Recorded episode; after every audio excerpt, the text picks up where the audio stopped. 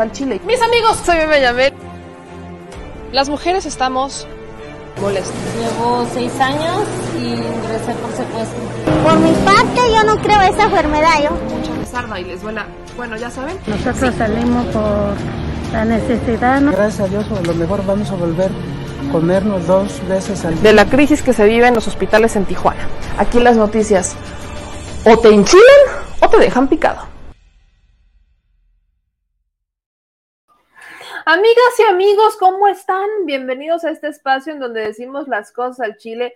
Yo soy Meme Yamel, orgullosamente seguimos en el estado de Chiapas ya literalmente por nuestras últimas horas, así que aquí andamos para decirles las cosas como van. Y es que tenemos hoy un menú muy interesante, desde notas de Chiapas, porque justamente ocurrió algo indignante en el estado de Chiapas, en un municipio donde obligan a una alcaldesa que recién acababa de entrar el, primero de diciembre a tomar posesión del cargo. La obligan a renunciar bajo amenazas y la obligan a renunciar de una manera completamente deplorable, algo que no debería de estar pasando en pleno siglo XXI. Entonces, eso lo vamos a comentar en el programa. También tenemos eh, el tema, la actualización sobre Turquía, el terremoto de Turquía empezaron a surgir un video, un video en particular de un perrito que habría intentado alertarle a todos que algo pasaba. Y es un video que lo vi lloré tres veces, entonces se los vamos a compartir acá y vamos a hablar sobre la actualización del terremoto en Turquía. También en el plato fuerte de esta noche tenemos que hablar sobre el caso de Genaro García Luna y las declaraciones que se dan el día de hoy, este martes 7 de febrero, en el juicio, que sería ya el décimo, ya el inicio de la tercera semana del juicio, bueno, el martes de la tercera semana del juicio en contra de Genaro García Luna, que está llevando a cabo en Estados Unidos.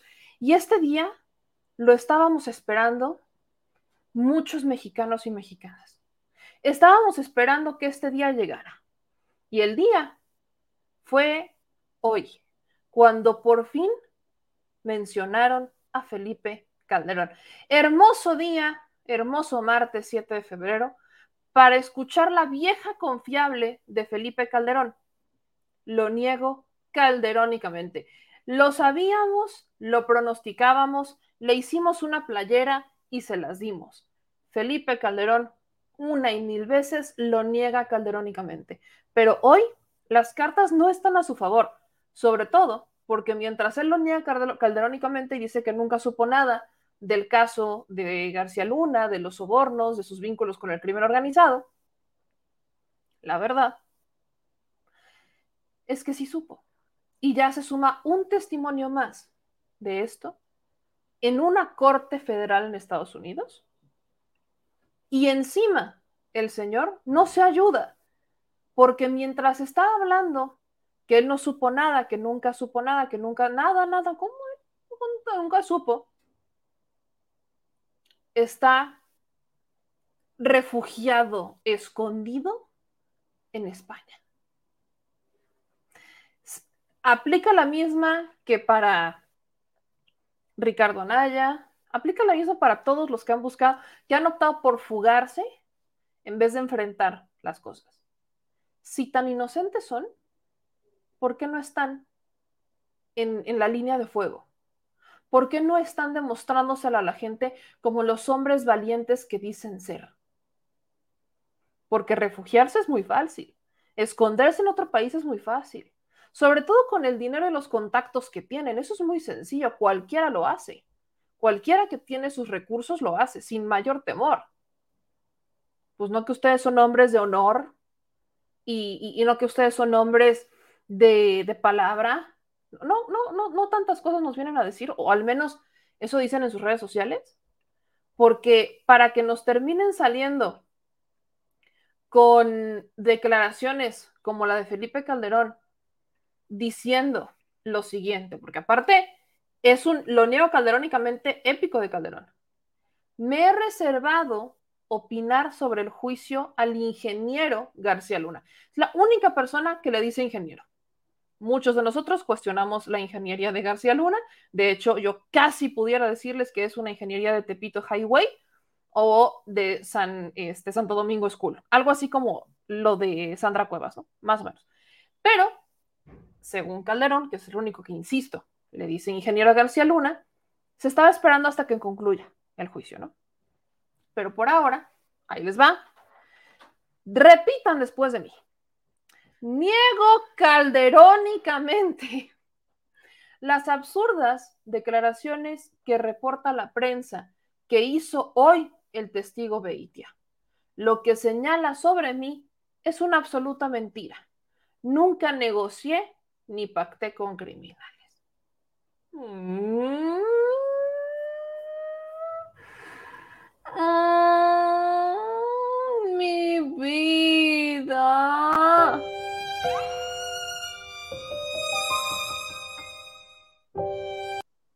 Miren, les apuesto que esta ni Margarita Zavala se la cree. Aunque Margarita Zavala le dio RT. Entonces, qué maravilla, ¿no? Así que como pueden ver, tenemos un menú muy interesante de información el día de hoy y también vamos a tener una entrevista eh, con Jesús García, periodista que está justamente cubriendo este juicio en Estados Unidos. Así que ayúdenme a compartir la transmisión, para mí es muy importante porque solamente así podemos ir compartiendo lo que está pasando, que la gente se entere de las noticias más importantes que están ocurriendo en México y en el mundo, sobre todo en tiempos donde parece, parece que la prensa eh, tradicional aquí en México, eh, bueno, no parece, creo que es una afirmación ya decirlo, la prensa aquí en México está reservándose el derecho de informar, échense esta, creo que así lo voy a llamar, está reservándose el derecho de informar como debe, porque están editorializando todo lo que ven e informan a cómo se les antoja. Así que ayúdenme a compartir la transmisión, voy viendo que ya están conectados por acá. Y Yolanda dice que ya siente pasos en la azotea Calderón. Andrés Gil nos manda muy buenas noches. Aquí eh, fuerte abrazo también Sergio Reyes a todos los que ya andan conectándose por acá. Y pues vamos a empezar justamente con el juicio en contra de Genaro García Luna. ¿Qué es lo que está pasando en Estados Unidos? es lo que se dijo el día de hoy, creo que es importantísimo. Y para ello, como les decía, tenemos al periodista Jesús García, que le agradezco infinitamente, yo sé que es un día muy ocupado y que, eh, que andan de arriba para abajo dando esta información, pero creo que ha hecho un excelente trabajo cubriendo este juicio tal y como ocurrió con el del Chapo. Así que Jesús, te agradezco muchísimo que estés con nosotros. Muy buenas noches, ¿cómo estás? Hola, ¿qué tal? Buenas noches, muchas gracias por la invitación. Muy bien, muchísimas gracias. Como bien dices, la locura total.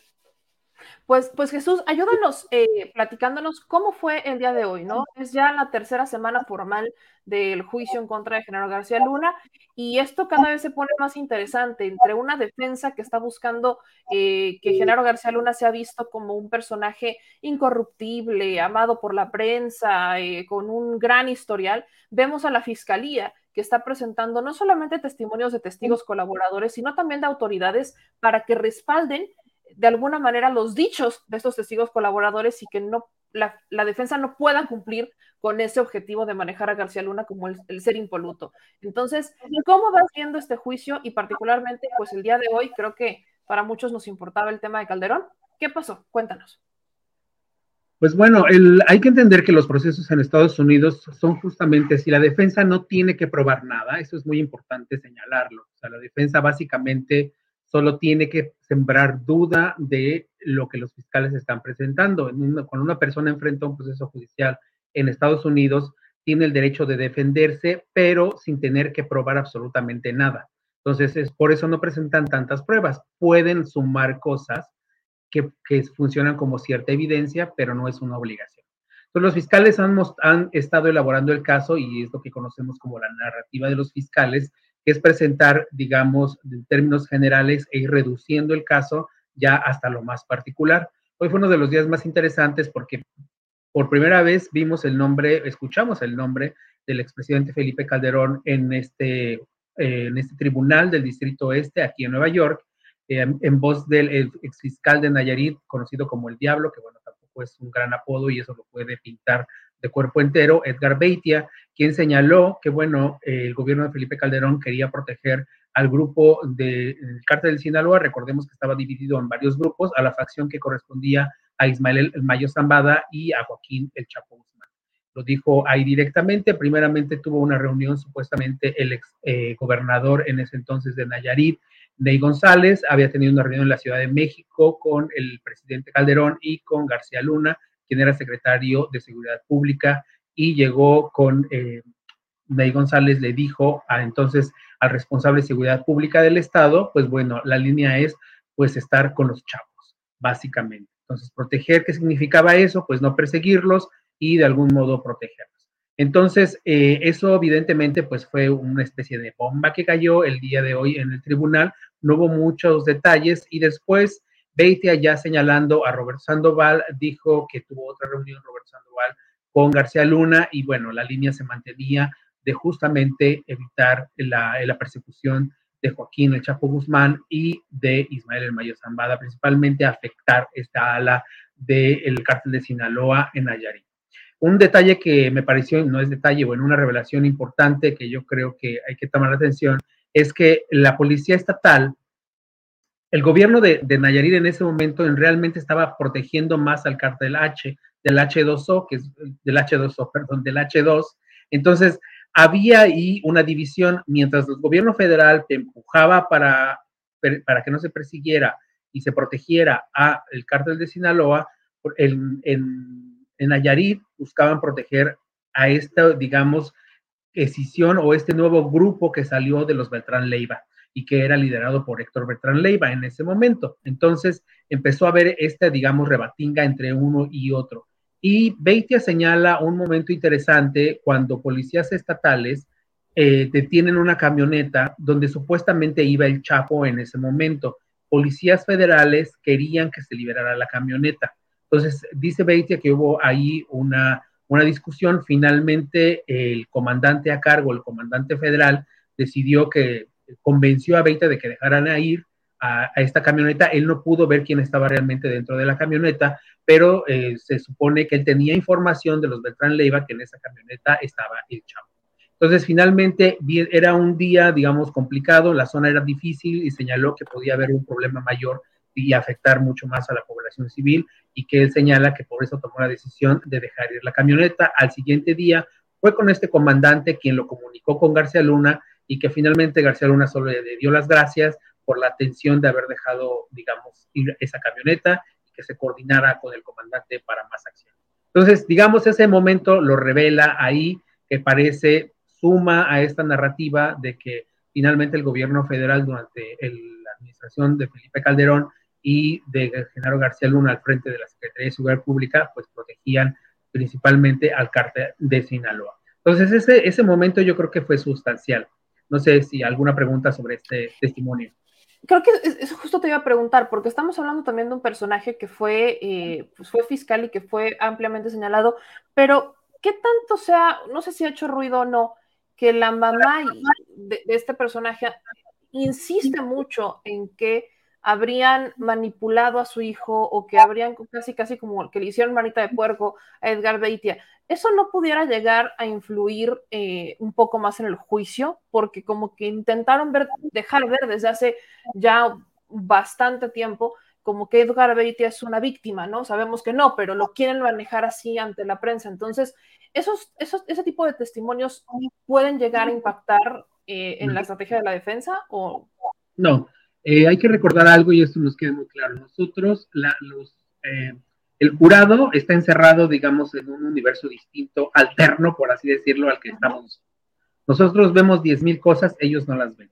Ellos están enfocados justamente a lo que les están presentando los fiscales. Y entonces, con base en eso, podrán tomar una decisión más adelante con ciertas instrucciones que dé el juez sobre qué tipo de pruebas, cómo manejar las pruebas, por ejemplo, los testimonios, etcétera, etcétera. Eso son indicaciones que el juez da hacia el final cuando ya vaya a deliberarse.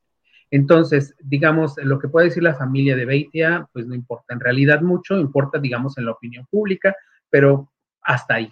Lo que sí es importante señalar es que los fiscales, eh, la defensa tenía una estrategia de tratar de, descalificar completamente a Beitia y ponerlo como, pues lo que, como dice su apodo, el diablo, ¿no?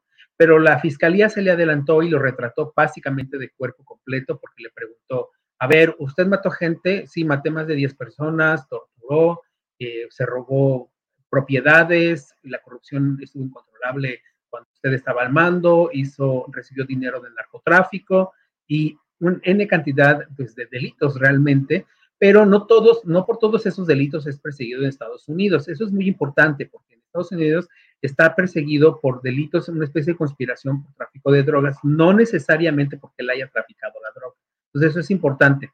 Entonces, todo esto, pues lo pintó en el tribunal y a la defensa ya no le quedó más que, bueno, de algún modo cuestionar, tratar de repetir que, bueno, si era un criminal, pero ya lo había escuchado el jurado, ya no, le, ya no tuvo ese primer impacto cuando te enteras de algo de manera inmediata. Lo que sí estuvieron peleando, la defensa estuvo peleando y cuestionando es la falta de un acuerdo de colaboración y quería ahondar mucho en esa parte, sin embargo el juez pues los detuvo por una razón, y es bastante lógico el sistema, el proceso judicial en Estados Unidos, ya que Beitia eh, no es que sea una víctima, digamos, como la mamá lo quiere poner, si es que sí, yo no he leído mucho sobre esa parte de la madre. Sin embargo, eh, Beitia ha alegado que eh, tuvo una mala asesoría legal y por lo cual tiene que tener una nueva sentencia. Entonces, tiene ahorita 20 años de prisión y él querría tener menos este proceso no es tan sencillo, se está esperando ya una decisión porque ya se metieron todos los papeles.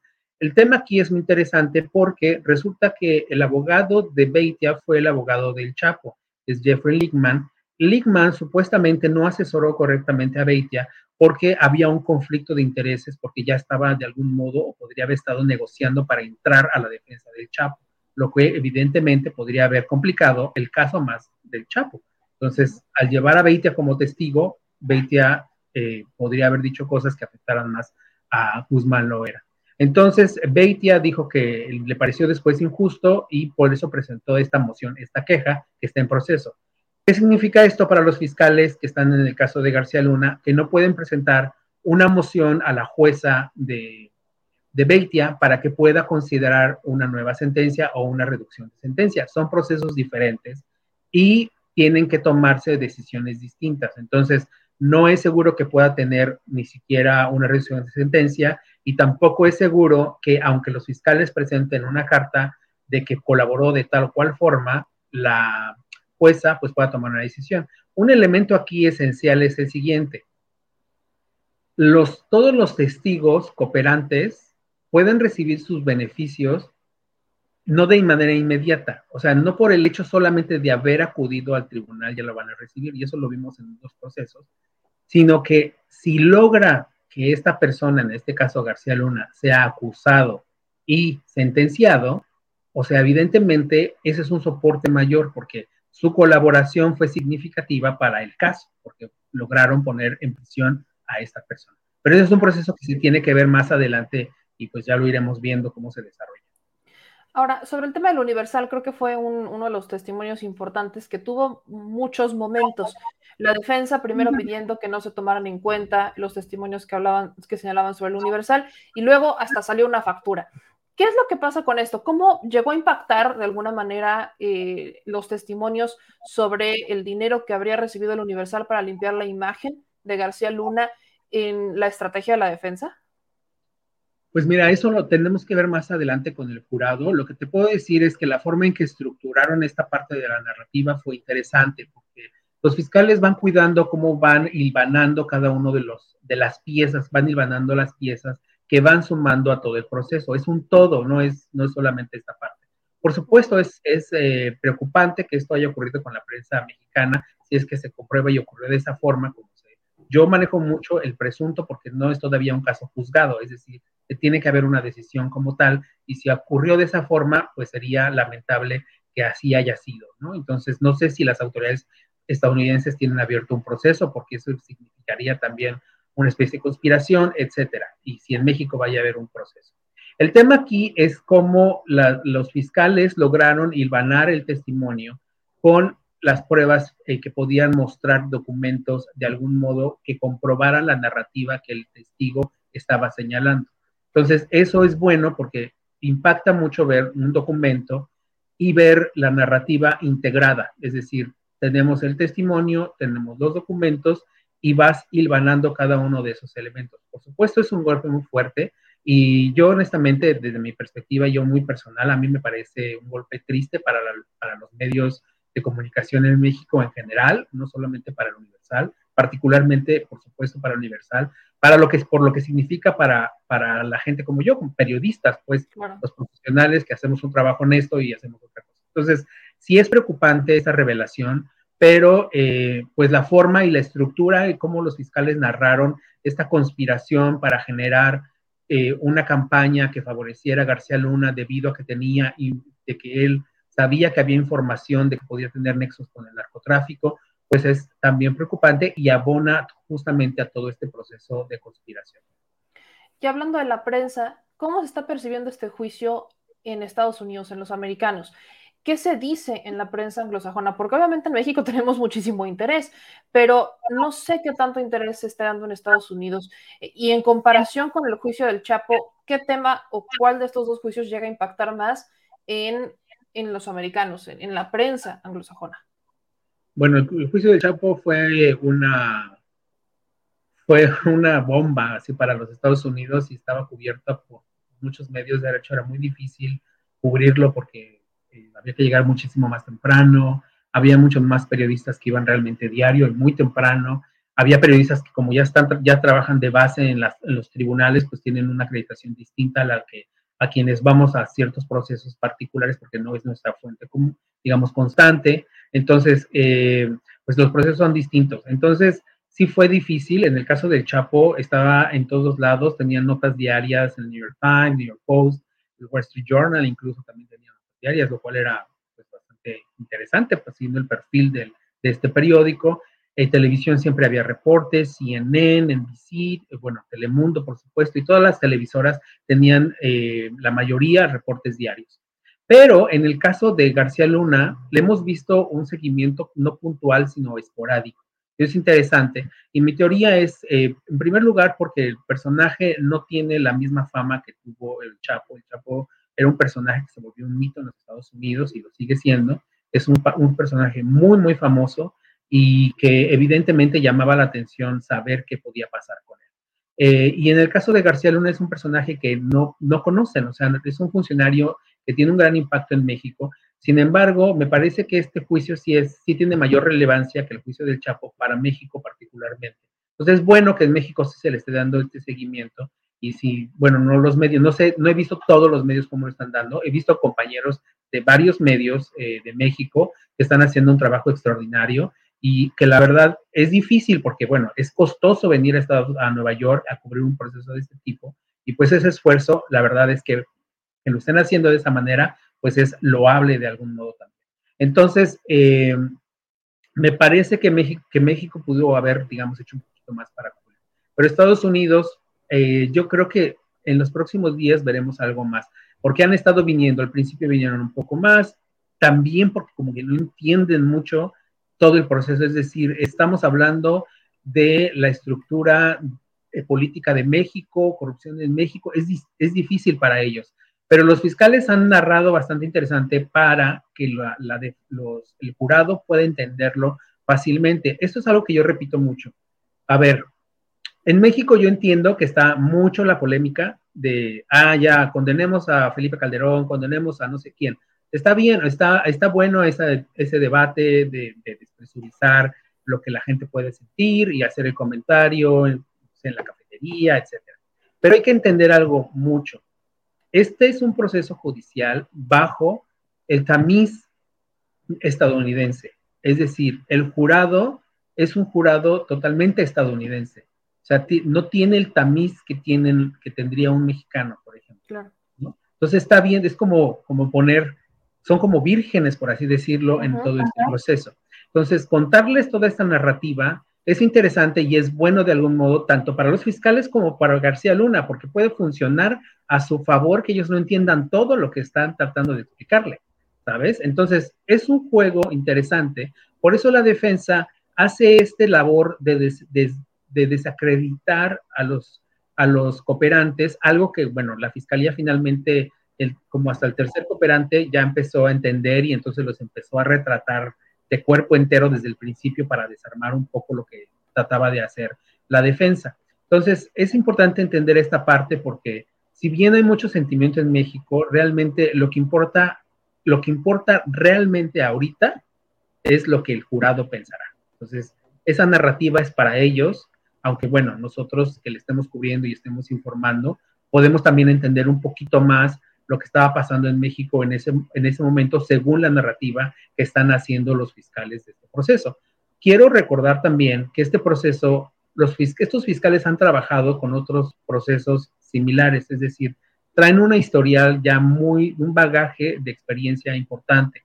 Es la, es la misma fiscalía que trabajó con el Chapo, de hecho algunos de los fiscales que integran el proceso trabajaron directamente con el Chapo, pero ya habían trabajado con otros procesos. Entonces, ellos saben bien de lo que están hablando y cómo están cada uno de las organizaciones criminales, ubican bien a los personajes, conocen muy bien el sistema político y judicial de México en cuanto, digamos, cómo operaba la policía, etcétera, o cómo opera la policía, etcétera, etcétera, ¿no? Y también el ejército todo ese. Entonces, es interesante porque obviamente se ve el profesionalismo de estos fiscales como están presentando el proceso. Claro, o sea, ponerlos como en, contexto de todo lo que pasó durante la administración de Fox, Calderón, eh, quién era García Luna, que si se supo, que si no supo, que si le dijeron que si es, es, un tema amplísimo que aquí dominamos ya bastante bien, pero que allá el jurado es como de, ¿de qué me estás hablando? Y no, o sea, yo ni siquiera me puedo informar de eso. Entonces, por supuesto que aquí es un tema muy político y allá como que, por eso te lo preguntaba. Y en ese mismo tenor, mi querido Jesús, ¿Qué hay del testimonio del ex embajador de Estados Unidos, Anthony Wayne? En realidad no aporta mucho más que el tema de, esta pecera de agua salada. Y eso generó una reacción en el presidente de México, ¿no? Cuestionando este testimonio, diciendo, pues, ¿cómo es que no aportó nada si, este, pues, eran bastante cercanos, ¿no? Justo decía el presidente que había una relación se podía o se puede probar una relación bastante estrecha e íntima entre las agencias de Estados Unidos y el gobierno de México, y que ahora resulta que no sabía y que solo le llamó esa eh, atención el acuario en la casa de García Luna. ¿Cómo se vio? Ah, ¿Te refieres al presidente Andrés Manuel López Obrador, el que dijo eso? Sí. Ah, ok. No, no es que no escuché esa parte, perdóname. Eh, mira, lo que pasa es que el embajador, lo, yo creo que lo trajeron por una razón. Los, la defensa presentó fotografías de altos funcionarios estadounidenses, Hillary Clinton, Barack Obama, entonces eh, se reunía con ellos, el ex fiscal eh, estadounidense, también, ¿quién más estaba? La, que era en ese momento la, directora de la DEA. Entonces, todas estas, porque obviamente era un mensaje para el jurado decirle, este hombre era tan importante que se reunía a esos niveles. Entonces, su labor era tan importante que, bueno, no sé, estos personajes no se iban a reunir con él si no fuera él realmente un personaje de ese nivel. Entonces, lo que hace justamente el embajador es tratar de despresurizar eso para los fiscales. Decir, oiga, usted fue a una, pues, esto era muy cercano a él. Dice, sí, a ver, yo como funcionario y como el máximo funcionario estadounidense en México me tengo que reunir con autoridades y él era una de las autoridades altas. Entonces me tenía que reunir con él porque era mi trabajo, era parte del trabajo. Así dice, bueno, también se reunieron otras personas, el presidente Barack Obama se reunió. Dice, sí, claro, porque nosotros teníamos un acuerdo y se tenían que reunir, pero eso es parte de la labor que nosotros hacíamos. No es que porque nos reuníamos porque era García Luna, es porque la labor que nosotros teníamos y la coordinación que hacíamos. Entonces era parte, digamos, de ese discurso de los fiscales, tratar de reducir. Hubo un cuestionamiento muy interesante por parte de la defensa en ese sentido, de, tratar de, cuestionar al, embajador de realmente si era bueno o no reunirse, necesario o no reunirse, pero él se salió muy bien por la tangente. También le preguntaron sobre si sabía de que García Luna tenía nexos con el narcotráfico y él también fue muy honesto en ese sentido de decir, a ver, yo tenía, o sea, escuchábamos, hemos escuchado de muchos funcionarios en México con el narcotráfico pero eso pasa mucho en México porque se puede mencionar a cualquier persona, pero yo no lo tenía en ese momento confirmado. O sea, no dejó, básicamente no está diciendo que no sabía, está diciendo que algo había, pero él no lo tenía confirmado.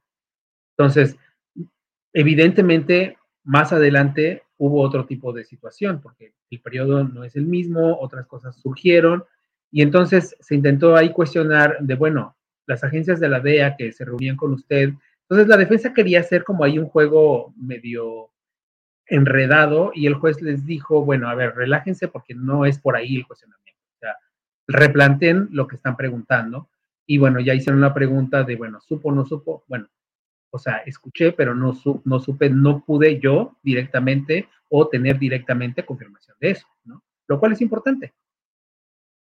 Jesús, como periodista, ¿cuál es tu análisis o tu opinión sobre esta decisión que se toma de que no se mencione el enriquecimiento de Genaro García Luna después del 2012? Entiendo que es por el periodo del que se está hablando, o sea, como decir, solamente aquí venimos a hablar de lo que pasó entre 2001 y 2012, no lo que pasó después, pero en tu análisis, en tu opinión, en tu experiencia, ¿es solamente por eso o pudiera llegarse a dar poco? No, es solamente por eso, porque la acusación la investigación es básicamente por la influencia que él tenía como funcionario público y entonces cómo con eso protegía. Entonces, al terminar su periodo hasta 2012, lo otro pues está ya en un tribunal. Entiendo que hay una demanda por parte de México en un tribunal en, Florida, entonces es un proceso que se seguirá aparte. De hecho, no es ni siquiera una demanda eh, penal, es una demanda civil que no implicaría necesariamente que vaya a prisión. Igual casos que son como complicados, pero no, eso es muy diferente. Entonces, creo que hacen en ese sentido la defensa, los fiscales sabían, ellos saben que ese tipo de cosas podía haber ocurrido. La defensa hace esta moción y evidentemente el juez dice, sí, a ver, no tiene sentido meter cuando él ya no era funcionario. Porque además eso, al contrario, hubiera jugado en contra de los fiscales porque podría haber metido mucho más duda. Es decir, la defensa al momento de estar cuestionando a algunos de los testigos, es decir, bueno, está, es tal la, digamos, el afán de los fiscales de tener a este hombre que incluso se van a periodos que no corresponden a la demanda como tal o la acusación como tal. Entonces, creo que de algún modo ellos, los fiscales, hicieron bien en aceptar de, bueno, sí, no pelear más esto y bueno, lo quitamos. Y no se habló realmente básicamente de eso. Entonces, es un caso complicado porque también eh, la defensa quería abrir mucho la veta sobre el gobierno de Estados Unidos. Hay que recordar que en este proceso, pues Estados Unidos también se pone en la palestra en el sentido de abrirle cuestionamientos de cómo está operando la DEA en México, etcétera. Y es algo que los fiscales estuvieron teniendo mucho. No es la primera vez que ocurre, ocurrió con el juicio del Chapo, que no se permitió hablar del operativo rápido y furioso, a pesar de que una de las armas con las que se le encontró, pues era de ese operativo de Estados Unidos en México y que no ha tenido ni siquiera hasta este momento una explicación válida por parte del gobierno estadounidense a México. Entonces, este tipo de cosas es muy común y yo creo que eh, en entre los fiscales es muy común que protejan a las fuerzas de aplicación de la ley en los Estados Unidos, particularmente esas que son, digamos, de un impacto tan alto para otros tipos de casos de, como de este nivel, ¿no? Que son la DEA, el FBI. Entonces, yo creo que eso lo vamos a ver en, tipos, en tipos de procesos de, procesos de ese tipo, perdón. Incluso, por ejemplo, eh, el agente de la DEA Madrigal, que hizo un testimonio y que fue, digamos, que supo García Luna tenía nexos con el narco, pero después, digamos, habló más de, otros personajes relacionados con García Luna. Eh, cuando la defensa intentó cuestionarlo, fue bastante, puede decir que incisiva y hasta ciertamente agresiva sobre el proceso, sobre quiénes eran ciertos, quién era lo del gabinete en México y cosas así. Entonces, el juez le dijo, a ver, fíjense a quién están cuestionando. O no es cualquier persona, ese es un agente de la DEA. O sea, revisen bien el tipo de cuestionamiento que hacen. Entonces, es importante esto porque si protegen mucho a las agencias, no significa que esas agencias no tengan problemas de corrupción. lo bueno, de, en cierto modo, es que Estados Unidos, eh, si bien tenemos muchos casos de corrupción, se presentan muchos casos de corrupción, se persiguen mucho y se persiguen en tribunales de este tipo y hay sentencias. Hay muchas sentencias de este tipo de casos y es muy difícil que un político, digamos, se salga con la suya a menos de que tenga cierta protección, etcétera, ¿no? Ahorita lo estamos viendo con un, por ejemplo, con un representante republicano que podría incluso ser acusado, pero ahorita está justamente el proceso de investigación y no sabemos exactamente lo que va a pasar con él. Pero así como él, hemos visto muchos casos similares. Justamente escuchamos durante el proceso de García Luna que bueno, fue, se reveló que había sido retirado el, director de la DEA en México por una relación posible con abogados de narcotraficantes en Miami. Está en investigación ese proceso. Entonces, ese tipo de cosas ocurren, sobre todo si son tan sensibles para el gobierno de los Estados Unidos, si se investigan, y eso me parece que es una de las maravillas que tiene justamente el sistema judicial estadounidense. Jesús, ¿qué esperamos para mañana y los siguientes días? La Fiscalía de Estados Unidos ya anunció el fin anticipado del juicio a García Luna, advirtiendo que el próximo martes van a terminar de presentar su caso porque ya, ya no les están, ya se están acabando sus testigos. ¿Qué opinas de esto? ¿Esto es normal? Eh, eh, leí algunos comentarios de gente que decía, justo después de que sale el nombre de Calderón, ahora sí vamos a hacerlo más cortito. Entonces, ¿qué pasa con esto? Mira, estamos muy sorprendidos también entre la gente que estamos comentando esto. Yo mismo me sorprendí porque si bien el juez hoy había anunciado que se iba a hacer un nuevo calendario, porque al parecer el juicio podría durar menos de lo estimado, mi estimación era máximo tres semanas adicionales, considerando los tipos de testigos que tendría que presentar si querían realmente cerrar. Algo ha de haber sucedido y mañana podríamos enterarnos de cuál es la justificación real de esto. Ahora, aquí hay dos elementos muy importantes. El primero es que todavía faltan cuatro testigos que mañana se van a presentar. Uno de ellos es justamente la que empezó hoy, que es una investigadora especial sobre asuntos migratorios para eh, explicar justamente, exponer la acusación por mentir a las autoridades migratorias en el proceso de naturalización y que terminará mañana y mañana pues va a haber otros cuatro, no sé si son otros cuatro o son los mismos o contándola a ella, como, como, que no hay mucha precisión sobre esa parte, pero son cuatro que se está señalando la fiscalía.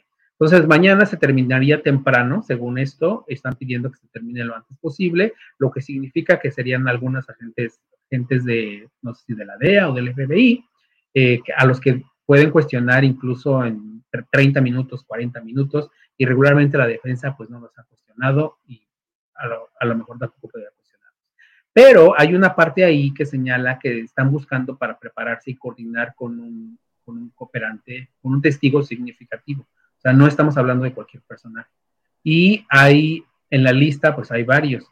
Eh, podría ser, por ejemplo, Iván Reyes Arzate, que la reina, que trabajó directamente con García Luna, podría ser la Barbie, ¿no? Edgar Valdés Villarreal, que tuvo reuniones directas con la Barbie. Sin embargo, considerando también que ya tuvieron narcotraficantes y que lo que necesitan es otro tipo de testigo, podría ser yo, creería que sería más Iván Reyes Arzate. La Barbie, justamente la, mencionaste, la Barbie creo que es uno de los personajes que más este, esperábamos de alguna manera, al menos en México, verlo ahí testificar. Fue muy mencionado. Este, antes juicio se habló mucho de que ya no estaba en custodia, que, había pasado, que si iba a ser testigo, que si sí, que si no. Entonces, obviamente, eh, eh, el, anuncio de la fiscalía, que no hayamos visto todavía la Barbie sentarse ahí, pues a muchas personas como que les genera el qué está pasando y por qué lo quieren terminar antes. Para cerrar, ¿cuál es tu análisis de este juicio hasta este momento, las figuras principales y sobre todo cómo, cómo ves el tablero como experiencia como periodista en este momento? Eh, bueno, ahorita en este momento es, difícil eh, salirse qué podría suceder, pero eh, yo creo que los fiscales presentaron un caso bastante interesante, lo establecieron muy bien con el primer testimonio que fue de Sergio Villarreal Barragán el Grande, que estableció los puntos de cómo básicamente era la corrupción, el tráfico de la droga en el aeropuerto, que eso se demostró muy bien con otro testimonio. la, hay, hay que señalar aquí que García Luna está acusado por conspirar para el tráfico de droga. Él no está acusado de traficar droga. Entonces eso es muy importante, porque el tipo de pruebas son distintas. Entonces, lo que ha presentado la fiscalía, digamos que sí abonan a esta conspiración, se ha demostrado que también hubo eh, decomisos en ciudades aquí en Estados Unidos, por ejemplo, en el condado de Queens o en el condado de Brooklyn, y que, que vinieron los agentes que estuvieron a cargo de esos decomisos, pero ya se había establecido cuál fue la ruta de esa droga desde México, quién la, quién la realizó, quién protegía a esas personas para traerla. Eso abona a la conspiración. Entonces, al final el juez va a darles todo este tipo de explicaciones y como ciertas, digamos, unos lineamientos al, al jurado, que además tendrá la posibilidad de volver a revisar las pruebas y los testimonios, dependiendo de cómo se va deliberando, y pues vamos a ver, yo creo que sería la siguiente semana. Si la siguiente semana los fiscales descansan el caso, como se dice en Estados Unidos, significa que ya presentaron, llamaron los testigos que querían llamar y presentaron las pruebas que querían presentar o evidencias. Entonces, eh, la defensa podría llamar a algunos testigos si quieren. No sabemos si quieren llamar testigos y no han querido revelar nada. García Luna podría declarar, pero también tiene el derecho a reservarse la declaración. Desde mi punto de vista, creo que el hecho de ponerse en, la palestra y ponerse ahí, sentarse ahí a declarar, abriría puertas que no creo que quiera abrir. Entonces, eh, difícilmente creo que pueda, que pueda aceptar declarar. Daría un mensaje, digamos, en algún momento, básicamente, y después de eso, pues después ya deja al jurado que espere, no sabemos cuánto tarde, pueden ser horas, pueden ser días. Eh, con el Chapo Guzmán fueron casi cinco días, cuatro días y algunas horas de deliberación. Eh, y después de eso, eh, cuando ya si lo hayan, y no sé, si lo hayan culpable o no culpable, ya el juez decidirá una fecha para una sentencia, si es que existe. Entonces dependerá mucho de eso, los procesos, todavía nos faltaría y yo creo que tomaría por lo menos la semana. Entonces, eh, pues hay que ver, este jueves no hay audiencia porque hay un asunto de un, de un jurado, otro similar que igual anteriormente, que ya tenía el día reservado, entonces no, no, va a haber eh, audiencia este jueves, pero el lunes, bueno, se retorna y pues, cómo se da todo.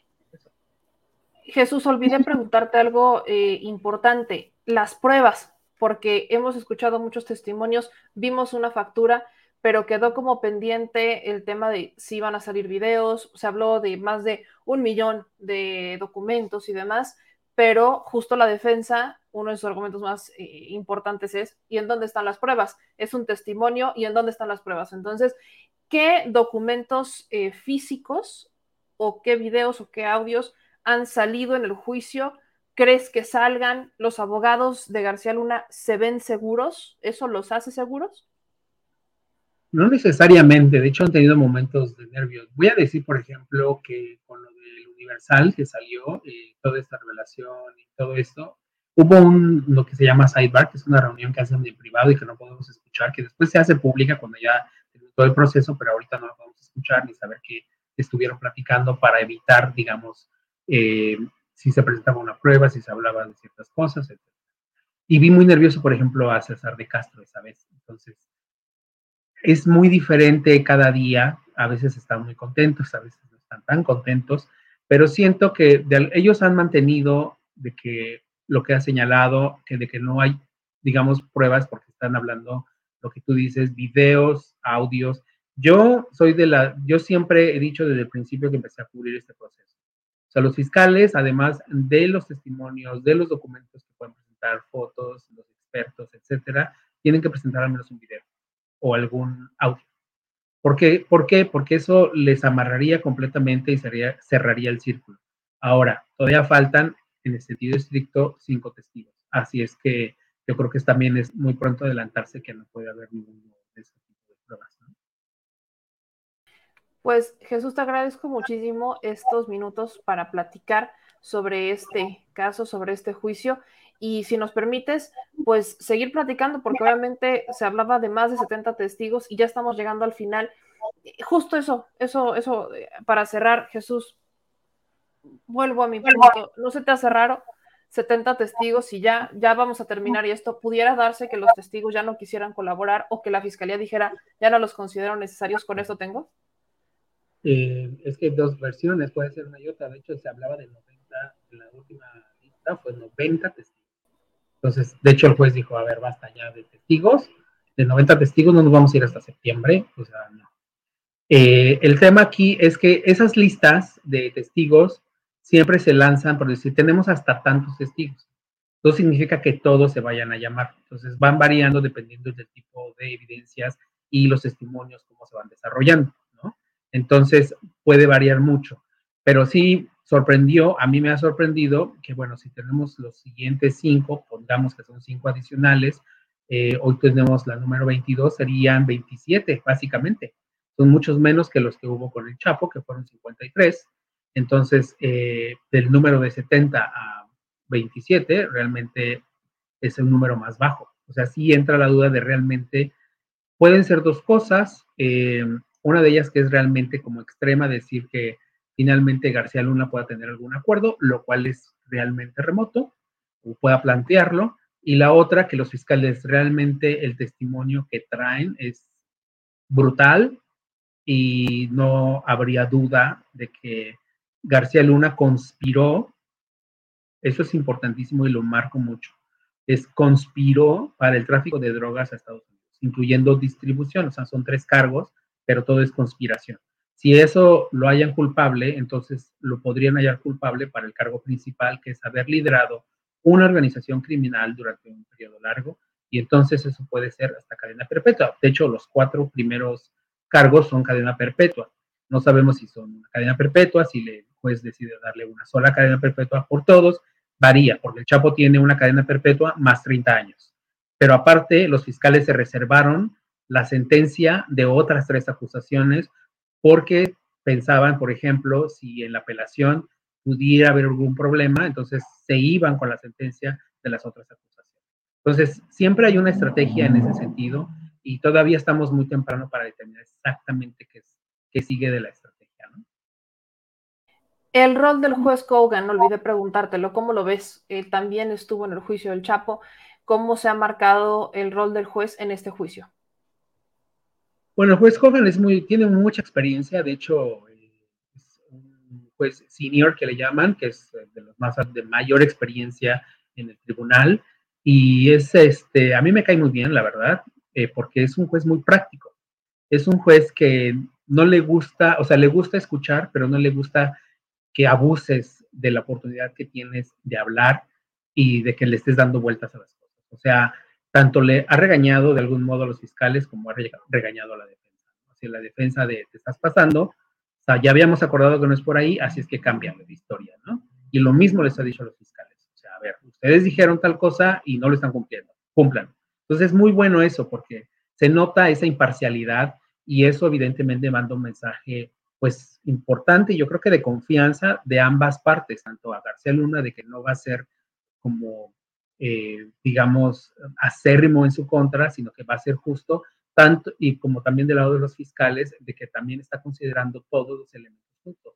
Ahora, el juez va a tomar una decisión hasta después de que el jurado, el juez básicamente ahorita es la guía a asegurarse que las leyes de Estados Unidos se apliquen correctamente para este tipo de procesos y decir, no, aquí no podemos hacer esto, esto no lo vamos a hacer, tratar de que las partes no metan más ruido del que se debe, sobre todo si ya hubo acuerdos previos, porque muchas veces eso ocurre y bueno, lo hemos visto, ha habido objeciones y a veces no podemos saber exactamente qué está pasando y eso pues abona mucho a la personalidad. El juez es bastante, yo digo que es bastante bonachón, la verdad, a mí me cae muy bien y creo que está haciendo pues una labor muy similar a la que hemos hizo con el Chapo y, es, y le da mucha confianza también al, al jurado, lo cual es bueno porque eso también le ayuda al jurado como a despresurizar y pensar mejor cómo tomar una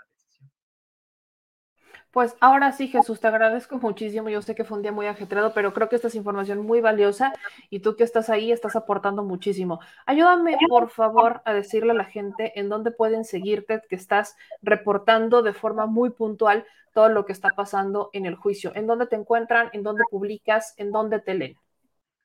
Eh, pueden, pueden revisar mis artículos que publico diario, varios artículos al día en laopinión.com y me pueden seguir en Twitter que tengo Jesús Gar, ese es mi perfil, arroba Jesús Gar. Ahí publico todos los días, bueno, cuando salgo de las audiencias lo antes posible que podemos, a veces es más tarde porque hay varias cosas que se están viendo, pero publico, lo, digamos, lo último que se está dando en las audiencias, evidentemente es un mini resumen de lo que ocurre y después ya subo una, una publicación más puntual sobre lo que está pasando. Les agradezco mucho la invitación y pues bueno, espero que les haya funcionado, les haya servido esto. Muchísimo y te agradezco mucho y muchas felicidades por tu trabajo. Que pases una excelente noche. Igualmente, hasta luego. Pues ahí lo tienen. Vaya, vaya, eh, creo que fue una gran información, obviamente, la que nos da Jesús García, que es una, es, es la fuente que hemos estado siguiendo por la experiencia que tiene con la cobertura de este tipo de temas. Él cubrió también el caso del Chapo, tiene un libro relacionado con el tema. Y aparte, eh, que te va narrando justo cómo se ve la defensa, no nada más como lo que van diciendo los testigos y ya, que es lo que hacen muchos, sino cuáles son las reacciones de la defensa, cuál es la reacción de la fiscalía, cuál es la reacción de los testigos, la reacción del juez, qué está pasando, o sea, todo el entorno, porque es una cobertura 360 y esto es importante porque en Estados Unidos permiten que entren los periodistas, entra un ilustrador, una ilustradora, y esa es la manera en la que se está informando. O sea, no pueden entrar así las cámaras y grabarlo y transmitirlo en vivo. Hay otros juicios donde sí, hay unos casos que sí, otros que no. Y este caso en particular, justo por la información que se comparte, pues es, es un, son temas delicados que se cubren de esta manera. Y bien también lo decía Jesús García, no todos tienen la posibilidad de venir a Estados Unidos y quédate dos meses, que es lo que se tenía pensado, quédate dos meses a cubrir el juicio porque tienes que estar allá los dos meses para cubrirlo, o vente de forma intermedia, o sea, así como intermitente, es complicado y es costoso. Y ahí es en donde está el cuestionamiento, por ejemplo, a la prensa, ¿no? La prensa mexicana pudo mandar a un corresponsal, por ejemplo, la Universal pudo mandar sus corresponsales, o sea, hay prensa que sí lo hizo, Proceso ya tiene corresponsal allá, este, hay medios de comunicación que lo hicieron, el 11 Noticias, por supuesto, el Canal 11 mandó este, a, un, a un periodista a cubrirlo, pero no lo hicieron todos. Y eso ahí es en donde empiezas a ver la libertad de la prensa. Yo quería mencionar esta parte porque aquí en México yo insisto, no sé de dónde sacan que en México no hay libertad de expresión. Tan la hay que hoy nos están pagando sobornos a un medio de comunicación, como sería el caso del Universal, de comprobarse, para que le limpien la cara a un funcionario federal vinculado al crimen organizado, como lo hicieron con García Luna. Al menos hablo de la parte federal y lo aclaro y lo acoto, porque en los estados sigue pasando, todavía hay pagos importantes a la prensa local para que digan lo que el gobierno quiere, hay pagos también en los municipios, o sea, esto sigue pasando. Por eso acoto muy bien el tema, que ya no existe al menos a nivel federal, ¿no? Eso no está pasando. Sí hay medios de comunicación que están recibiendo, o sea, que están sí, pues recibiendo dinero para este, distintas dependencias y todo esto, y ya son sus contratos. Pero con todo y todo y esos contratos, si uno se mete a un medio de comunicación que está recibiendo un contrato de, no sé, de la Secretaría de Relaciones Exteriores y revisa sus publicaciones, te vas a encontrar que pese al dinero que le manda la Secretaría de Relaciones Exteriores para publicidad, hay notas en contra o del canciller o de la Secretaría o de algo así. Esa es la libertad lo repito, no está mal bajo la lógica del por qué se le paga a la prensa desde el gobierno, el por qué se hace. Siempre y cuando la prensa respete y el gobierno respete. ¿Y a qué me refiero con respetar? Te estoy pagando por un tema. O sea, te estoy pagando para que difundas el programa social que estamos llevando a Chalchicomula de Sesma, porque, y ese sí es un municipio real, eh, a Chalchicomula de Sesma, este, porque se está llevando un programa social que nunca había llegado y tu medio de comunicación es escuchado o es leído allá. Por eso te pago. Nada más. No le estarían, o sea, la lógica es, no te pago para que me protejas o me limpies la imagen. Eso es lo que se espera de la prensa. Y en el caso de García Luna, yo vi, o sigo viendo más bien, un pacto de medios. Veo ese pacto de medios de no decir nada no sé si por gratitud, por miedo, complicidad o por todas las anteriores. Por ejemplo, yo conozco... Pero háblame fuerte y al oído, por favor. Por ejemplo, yo conozco al corresponsal que freelancea para el periódico Reforma y no veo que esté activo mandando información incluso en sus redes sociales sobre el juicio de García Luna. o sea, la, información está hacia otro lado. En este caso, él está enfocado en lo que está pasando en Turquía. Eso quiere decir que no lo han llamado para que cubra el juicio y que el reforma no lo está haciendo por las razones que ya dijiste. Exactamente. Eso es a lo que yo iba. Ahora, ¿qué pasa con la decisión de la fiscalía?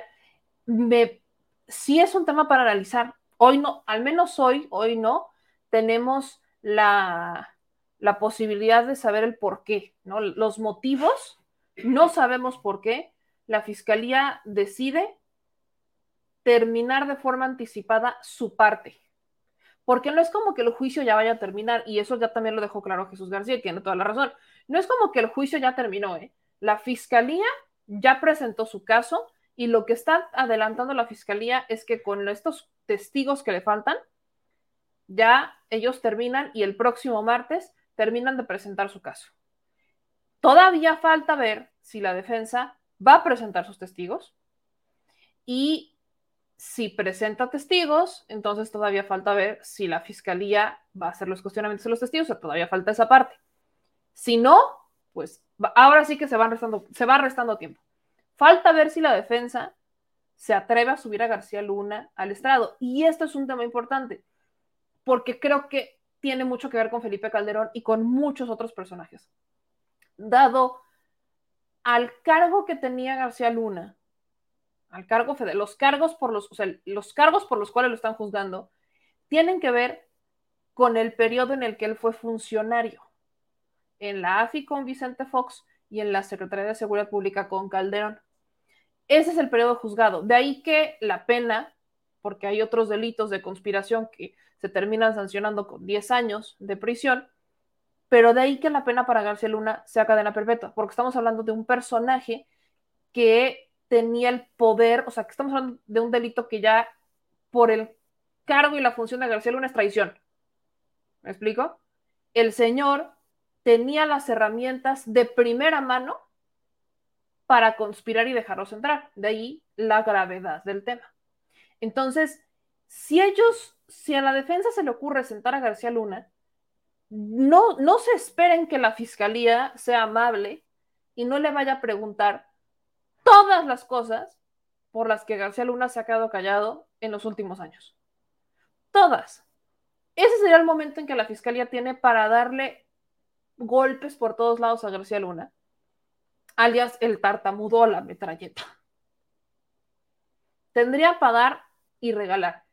Y justo lo decía Jesús García, no creo que quieran abrir esas puertas, porque García Luna, recuerden que cuando suben al estrado están obligados a decir la verdad, este, toman juramento, etcétera, y no pueden mentir. Incluso si García Luna llegara a mentir y se le comprueba, es otro delito encima.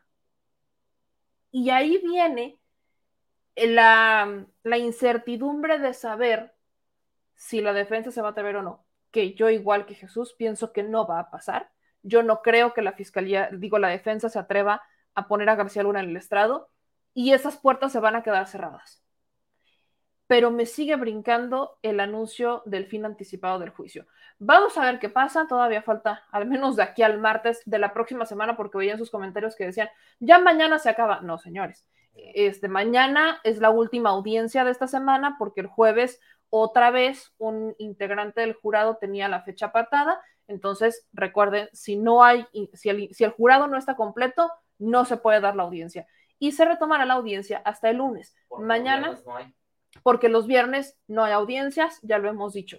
Se retoma el lunes y el martes la fiscalía termina de presentar su caso. Entonces tenemos tres días, tres días para ver qué va a pasar. O sea, tenemos, estos son los tres días estelares de la fiscalía.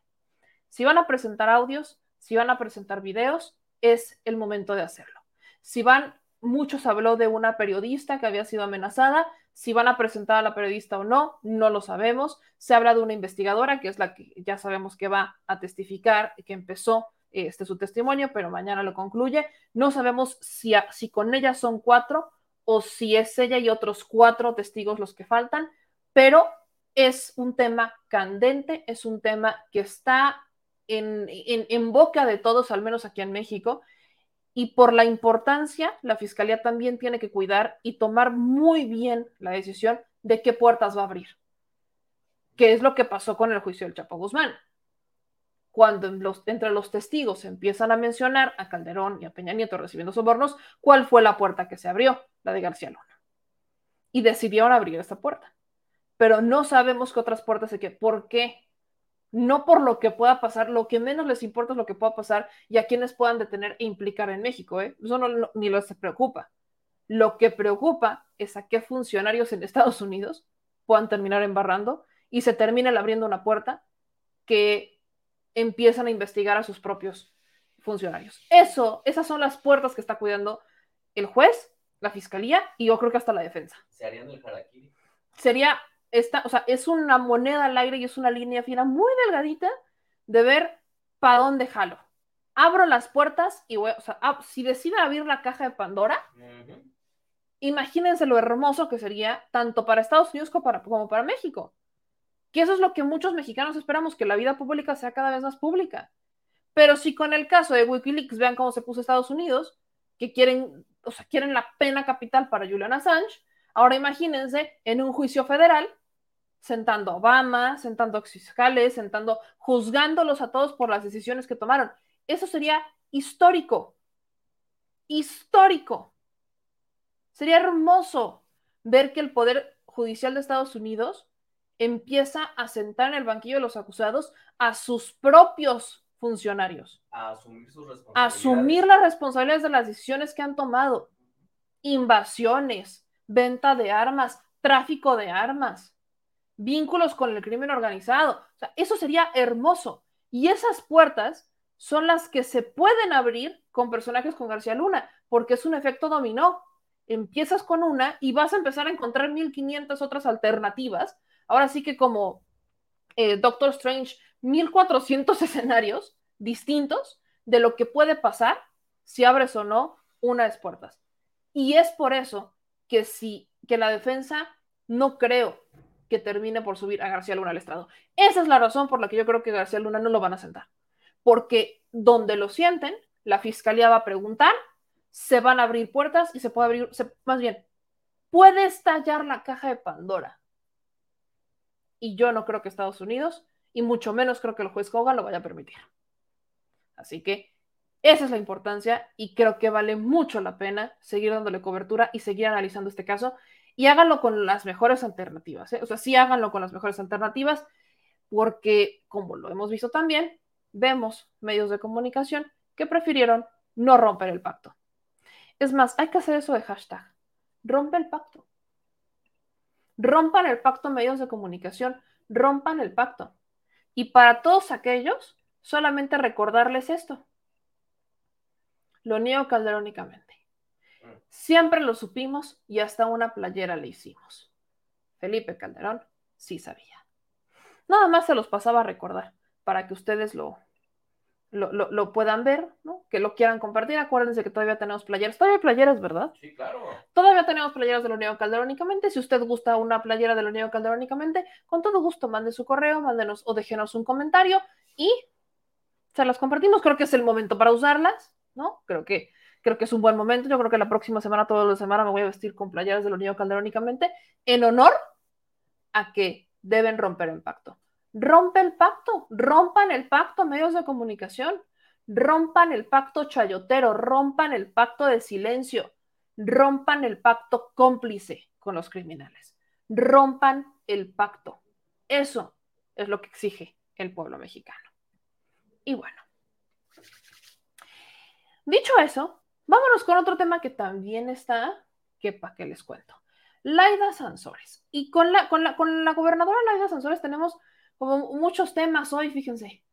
Yo no, de verdad no sé, ya no sé ni por dónde vamos a empezar, porque sí tenemos muchísimos temas con la gobernadora. Vamos primero con el de García Luna, ¿no? Ya que estamos en, para no ir perdiendo hilo. Sí. El día de hoy, en el martes del Jaguar, Laida Sansores invita nada más y nada menos que a Javier Herrera Valles. Esto, híjole, cosa importante. Laida Sansores salió en el, salió mencionada en el juicio de Genaro García Luna porque uno de los testigos dijo que cuando empezó, o sea, que, que, obviamente vieron una detención, que se enteraron de la reunión que habría tenido García Luna con la Barbie y que a quien le dijeron fue a Laida Sansores.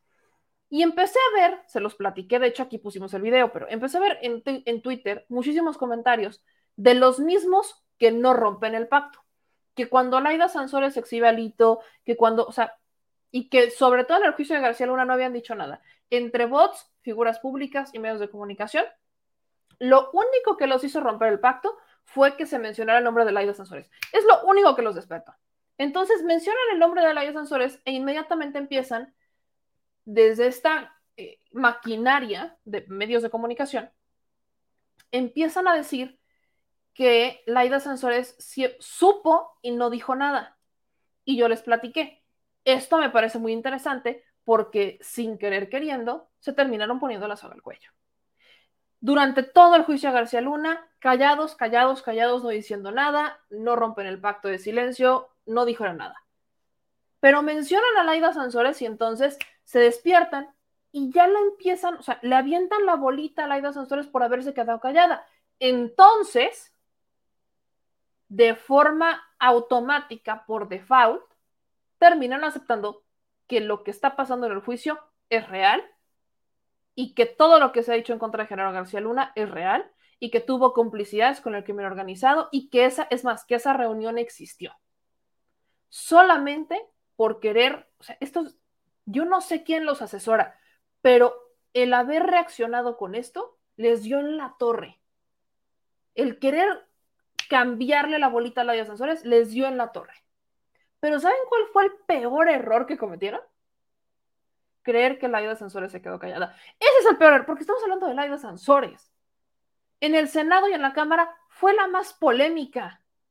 Siempre ha sido polémica. El peor error fue creer que la señora se quedó callada. Y el peor error todavía es que teniendo todos los elementos para investigar, no lo hiciera.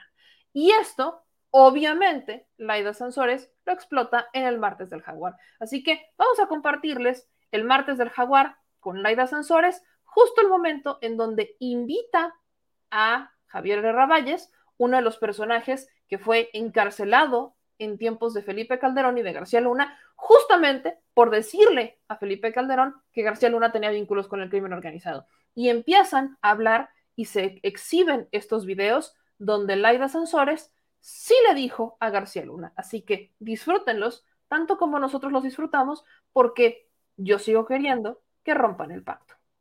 hasta, hasta Vicente Fox se metió a la distorsión eh, terrible. Totalmente. Esa es la que se va a ganar el Pinocho de Oro.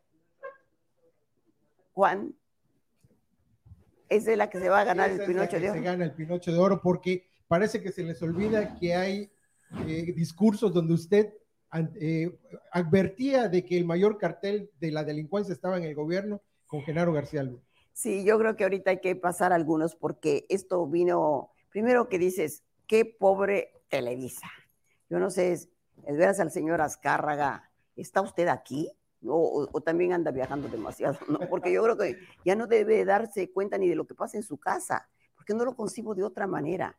Como quiera que sea, Televisa tenía pues una línea y, y todavía había el derecho a réplica. Ya no hay nada de nada. Es mentira tras mentira. Periodistas montaje tras montaje. Montaje tras montaje. Quieren, quieren escribir, pero no quieren leer en fin, pero lo más triste es que se prestan a este juego perverso porque todo esto eh, tiene además una, un, quién maneja estos hilos. Y yo creo que para mí es el señor Tejado que está muy molesto con el señor Alito que no son hermanos de sangre, son hermanos sanguinarios, nada más, ¿no?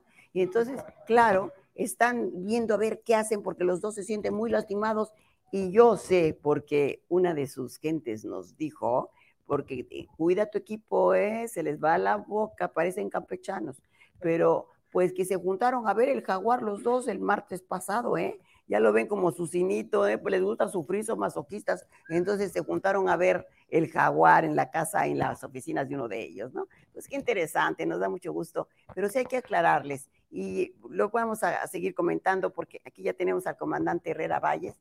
Comandante, me da mucho gusto verlo ahora en este momento que la vida nos da la razón. De hace 15 años, que fue una lucha casi solitaria, usted es el primero que la inicia, el primero que dice y se atreve. Si él había sido, estaba como director, ¿qué puesto tenía en ese momento? Eh, yo era el, eh, coordinador de, seguridad regional, lo que era la, Policía Federal de Caminos, estaba integrada ahí en la Policía Federal Preventiva. Claro, y empieza a detectar que algo está pasando eh, que es muy preocupante dentro de la Secretaría. Así es, inicialmente, bueno, pues la, famosa guerra contra la delincuencia organizada era una simulación, una, eh, era, era más bien una guerra mediática, porque se utilizaban los medios para anunciar como muy platillo un, un operativo, una guerra que iniciaba contra la, contra la delincuencia organizada.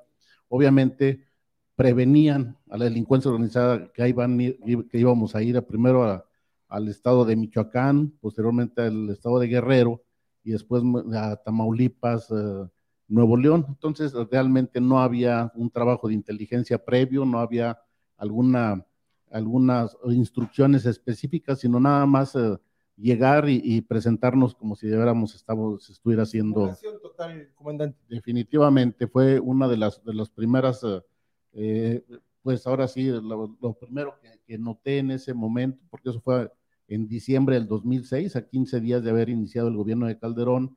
Y bueno, pues siguieron situaciones irregulares también administrativas, operativas, eh, ingresar gente de la de que venía de la Agencia Federal de Investigaciones que había reprobado los exámenes de control y confianza, los que los cambiaba. Así es. Me acuerdo que me llevaba ese material, que estuvimos en la tribuna desde entonces haciendo señalamientos, porque alguien decía, bueno, ¿y por qué no lo fue a denunciar? ¿A quién? ¿No? ¿A, quién diablos? Porque pues Calderón, que también está, ya eh, se han hecho referencias a él, está incriminado en este juicio, y no es casualidad que se fue también a España. Ahí están haciendo como un penal de altísima, pero de visa, la visa dorada, ¿no? Hay varios expresidentes ahí en, en, España, ¿no? Pues ya se fue a España porque teme que algo, ya salió algo y seguirá saliendo. Mira, pero era su niño predilecto, el consentido, el todopoderoso, el intocable. Es que eso es el mérito, eh, comandante, que usted se enfrenta y dice su verdad y era el todopoderoso secretario claro, de seguridad. Y uno sí, porque ahora pues todos pueden decir lo que quieran de él, ¿no? Porque lo tenían guardado y lo sabían, pero en ese momento fuimos pocos los que nos atrevimos a decírselo, pero además en su cara. Así que esto quedará para nosotros como una satisfacción.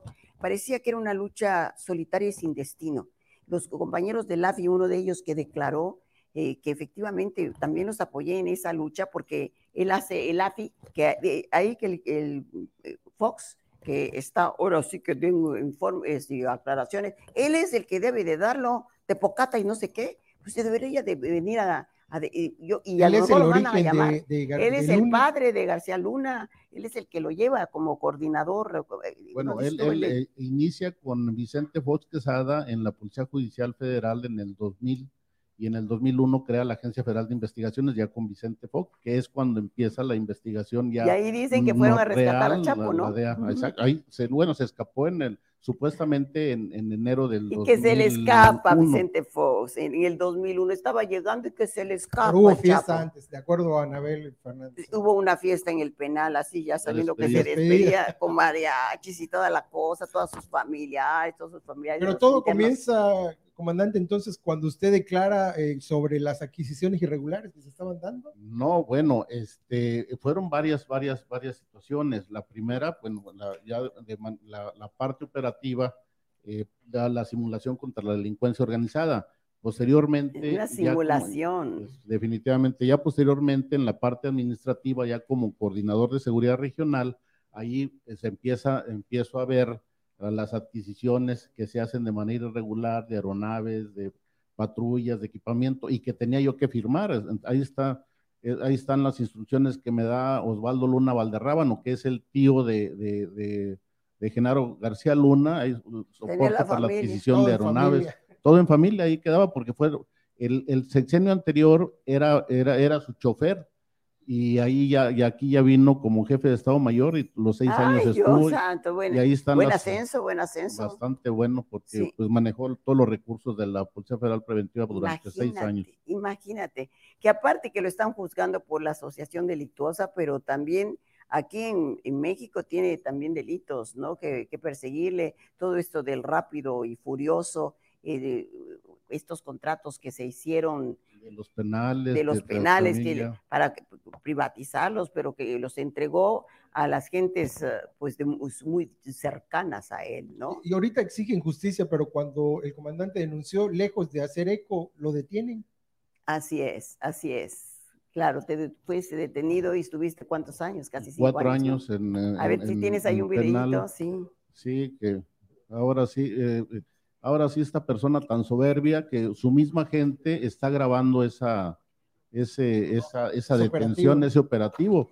Eh, decían que habían sido dos personas las que me detuvieron, pero ahorita va a haber ahí, son, son, ahí estaba que va, a ser el atorón. Ellos mismos están narrando lo que va, lo que va a pasar. Ahí están las dos patrullas. Montaron todo, comandante. Sí, y además le llevan la evidencia de que, de que me detuvieron y de que fui severamente golpeado. Por ahí se, se ve cómo, cómo me están tratando.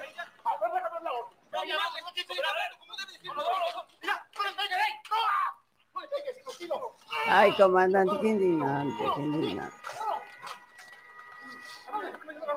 entre uniformados y civiles eran aproximadamente 20 elementos. No, no. No iban por un capo. No.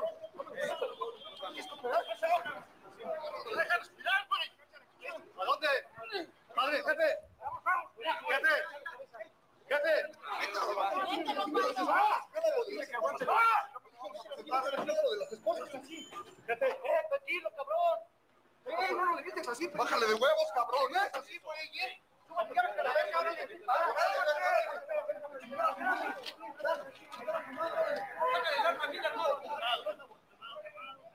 Qué indignante, qué indignante, comandante, la verdad, ¿no? Con este lujo de fuerza, no detenían a los capos, pero venían con un comandante que tenía un expediente impecable en su vida y pues cometen este tipo de arbitrariedades que fue de veras que nos uh, convulsionaba y bueno, luego va a parar a este penal de mediana seguridad, casi cinco años, pero lo más grave, ¿tu hermano cómo se llama? Que Arturo. Arturo. Para Arturo, un abrazo. Arturo era, había, acababa de ser nombrado el mejor delegado eh, de, en materia de seguridad en todo el en país. el estado de Tabasco. Era el, el- Él estaba en Tabasco, pero sí fue y él mejor. nunca lo vimos, nunca se metió en nada, un hombre muy tranquilo.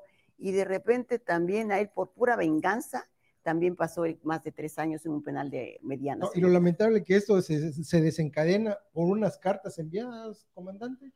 Bueno, primeramente en febrero yo le mando una carta al presidente en donde le comunico las irregularidades El operativas y y, que decía al- al- en febrero. Entonces yo pensando este, que ingenuamente que él no sabía, se las mando para que tome Que no sabía el presidente Calderón. Sí, Ahí que está, fue el ingenuo, ahí- fue de veras que era, fue ingenuo, Ahí ¿eh? está, este, donde está recibido en, el, en febrero del 2008, eh, la entrega a una diputada federal, eh, la, la diputada federal Álvarez, y está ahí la, si se ve, ahí se ve que se le entrega al, a este, al, a- eh, no, pero al, al, al- al secretario particular del presidente, entonces no puede decir que no, que no tenía No tenía conocimiento. conocimiento. Esa fue la primera carta. Esa fue la primera carta. La segunda carta, ahí están los sellos, está en- esa fue en mayo, ahí están los sellos de todas las autoridades de la Procuraduría General de la República, de la Secretaría de la Función Pública, a las comisiones de seguridad pública del Senado y de la Cámara de Diputados, que ahí era, estaba usted como diputada federal en esa comisión y fue la, fueron la, que atendió realmente esa, esa denuncia. Y bueno, pues eh, eh, también están en la carátula la- la- donde se recibieron y donde se reciben en presidencia. Entonces, el presidente siempre estuvo enterado y él fue el que... No, hoy sabemos, pero más que enterado. Bueno, por- nada más me están diciendo que ya estamos en YouTube y que no se olviden de inscribirse, de suscribirse a YouTube para pues que tener ahí más fuerza y que no sé, está haciendo un canal que nos da espacio. Pues muy bien, y sí me decía, y uno ve, ¿no? Ahora con esto de lo de Calderón, ¿por qué crees que se va a España, no? Él sabe que está, era imposible que hiciera lo que hizo eh, este García Luna y no García enterado el presidente. y, no- y no estaba enterado el presidente, porque eran los grandes negocios millonarios. ¿Cuánto le habrá tocado a Calderón? Yo me pregunto, ¿no? ¿De qué tamaño fue la mochada? Es que pasarían dos cosas. Si no sabía, pues también por omisión. Qué pendejez, ¿verdad? Parecía pendejez. No, no. Sí, no, no, no hay, no tiene eh, no, no hay salida, ¿no? Para él.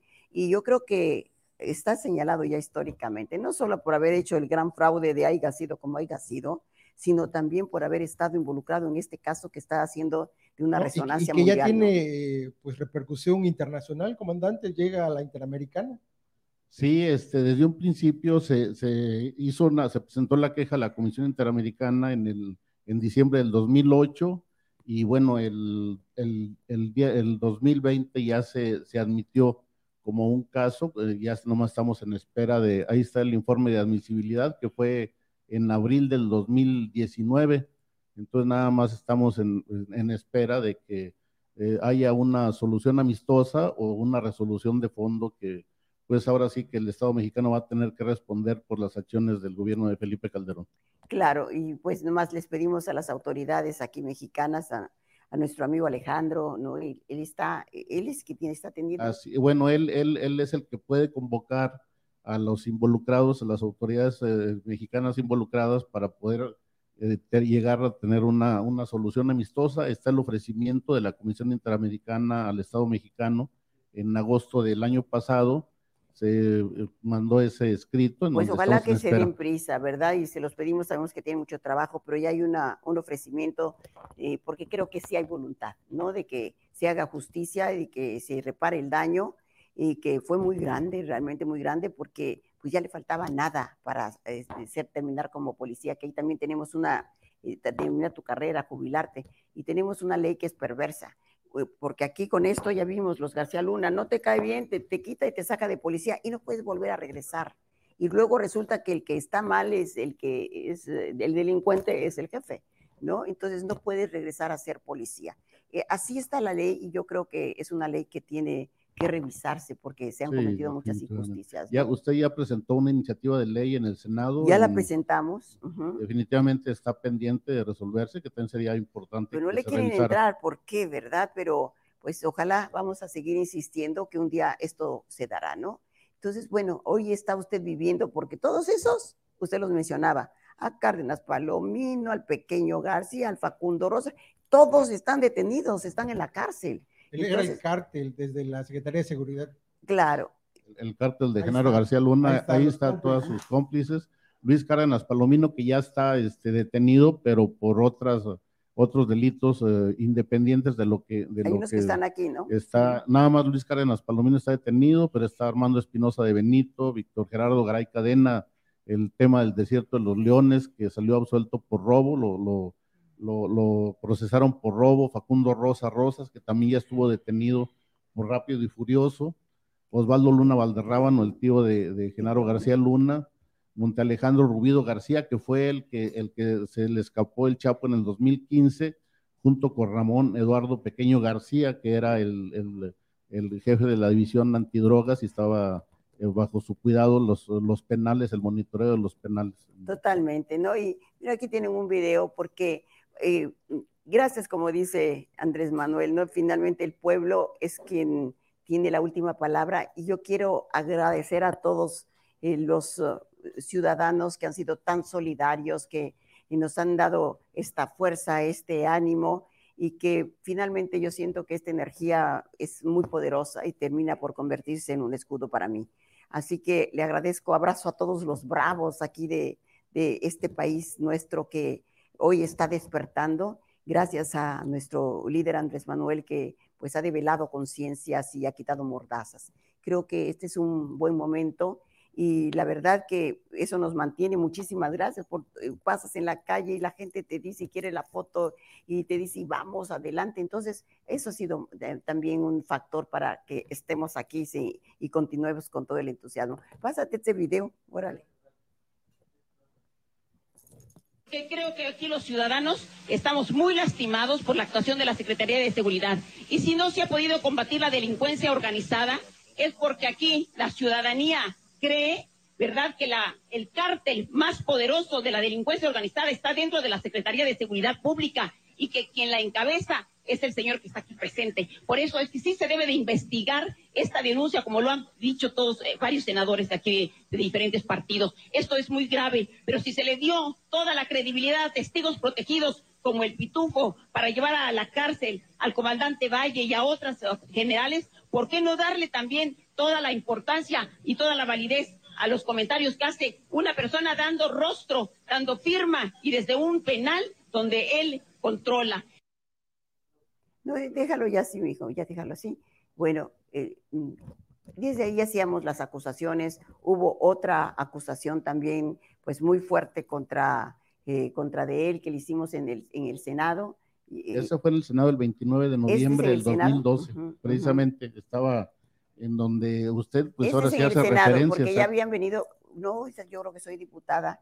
Esto ¿Sí? es después de lo de la Ah. AFI, porque es cuando ellos me hablan que lo encontraron en el camino con la Barbie, que los, lo vieron y que piden la cita, ¿no? Para acercarse a nosotros. Entonces, ahí es cuando, eh, pues, nosotros, ¿a, a quién recurríamos? Y que les dijimos, pues, que fueran a, a proceso, pues, para presentar este escrito y se le diera publicidad. Me dicen que sí fue publicado y, y, eh, alguien me mandó ya el, el link, lo, esto lo, lo estamos checando, porque ah, uno comentó que que nunca salió nada en proceso. Creo que sí salió. Y eso también es, es, pues qué importante que en ese tiempo era otro proceso, no el de ahora que te inventa mamarrachadas, ¿no? Sino que investigaba, que era muy serio y muy profesional. Entonces, eh, era muy creíble lo que ellos eh, sacaban, eh, publicaban en su revista, ¿no? Entonces, bueno, y, que pues después de eso que tuvimos, ¿tienes el otro videito? Más así muy, muy, muy breve, ese muy breve.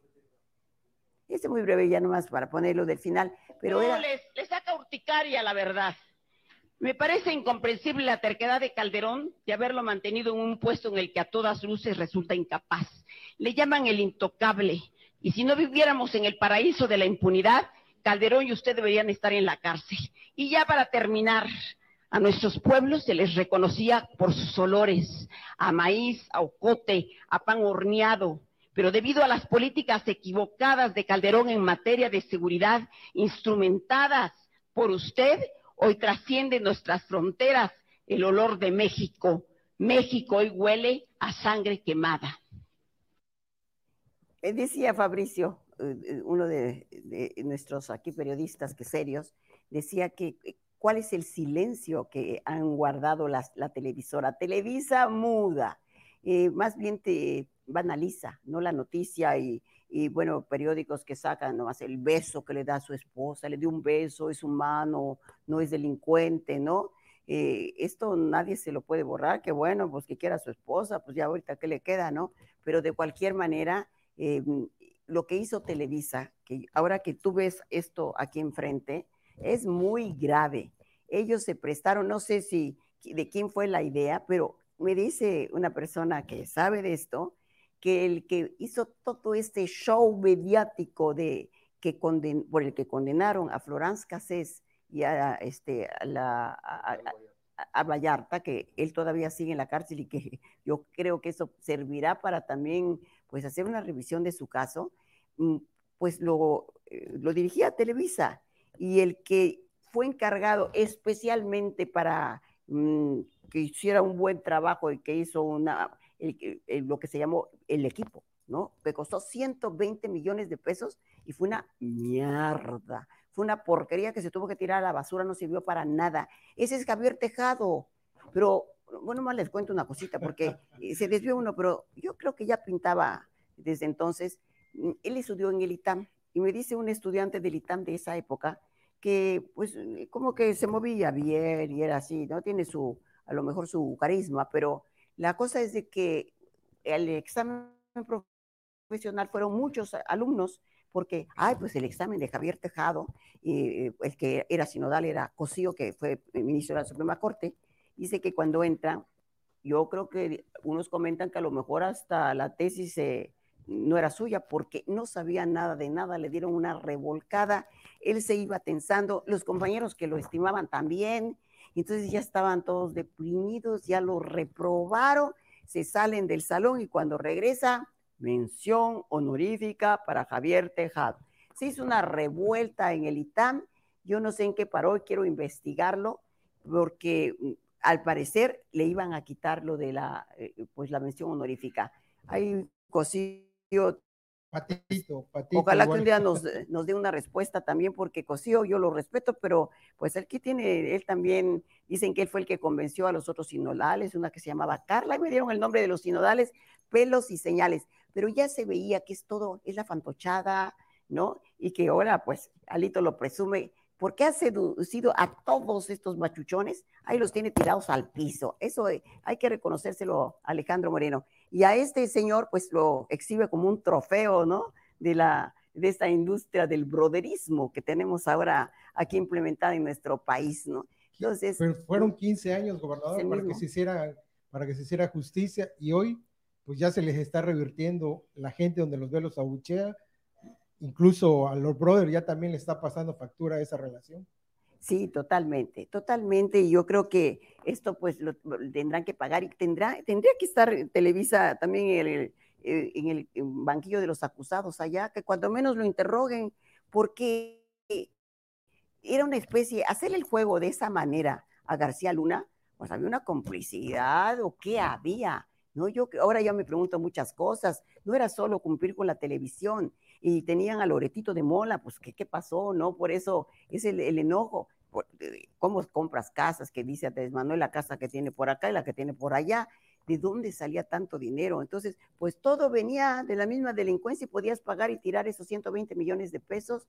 Eh, la verdad es que es muy lamentable que esto se haya dado de esta manera y Televisa tiene una responsabilidad. Y usted, señora Azcárraga, también la tiene y tiene la responsabilidad de que a ciudadanos no tienen incluso nada que ver, yo soy gobierno y a lo mejor tíreme lo que quiera, pero se está metiendo con ciudadanos que no tienen nada en esta, no tienen vela en este entierro y que nada más por seguirle el juego a una persona que pues no sabe más que de sí mismo, pues eh, lo que único que está haciendo es, yo no sé, en la bolsa de valores, pero mm, desprestigiar, embarrar a su empresa y ponerla bajo sospecha, ¿eh?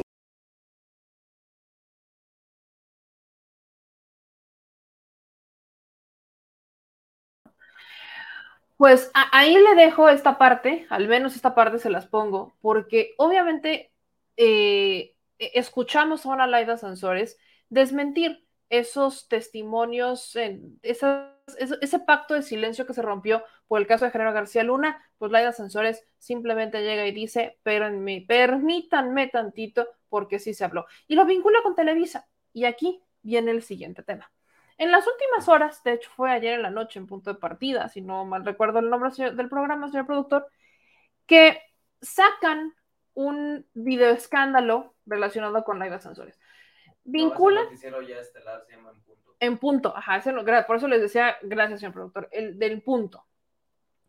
Laida Sansores este, vuelve a hacer noticia porque Televisa presenta una serie de videos donde se exhiben a dos funcionarios eh, del gobierno de Laida Sansores y a una senadora de Morena de recibir fajos de billetes.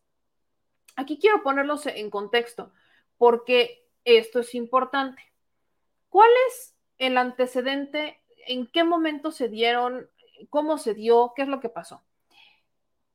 Según lo que presenta Televisa, dos funcionarios del actual gabinete de Laida Sansores, que son Raúl Pozos Lanz, actual secretario de Educación de, Campe de Campeche, y Armando Toledo, jefe de la oficina de la gobernadora, ellos habrían ido a Palacio de Gobierno y se exhibe en el video del estado de Campeche a recoger dinero. También se puede ver a la senadora Rocío Abreu llegar a recoger dinero. O sea, se les ve sentados, se ve el dinero, etc. Los videos están fechados en el 2021 y exhiben, por ejemplo, el primer video a Raúl Pozos Lanz recibiendo al menos cuatro fajos de billetes de 500 pesos. Es más, voy a poner sin audio ni mucho menos, solamente las imágenes para que si ustedes pues, no, no, lo vieron, ya está una imagen, que, que justo lo que le, le pedía al señor productor. And después, ahí está. Esto es lo que presenta el noticiero estelar de Televisa. Ahí está. Estas son, esta es la imagen. Esta es parte de, de los videoescándalos en donde pues, se ve a Laida Sansores, ¿no? Ahí está. Ok. Esto empezó a generar mucha, este, mucho, mucho debate, obviamente, en redes sociales, porque, por supuesto, y creo que con toda justa razón, estamos hablando de un video donde claramente se ve que hay dinero, que están los fajos de dinero, las caras de los, de los personajes, dos funcionarios que actualmente están en el gabinete de Laida Sansores y una senadora. Pero, por ejemplo, vi un, un, tuit de la Catrina Norteña que decía que esta era una manipulación de Televisa porque Rocío Abreu habría recibido el dinero. Es más, les quiero compartir ese tuit porque quiero hacer una aclaración importante, muy importante en el contexto del tiempo. Dice la Catrina que es una manipulación porque Rocío Abreu habría recibido el dinero un mes antes de la elección que ganó Laida Sansores en el 2021, que en ese periodo ella era priista y ganó su senaduría con el PRI. Alto, esto no es así. Rocío Abreu está en Morena desde el 2020. Ella sí llegó, y lo sé porque yo entrevisté a Rocío Abreu. Yo, yo le hice esa pregunta a Rocío Abreu, las entrevistas están en el canal. De hecho, Rocío Abreu quería ser candidata de Morena para gobernar el estado de Campeche. Y el cambio de Rocío Abreu justamente se da en 2020. ¿Por qué? Porque Rocío Abreu gana, o sea, al menos gana la senaduría por el PRI, entra al Senado en 2018. Rocío Abreu entró en 2018 al Senado. Y a partir de ese momento empezó o emprendió una guerra en contra de Alejandro Moreno Cárdenas, desde el PRI. A mí Rocío Abreu me denunció, porque lo tenemos grabado, valdría la pena rescatar esa entrevista, porque creo que por el contexto igual y vale la pena meterlo en algún momento. Rocío Abreu a mí me dijo que Alito Moreno la habría mandado a secuestrar por violencia política de género, que de hecho cuando ella gana, Alito lo que quería era quitarla del Senado. Y ahí empieza la bronca con Alejandro Moreno Cárdenas. Que esa bronca derivó en que Rocío Abreu se cambiara de bancada. Y a partir de ahí se fue Morena. Entonces, Rocío Abreu hace su transición a Morena entre 2019 y 2020, sobre todo 2020. Rocío Abreu está en Morena desde, o sea, un año antes, no un mes antes, sino un año antes de la elección de Laida Sansores porque ella quería ser gobernadora. De ahí que haga esta precisión. Pero algo que coincido plenamente con la Catrina Norteña es que aquí, independientemente de las respuestas que da Laida es que no le corresponde a Laida, porque en ningún momento vemos a Laida. No los vemos, a, no, nunca vimos a Laida Sansores. Solamente vemos el dinero a dos funcionarios y vemos a Rocío Abreu. Eso es lo que se ve. Así que quienes tienen que responder son los funcionarios y es Rocío Abreu. Ellos tienen que responder. Pero ¿saben también quién tiene que responder? El PRI. Que no se les olvide que el gobierno al que justamente, del que justamente hablan, que es el que habría dado el dinero, es el gobierno que dejó a Alito en manos de Carlos Aiza. Porque Alejandro Moreno Cárdenas abandonó el estado de Campeche para convertirse en líder del PRI, que eso es lo que hizo Alejandro Moreno Cárdenas, se convierte en líder del PRI, y decide echarse para atrás en el Estado y deja a Carlos Aiza, con el que se pelea porque su hijo decidió votar a favor de la reforma eléctrica del presidente López Obrador y se pasó al PRI, digo, se pasó a Morena, el hijo de Carlos Aiza, exgobernador de Campeche priista. Pero en todo este contexto, obviamente empezamos a ver personajes que se trepan el tema. Y ahí entra el caso de Lía Limón. La ahora alcaldesa de Álvaro Obregón denunció a Laida Sansores por algunas irregularidades y esto se da también bajo el contexto de los videos que casualmente, échense esta, publica Televisa. ¿Y a quién han estado exhibiendo en, los últimos, en las últimas semanas en el martes del jaguar? A Televisa. Les digo, les encanta ponerse la soga al cuello y lo hacen sin darse cuenta. Y esos son los que manejaron al país. Vamos a escuchar lo que dijo Lía Limón en contra de la de Sansores. locales que estuvieran afiliados al programa. Al final, Supuestamente los comercios cobrarían los vales en la alcaldía. Tres de los problemas que detectamos son los siguientes.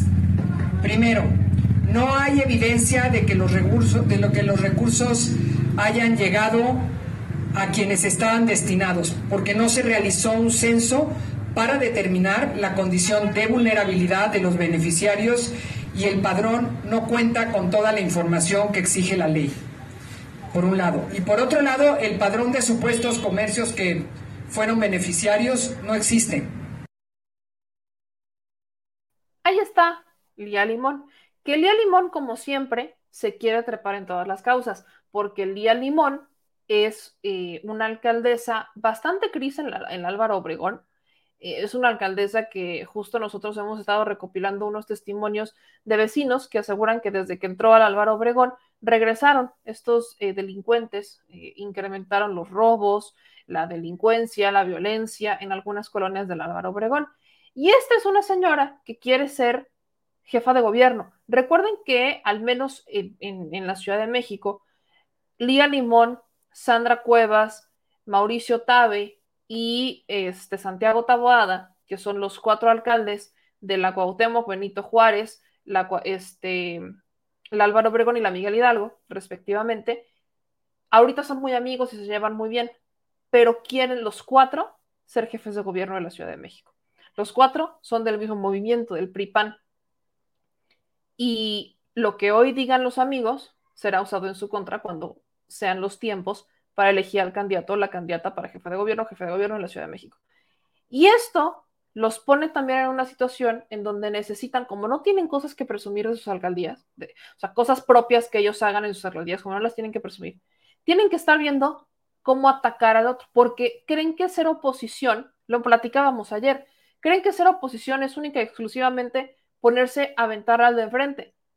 Digo, Madrear políticamente. madrear políticamente, digo, pues hazlo, ¿no? Es ser oposición.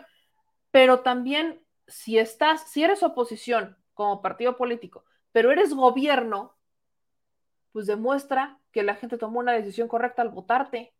demuestra que eres diferente. ¿Cuánto lleva el día en, el, en alcaldía? Ya desde el 2021, señor productor. Sí, claro, desde el Sí, lo- lo 2021. tomamos en plena pandemia, me acuerdo. Dos, sí, dos, ¿Por dos años. ahora- ¿Por qué hasta ahora empiezan a sacar estas cosas? Son siete denuncias. Son siete Eso es- denuncias a eso iba. Por eso lo digo, porque este tipo de denuncias que está señalándole a Limón, las tuvo que haber hecho como máximo el año pasado. Ponte Di- un medio to- año, en lo ponte que hacen el corte de caja. exactamente en lo que haces la revisión, porque sobre todo cuando entra un gobierno distinto, lo primero que haces es ver cómo te dejaron el paquete. Y sobre todo es lana. Porque justo estás hablando con cuánta lana yo tengo, porque como entras con el presupuesto mordido, tu primera preocupación es cuánto dinero tengo para operar lo que queda de año. Y después yo necesito saber cómo voy a operar el siguiente. Pero para saber qué voy a hacer, necesito saber cómo estoy. Por eso es que cuando entran los nuevos gobiernos, tienen que hacer estas revisiones. Pero en el caso de Lía Limón, se tardó dos años en denunciar a la exalcaldesa del Álvaro Obregón, que ahora es gobernadora del estado de Campeche. Se tardó dos años en hacerlo. ¿Por qué? Porque todo lo mueven de forma política, porque su interés no es legítimo hacia quien los votó, sino es hacia dónde encuentran el foco político, el foco mediático más bien. Y como es tema Laida Sansores, ¿qué es lo que hacen los políticos? Se van enterando de cosas o van viendo irregularidades o lo que ustedes quieran y las van guardando. O encuentran vacíos legales o encuentran algo que pueden explotar políticamente y lo van guardando. Y lo guardan, esto lo hacen, esto es política pura. Lo van guardando, lo van guardando, lo van guardando. Ar- Arman sus expedientes. Y en el momento que necesitan, lo utilizan pero es el momento en que ellos lo necesitan, no el momento en el que se necesita por el pueblo, por ese interés legítimo que se llama gobernar a la gente. Y esto lo digo porque justo eso es lo que motiva a Lía Limón a hacer unas denuncias en contra de Laida Sansores. Pero resulta que la señora no es una blanca palomita, porque en el martes del jaguar también Lía Limón salió salpicada. La gobernadora, Laida Sansores, le responde a Lía Limón y exhibe que pues Lía Limón no es la blanca palomita que dice porque no vive realmente en la alcaldía. Algo que también hace Mauricio Tabe. Mauricio Tabe no es de la Miguel Hidalgo, él fue diputado por la Benito Juárez y para convertirse en alcalde de la Miguel Hidalgo, sus amigos le regalaron un departamento para vivir en la Miguel Hidalgo y se mudó a la Miguel Hidalgo sin ser de ahí. La ambición del poder es motivo de mudanza, para que me entiendan. Así que en esta parte del martes del jaguar, la gobernadora de Campeche no solamente aclara algunas cositas, detallitos, minu- pecatas minutas de Lía Limón, sino que también sube los videos que son las respuestas de los funcionarios que salieron en estos videos, los videoescándalos. Vamos a escuchar qué dijeron y después, después regresamos para analizar sus respuestas y obviamente seguir cuestionando a Televisa. ¿Por qué? Pues es que cómo, ¿cómo les digo que no puedo hacer eso? Vamos a ver, escuchar. sido a todos estos machuchones, ahí los tiene tirados al piso. Eso eh, hay que reconocérselo a Alejandro Moreno. Y a este señor, pues lo exhibe como un trofeo, ¿no? De, la, de esta industria del broderismo que tenemos ahora aquí implementada en nuestro país, ¿no? Entonces, Pero fueron 15 años, gobernador, para que, se hiciera, para que se hiciera justicia y hoy pues ya se les está revirtiendo, la gente lo soportan y saben que ante todo, pues vean nada más cómo queda.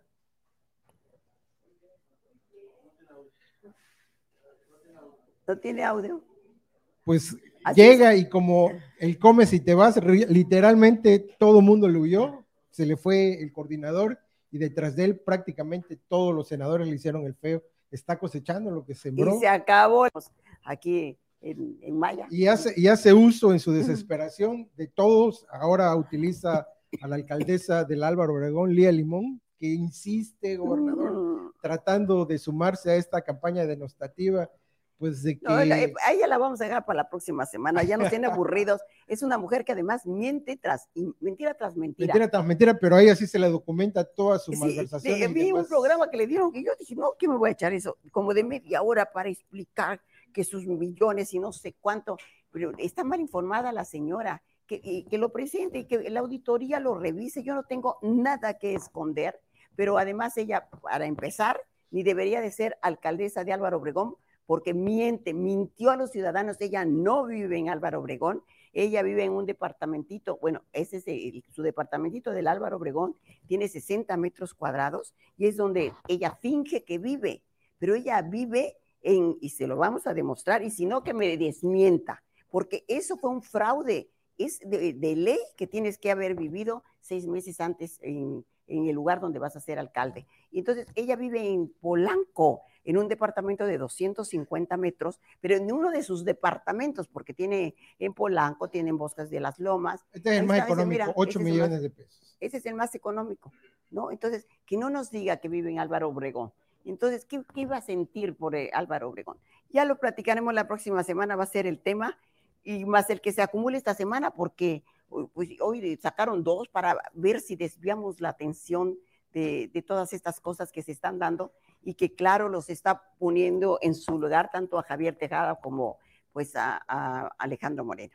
Así es, gobernador, y precisamente por eh, pues esas exhibidas que se le está dando, pues en, en esa denostación que traen contra su gobierno, sacan unos videos de supuestos eh, cochupos, según ellos, para funcionarios de la actual administración, que ya aclararon en redes sociales esta situación, que demuestran una vez más que el Pinocho de Oro está muy peleado por parte Oye, si a quién se lo vas a dar, yo creo que empate técnico, ¿no? Porque sí está, está difícil. No, que recibí dinero del gobierno de, del señor, de Lord Brother.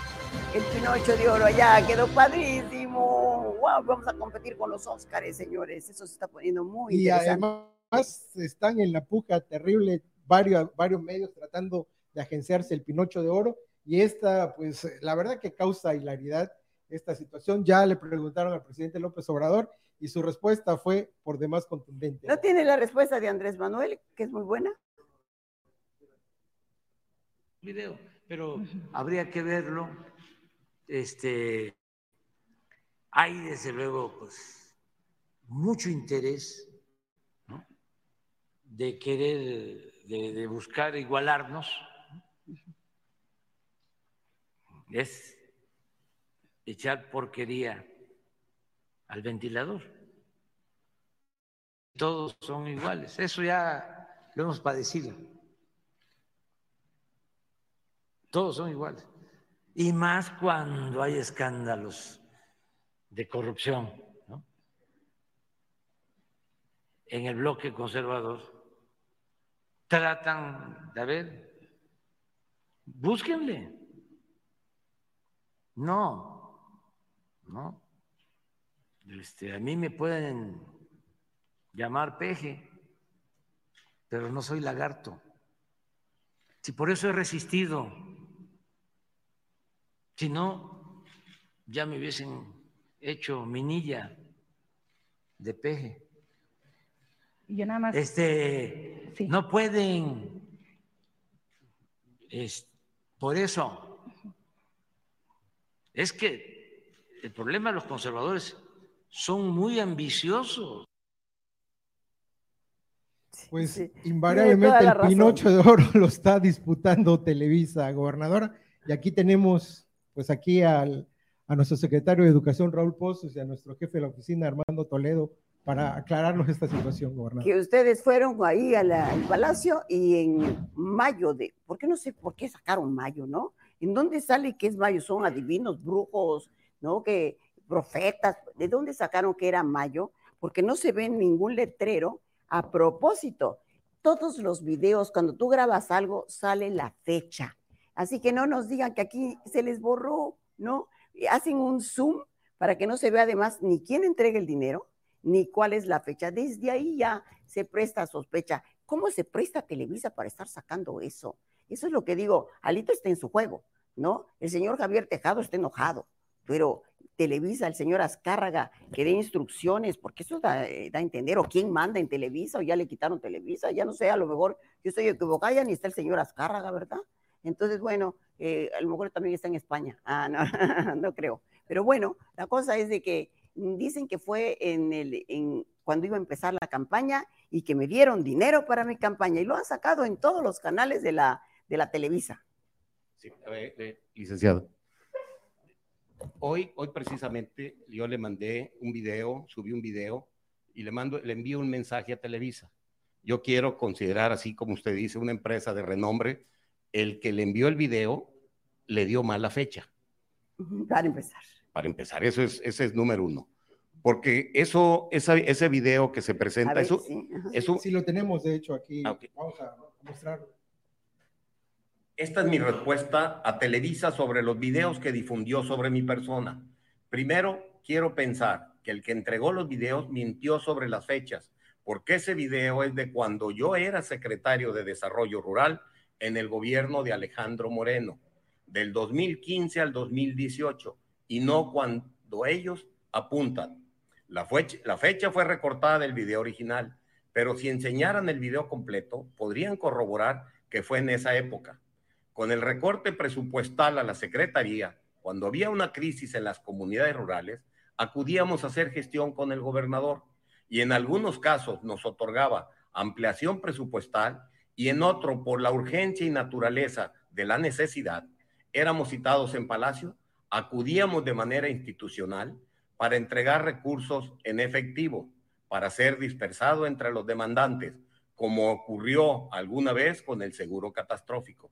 Era una práctica a veces necesaria porque en las comunidades no había bancos y muchas veces están alejadas de la ciudad. Además, nosotros sabían que nos grababan porque era visible en las cámaras y aparte firmábamos todo recurso recibido. Quiero aclarar que después de mi salida de la Secretaría, que fue en el 2018, nunca más regresé a Palacio hasta que el gobierno actual inició funciones. Gracias por su atención. Hola, les saludo con el afecto de siempre. Como ustedes saben, existe una guerra sucia con una campaña que intenta de nuevo detener los avances de la cuarta transformación de México. Yo fui senador del 2002 al 2018. Gestionar por la gente es una de las responsabilidades de todo legislador. Procurar apoyos para la gente es totalmente genuino y ha sido siempre mi convicción desde que tengo actividad pública. Los gobiernos apoyan a los legisladores para sus labores sociales y las gestiones realizadas durante todo ese periodo se convirtieron en apoyos para la gente.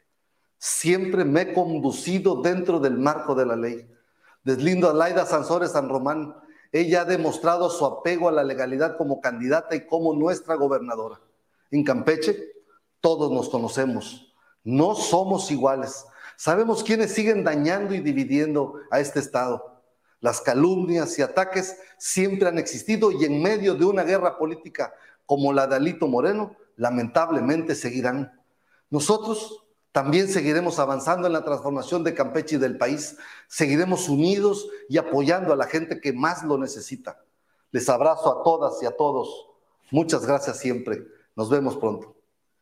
Muy bien, Raúl. Y nosotros exactamente ya encontramos el hilo y vamos a seguir tejiendo, diga lo que digan. Pero es muy claro, tú eres hasta tú eres, porque fíjate, ahorita que veo tu gafetito, ah, anda, traías un gafete en la foto, ese, exactamente, ese fue de, cuando fuiste secretario. 2015-2018. Nada más. Octubre 2018. Se les fue esa, pero son burros, son burros, son brutos, son pendejos, endejos, endejos, como dicen, ¿verdad? No queda de otra, ¿cómo los calificas? Se les dan esos detallazos, ¿no? ¿Y, y cómo les ponen un gafete que saben que solo se usó hasta esa época y lo ponen del 21? Eso ya no existía. ¿no? Entonces, tan solo, mira, esa es una evidencia, pero tiene muchas. Juntaron, no sé, yo creo que lo sacan muy rápido y lo lanzan porque La ya están, están nerviositos, están nerviositos, ¿no? Se les fue. se les fue, se les fue. Y efectivamente, creo que esta fue una práctica que nosotros estamos tratando de erradicar, que no hayan dineros en efectivo. Es muy problemático porque cuando se hace la distribución, por ejemplo, del fertilizante, se usa mucho en el medio campesino, con los pescadores, pero estamos eh, tratando de evitarlo porque efectivamente a veces las cosas hay que hacerlas rápido. Le das un chequecito a un campesino que está hasta el quinto infierno, a ver cuándo lo va a cambiar.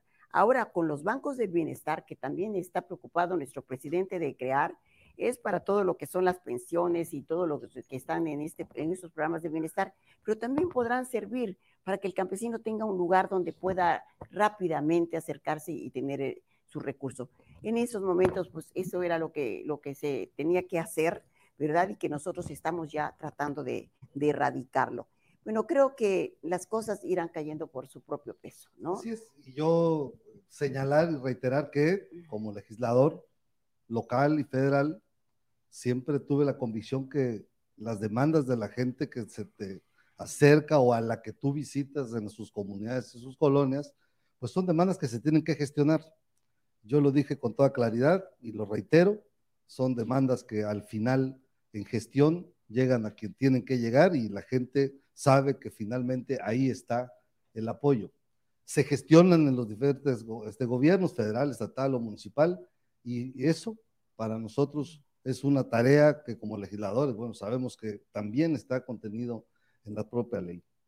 Decir que yo fui senador del 12 al 18 y aquí entré nuevamente cuando... Sí, pero del 15 12 de al 18 septiembre- y que ya no regresas que a yo Palacio, no, ¿no? yo regresé hasta el, hasta el 15 de septiembre del 2021, ¿no? Y finalmente, bueno, pues ahí está eh, esta- este, este señalamiento de las fechas que pues, No, no es, es claro que no Alejandro. Moreno, y aquí ah, se los podemos asegurar, firmar y que me diga lo contrario, era el gobernador. Se, pues pisó solito, se echó caca el solo y se la comió. No, entonces no, y esto aquí no puede confundir a la gente. Él era el gobernador y en todo caso es el mayor responsable si se hizo algo indebido, porque además no están en el patio, no están en una cuevita, en el, en el sótano, de, lu- están en una oficina pública. Entonces, aquí no es de que fuiste a recoger a la casa de un empresario, es lo que te dicen, pasa con el secretario y pasa a la secretaria y ahí te lo entregan y, lo tienen, tienen que firmar y tiene que firmar la gente que lo recibe. Entonces, era una estrategia que yo creo que debe de transparentarse más y por eso es que dijimos, vamos a tratar de acabar con eso. Pero sí, eh, mucho tiempo así se hizo y eso es algo que tiene uno, fue, fue el pasado, ¿no? Sí, uno venía de buena fe, veníamos de manera institucional, se recogía el dinero y como lo dice el mismo video que pasa mío, firmaba. Y desde ese momento y se comprobaba. Pero también hay un tema, licenciada. Si eso hubiera sido en su momento, se hubiera podido impugnar la elección, pudieron haber echado abajo la, la Claro, elección. imagínate. ¿Por qué hasta hoy? Era una joya si yo había recibido esas cantidades de dinero, 3 millones de pesos, o 2 millones y 5, o 500 mil pesos. es que no impugnaron porque Inventan en las tercer lugar. cantidades, ¿no? Claro, claro. Gobernadora, hay, hay algo más cuando eh, el secretario de Educación voltea a ver a la Cámara y confirma lo que dice eh, nuestro jefe de la oficina, que estaban conscientes que estaban siendo grabados. Entonces, son, Claro. además de eso, son burdos y predecibles, porque todavía advierten que hay más videos y seguramente a funcionarios que en su momento estuvieron trabajando con ellos van a seguir intentando balconearlo y distorsionando este Sí, no, no- tienes que ser adivina, ya sabes que sigue América, ya sa- sabes quiénes son los que van a seguir, ¿no? Eh, de, de las gentes que más le, le creen ellos que nos pueden doler. Por eso a ustedes los eh, trata de, de- les inventan estas cosas tratando de dividirnos como equipo. Somos un equipo unido, fortalecido, hermanado desde el principio de nuestro gobierno. Y esto para mí lo siento como una familia, como mis hermanos, y me siento muy orgullosa de cada uno de ustedes. nosotros estamos Eso es lo que no orgullosos de ti, hacer. Muy orgulloso. Eso es lo que no pueden hacer. No, eh, nos están uniendo más y pues también le tendremos luego que ir a poner una veladora y darle las gracias a Alejandro, ¿no? Muy bien, muy bien, nos estás uniendo, Alito, y vamos a seguir luchando y te vamos a seguir exhibiendo con, en toda tu corruptela, tu corrupción, que da vergüenza y que avergüenza a este país, avergüenza a tu partido, y yo no sé, ¿verdad?, de, de dónde, de dónde salió. este Alito. Sal- desgraciadamente salió aquí de los arrabales. pero- Chan, chan, chan, chan. Resulta, resalta y acontece que es que ya debemos, insisto, tenemos una larga lista de cortinillas que hay que hacer, productor. Porque una vez más, intentando atacar al de enfrente, terminaron don colgándoselas al Ve la desesperación. Por eso les decía lo de Televisa. Como Laida Sansores ha estado atacando a Alejandro Moreno Cárdenas con lo de Televisa, y pese a la N cantidad de amparos que ha interpuesto y que ha- a los que ha recurrido Alejandro Moreno Cárdenas, no ha logrado frenar el martes del jaguar. Y eso ya le ha pasado factura a Alejandro Moreno Cárdenas. En el PRI, ese desplante que le hacen los senadores priistas, de, de- de literal, va a terminar con la plenaria porque el señor no es querido en el partido, no lo aplauden, no le rinden pleitesía, él no está uniendo al PRI, al contrario, lo está dividiendo. Y eso le está pasando factura. Tan le está pasando que no van a poder nombrar un candidato presidencial en el 2024. Eso es histórico. El PRI en su vida se había echado para atrás en nombrar un candidato. O sea, el PRI siempre ha tenido su propio candidato. Y hoy están a las expensas de la decisión del PAN. No es el PRI. O sea, imagínense de ser el partido que gobernó México durante más de 90 años, que algunos estados todavía son gobernados por el PRI y no se han gobernado por ningún otro partido. Imagínense pasar de todo eso, de la historia de, del general Lázaro, de, Lázaro Cárdenas, de la nacionalización de la industria petrolera. O sea, imagínense pasar toda esta historia a convertirse en un partido que no va a presentar un candidato presidencial por primera vez en la historia del PRI. No lo van a presentar porque, porque no tienen con qué porque pasaron a ser el partido más poderoso al de tercera cuarta fuerza política nacional. Y les ganó el PAN. Imagínense esta. Entonces, ¿qué, qué hace Alejandro Moreno Cárdenas? Pues recurre a sus asesores, ya, ya, miren, con todos los audios y las conversaciones, pues ya sabemos que Alejandro Moreno Cárdenas, pues nada más no, no, no le gira bien la ardilla, ¿no? Creo que ni ardilla tiene. Entonces, Es un hámster. es, no, ni hámster, No, ni no, ni hámster, no, está vacío, está vacío, está vacío. ¿Ves estas bolas que salen en las películas este, de, de, de, de- del viejo este? Así el desierto y estas pelotitas. Así Ah, sí, está el cerebro de la- Alito. sí, como de- ay, ¿cómo se Co- llama? Estas, estas pelotas, esas bolitas que salen en las películas De del viejo este, dunas. ajá, de las dunas que salen así en el desierto, que tú las ves y pues ves vacío. Así, así está el cerebro de Alito. Entonces, ¿a quién recurre Alejandro Moreno Cárdenas? Pues recurre a sus asesores. ¿Qué le dicen los asesores? Que ataque con la misma estrategia de Laida Sensores, que ya no diga nada, que se eche para atrás y entonces empieza a utilizar a sus amigos en los medios de comunicación. Y de ahí que sale Televisa. Lo que les decía hace un momento, todos los políticos siempre están guardando material todo el tiempo, porque nunca saben cuándo lo van a necesitar. De todas las personas que trabajan con ellos, siempre están guardando material. Y en este caso estamos hablando de personajes que trabajaron en la administración de Alejandro Moreno Cárdenas y que eran priistas en aquella época. Y ese video es grabado en esa época. Las evidencias que presenta Laida Sansores o que presentan los, los ahora funcionarios de Laida Sansores, expriistas, es que salen justamente con este famoso gafete que pertenecía a la administración de Alejandro Moreno Cárdenas. Aquí está la imagen. Sale justamente el gafete verde que corresponde a la administración del el PRI en el estado de Campeche, lo lleva, de hecho, al martes del jaguar para decir, bueno, pues ahí está el gafete, me grabaron con este gafete y aquí no estamos utilizando estos gafetes. Al video le quitan la fecha convenientemente, todos los videos de las cámaras de seguridad siempre vienen fechados y vienen con la hora en la que se graba y justo uno de ellos se ve como pues voltea, ¿no? Voltea a ver a la cámara, justo dicen, era evidente que nos estaban grabando, sí están leyendo un guion, lo voy a rescatar porque sí se ve particularmente a los dos funcionarios de la ayuda sensores en los videos que graban leer lo que están diciendo, después ya lo argumentan en el martes del jaguar en vivo con la sensores, de quien yo he visto silencios de Rocío Abreu. El que salió a defender a Rocío Abreu fue Ricardo Monreal, obviamente. Él sale a defender a Rocío Abreu, pero por más que busqué algún texto o algo donde Rocío Abreu se deslindara, no lo encontré. Y le pedí justo al productor que lo buscara. Hasta el momento no he encontrado. Estamos buscando a Rocío Abreu para poder platicar con ella sobre esto y que nos diga qué pasó, porque ella era priista en esa época. Entonces, Alejandro Moreno Cárdenas, que esto es por un lado, intentando darle un golpe a Laida, utiliza Televisa, de quien ya sabemos son aliados, socios, amigos, compadres, papos, pero termina dándoselo a sí mismo, porque él no pensaba o no se imaginó o están tan desesperados que no calcularon que fueran a responder los funcionarios. Por el otro lado, ¿cuál es el dinero? ¿Para qué era el dinero? Lo que dicen es que como legisladores, en el caso de, eh, sería eh, eh, el caso de, este, no del funcionario que actualmente está con la idea Sensores, sino particularmente sería el de Raúl Pozos. Raúl Pozos, que era legislador del PRI en aquella época, lo que dice es que el gobierno pues les daba un recurso para hacer gestiones. Yo personalmente no estoy de acuerdo en el tema de las gestiones. Entiendo que las hacen los legisladores, pero el hecho los ha distraído. ¿Me explico?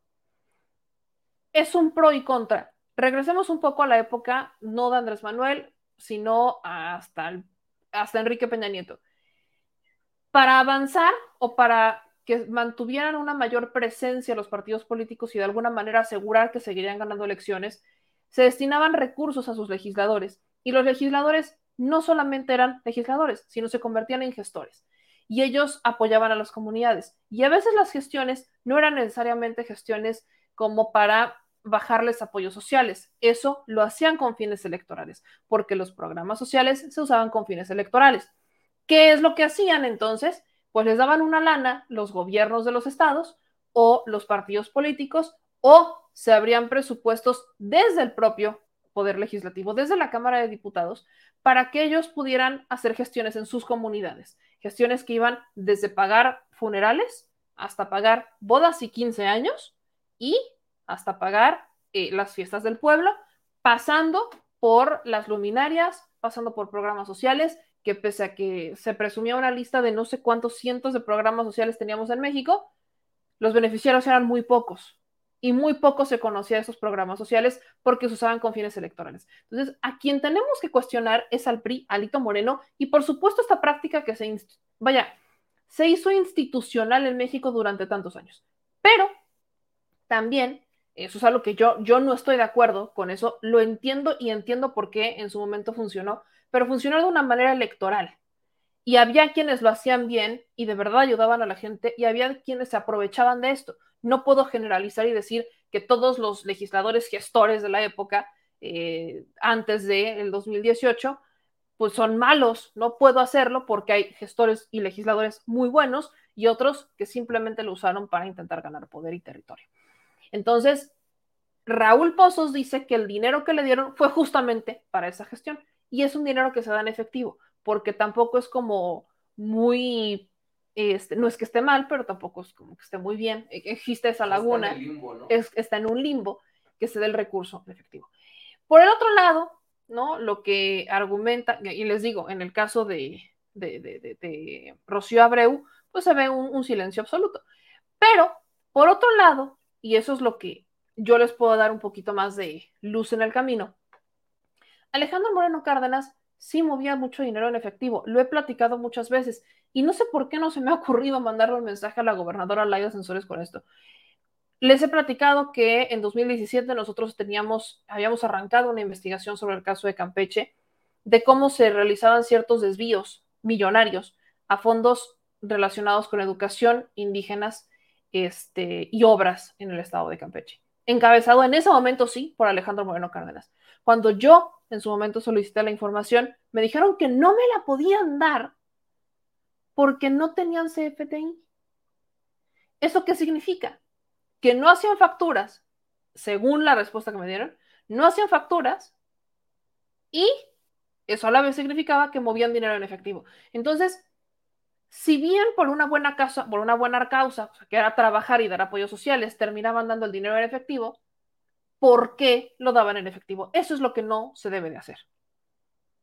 Estos fondos, por ejemplo, el fondo para desastres, eran recursos que al final el gobernador pues terminaba dando, pero ese dinero que estaba en efectivo tuvo que haber salido de alguna manera. En vez de pasarse, en vez de hacerse una transferencia, en vez de darse directamente a la gente y demás, se manejó en efectivo. Y de ahí que no puedan hacer absolutamente nada, porque existe un limbo para eso. Hay dinero, sobre todo en los estados como Campeche, como Chiapas, como Tabasco, como Quintana Roo, incluso como Yucatán, donde tienen que mover el dinero en efectivo dadas ciertas circunstancias, sobre todo lo que tiene que ver con comunidades indígenas, porque no, no tenían manera de hacerlo de otra forma. Y eso es lo que se tiene que ir cambiando, de ahí el Banco del Bienestar y todo lo que ustedes quieran. Pero esas son las razones que dan. Y al final el que termina, el que va a terminar pagando las consecuencias de esto es Alejandro Moreno Cárdenas, porque fue bajo su administración, es dinero que salió de su gobierno y es dinero que él destinó para dar en efectivo.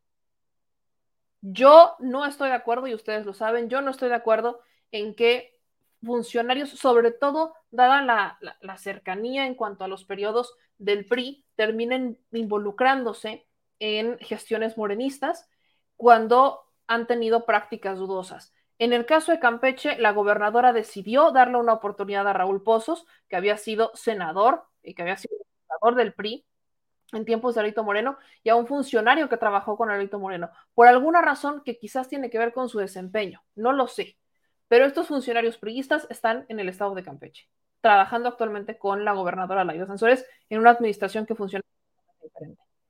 Y eso es lo que quiso aprovechar Alejandro Moreno Cárdenas para intentar darle un golpe a Laida Sansores a través de Televisa.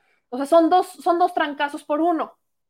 El video lo hacen pasar como que es de ahorita, cuando ni siquiera, porque ya salió. Además, tienen razón. Si hubiera sido un tema de recursos y ese video ya lo tenían, ¿por qué no lo sacaron en el 2021? Cuando eso quizás hubiera sido una causal de quitarle el registro a Laida Sansores o de quitarle la victoria a Laida Sansores, de comprobarse. ¿Por qué lo hacen ahora que es gobernadora? Porque el video no corresponde y porque en el momento de hacer la investigación no iban a encontrar absolutamente nada. No les iba a servir para tumbar a Laida. Lo único que están haciendo es aventar estos golpecitos para ver si de alguna manera logran destantear a Laida. ¿Cómo decimos por acá? Están hablando, o sea, le quieren enseñar al campesino a sembrar maíz. Le quieren dar una lección a Laida cuando Laida ya les dio una arrastrada monumental por prácticamente un año y no se han logrado levantar ni con los amparos, ni con el Poder Judicial, no lo han logrado y le quieren dar una arrastrada a Laida esperábamos algo mejor de ustedes, sobre todo de Televisa, la gran fábrica de sueños y montajes, esperábamos algo mejor. Uno espera algo mejor de Televisa. Pero no, no. Lo único que tenemos es un medio de comunicación que exhibió que siempre sí la idea tiene razón y Alejandro Moreno Cárdenas tiene estas, eh, estos nexos con el Poder Judicial. Otra vez, volvemos a ver cómo caen en su propio juego. Volvemos a ver cómo estos personajes simplemente terminan cayendo en las, en las, este, híjole, terminan cavando su propia tumba. Eso es a lo que quiero llegar.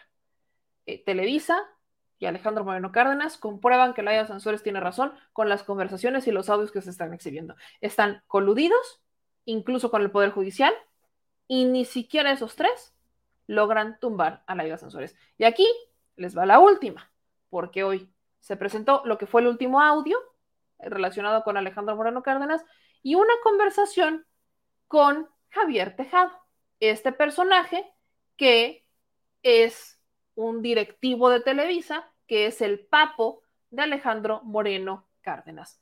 Este personaje es del que quizás esperábamos un poquito más, pero no, solamente nos encontramos con lo mismo de siempre, errores. Así que no, Televisa ya ni es la fábrica de sueños y creo que ya tampoco le queda lo de ser fábrica de montajes. Gobernador. ¿por qué le pagó en efectivo a Bauer? Lo que me explicó me dices para no dejar rastro, porque si yo facturo como estoy usando recurso de campaña, puede ser observado por la autoridad. Es lo más seguro, es lo más pero... Pero a Bauer le tiene que pagar cinco, ¿cómo le va a pagar los otros dos y medio?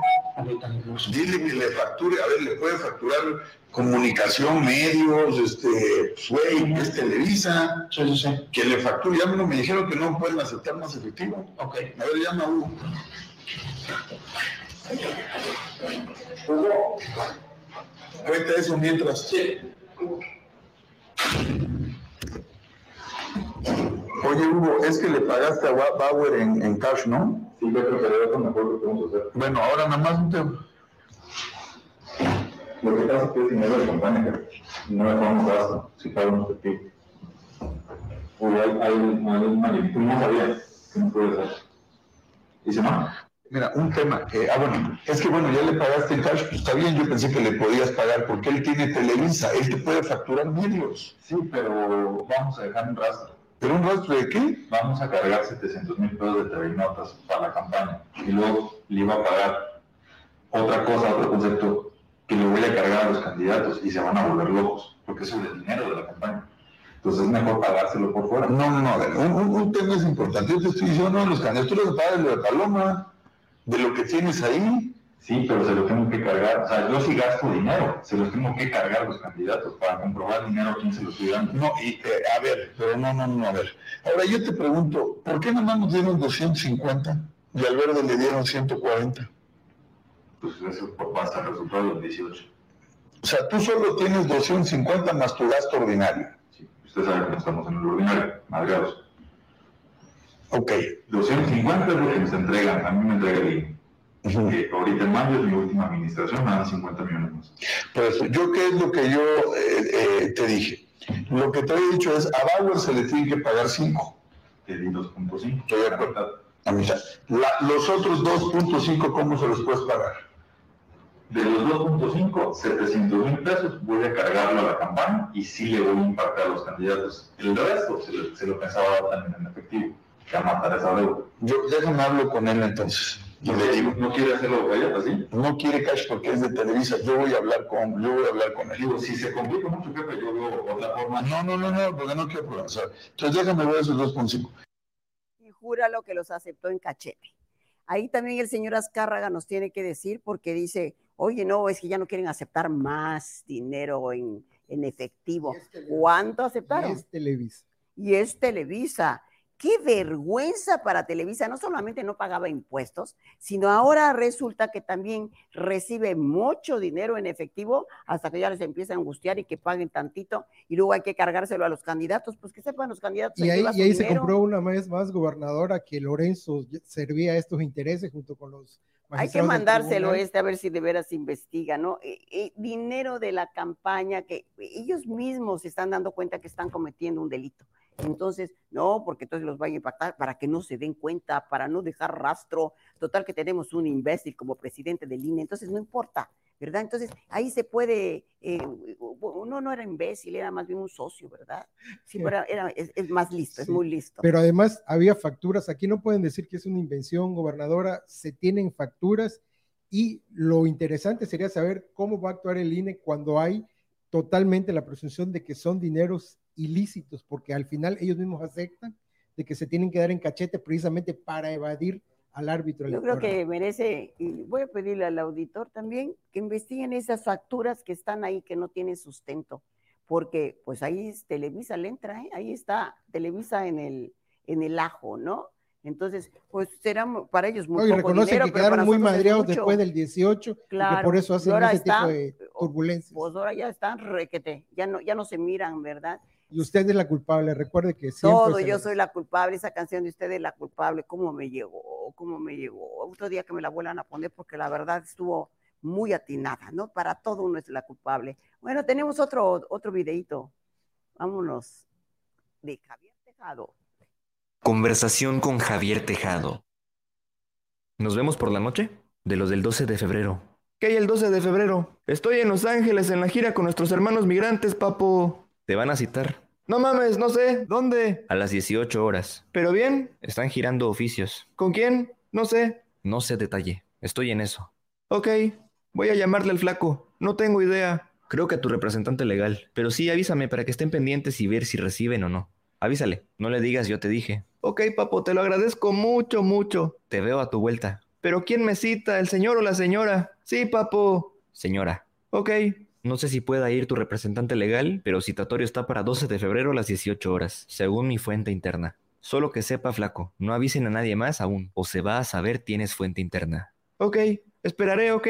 ¿Qué me recomiendas? Avisa a flaco que sabes te van a citar. Que no se avise a nadie hasta que reciban citatorios, pero que tenga pensado plan y si te recomienda recibir en domicilio legal cuando vayan, o solo decir no hay quien reciba para ganar tiempo. Ok, perfecto, lo hago así de inmediato, pero no se te hace raro que me citen la señora, o cómo lo ves. Sí, raro. Peor si no es parte de estrategia pactada. Pero ve el lado bueno, es un buen momento para matar eso. Estaré contigo al 100 y tengo márgenes. La vamos a ganar y ya cerrar incertidumbre. Es mejor te citen que judicialicen. Así que hay mucho margen. Más que de dentro nos están avisando. Ok, perfecto, hermano. Muchas gracias. Qué tristeza. Esa ¿Quién la es la justicia. señora? ¿Quién es el flaco? ¿Para qué tratan de hacer hincapié en que para que no se judicialice? Entonces, la impunidad a todas luces, a gobernador. todas luces y el señor, el papo, el hijo de Azcárraga, pues o empleado de Azcárraga, ya no sé, si ellos no se deslindan, pues entendemos que son la misma cosa. O sea, haz de cuenta de su representante, porque es su representante para nosotros.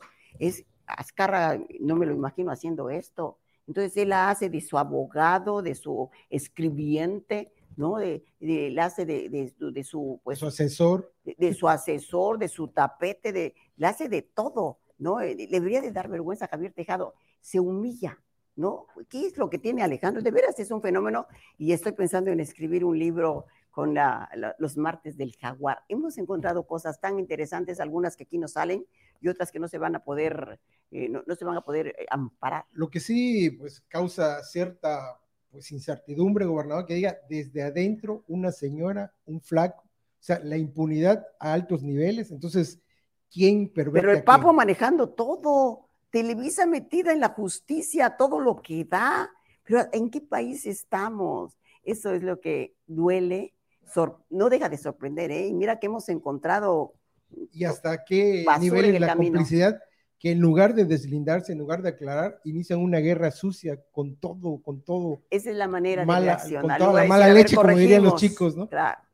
Ahí es una oportunidad de decir, corregimos y bueno, a ver qué se puede, que no, le paramos, eh, un encuentro, buscamos, en esto fallamos y qué podemos hacer. Pero además, adelante. además, gobernadora, cuando hace la aclaración con Carmen Aristegui, el directivo eh, de Televisa, lo que no aclara es que solo es una parte de la denuncia que se interpuso en el INE. O sea, ellos están tratando de decir que ya el INE los exoneró cuando realmente solo es una parte de todo lo que se le está encontrando y demostrando y documentando. Exactamente, lo exoneraron de una parte así, pero todavía tiene una denuncia que la vamos a continuar. No estaba acostumbrado Alejandro Moreno ni que lo denunciaran y Televisa menos, porque ¿quién se mete con Televisa? Pues nada más los hijos Después de los dos minutos de difamación, todo el mundo iba al besamano. Hoy se le está demostrando que ellos mienten, que ellos tergiversan, que ellos manipulan y lejos Ahí está, ¿no? Entonces, esto fue todo lo relacionado con el martes del jaguar. Javier, al martes del jaguar. Eh, Javier Tejado pues, no dice absolutamente nada y Televisa, les digo, la fábrica de, de- de su- de la fábrica de sueños y montajes se vuelve a exhibir. Y esto pasa cuando haces las cosas corriendo y no cuando las haces pensando. Se la vi.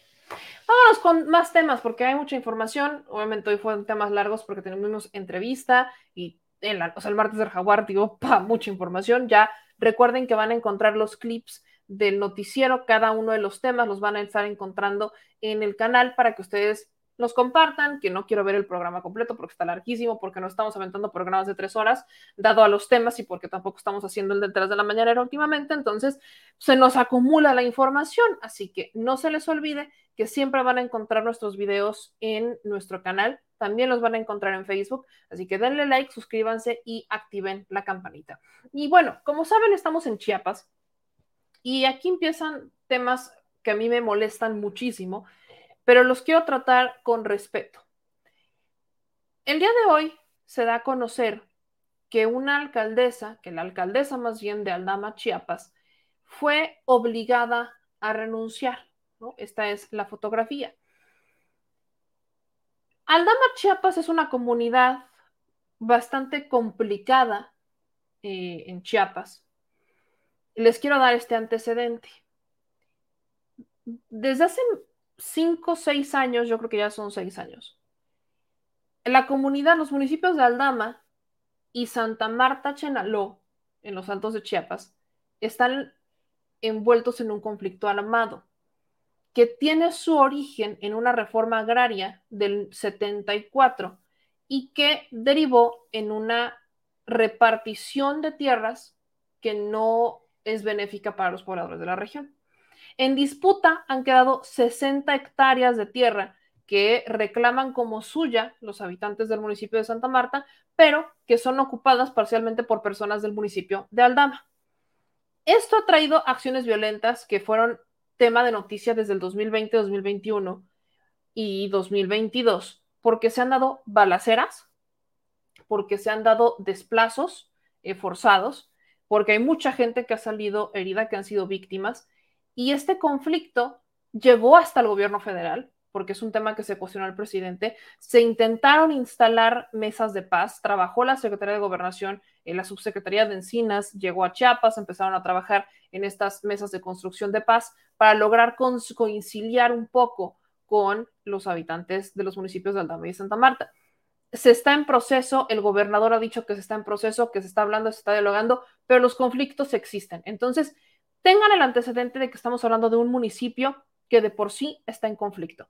Y lo segundo que también es importante es que es un municipio, o al menos esta región que tuvimos oportunidad de conocer, eh, eh, el municipio de San Juan Chamula, que no está tan lejos, está en la zona de los Altos de Chiapas, bastante machista. Brutalmente machista. Algo que a veces no se menciona y duele mencionar. Y ahí empieza esta historia. La alcaldesa constitucional de Aldama, porque fue electa, ella ganó, era del Partido Verde, porque llega, al llega al Partido Verde y llega a ser electa como alcaldesa de Aldama. Angelina Díaz Méndez fue obligada a renunciar al cargo bajo presión y con amenazas de prenderle fuego y de ser violada. Así es como la amenazaron. Ella le escribe una carta al presidente Andrés Manuel López Obrador y al gobernador Rutilio Escandón, donde dice que fue obligada a firmar su renuncia durante una asamblea el 30 de enero para imponer un consejo municipal. Esta asamblea fue dirigida por Salvador Jiménez Santís, que se autonombró presidente municipal por usos y costumbres. Gilberto López Lunes, síndico municipal, Mateo de la Cruz Hernández, ex síndico y presidente del Comisariado de Bienes Comunales, entre otros. Cito textualmente lo que dijo Díaz Méndez. Con estas acciones de imponer un consejo municipal, se violentan mis derechos como mujer y mi derecho a participar en la vida política del municipio de Aldama, que me eligió democráticamente, por lo que solicito de manera urgente y respetuosa para no aceptar los acuerdos que se tomaron en dicha asamblea y no reconocer al Consejo Municipal nombrado porque quiero seguir representando a mi pueblo con el cargo que me confirió cumpliendo cabalmente con mis obligaciones que establecen las leyes. Esta nota queda como antecedente por cualquier agresión o amenaza que pueda surgir en, mi en contra de mi persona o mi familia por denunciar los abusos y atropellos a los que me han sometido. Esas acciones de violencia basadas en elementos de género y que tienen por objeto el ejercicio efectivo de los derechos políticos y electorales constituyen la violencia política en razón de género. No es la primera vez, que es lo más triste, no es la primera vez que vemos un escenario así. El más reciente o el que tengo fresco es el de la propia Eufrosina Cruz. Ella en Oaxaca es electa para ser presidenta de su comunidad y no la dejan. La tumbaron no la dejaron ser presidenta municipal de su municipio. ¿Por qué? Porque entra el tema de los usos y costumbres. Y esta es una de las razones por las que nos sumergimos en el estado de Chiapas, en unas de estas comunidades, para poderles contar qué es lo que está pasando. El tema de usos y costumbres. Antes de eso, eh, ¿podemos poner un baile de la señora? Sí, ¿ya lo tiene? Ya lo tengo, espérame tantito. Si no, pásamelo. Ah, no, ya, ya lo tengo acá. Yo lo pongo, si quieres. Está más fácil. El segundo B. Este. 107. No, 107. Yo solo tengo uno. 107. El de 357 es el único que tengo. Ajá, ese. Ok, bueno. Les voy a poner un video de lo que dijo, se los voy a compartir directamente de Facebook, porque está subido en, en el medio de comunicación Alerta Chiapas. Esa es la fuente que entrevista a Angelina Díaz Méndez, porque nosotros no- la hemos logrado encontrar, tampoco es tan sencillo, ¿verdad? Eh, En el estado de Chiapas, pero quiero que ustedes escuchen lo que dice Angelina al respecto de lo que pasó con su destitución, obligada, amenazada de ser quemada y violada. Si no quiere firmar, ahí está la gasolina, dijeron. O si no, saber cómo le va a ir la presidenta. y firmó. La presidenta municipal de Aldama, Adelina Díaz Méndez, fue forzada a dejar el municipio que gobierna, porque de lo contrario, la amenazaron con quemarla viva. Los responsables ya están denunciados ante la fiscalía. El principal responsable es el síndico Gilberto N. y el comisariado ejidal Mateo N. Pero también ya están denunciadas las siguientes personas.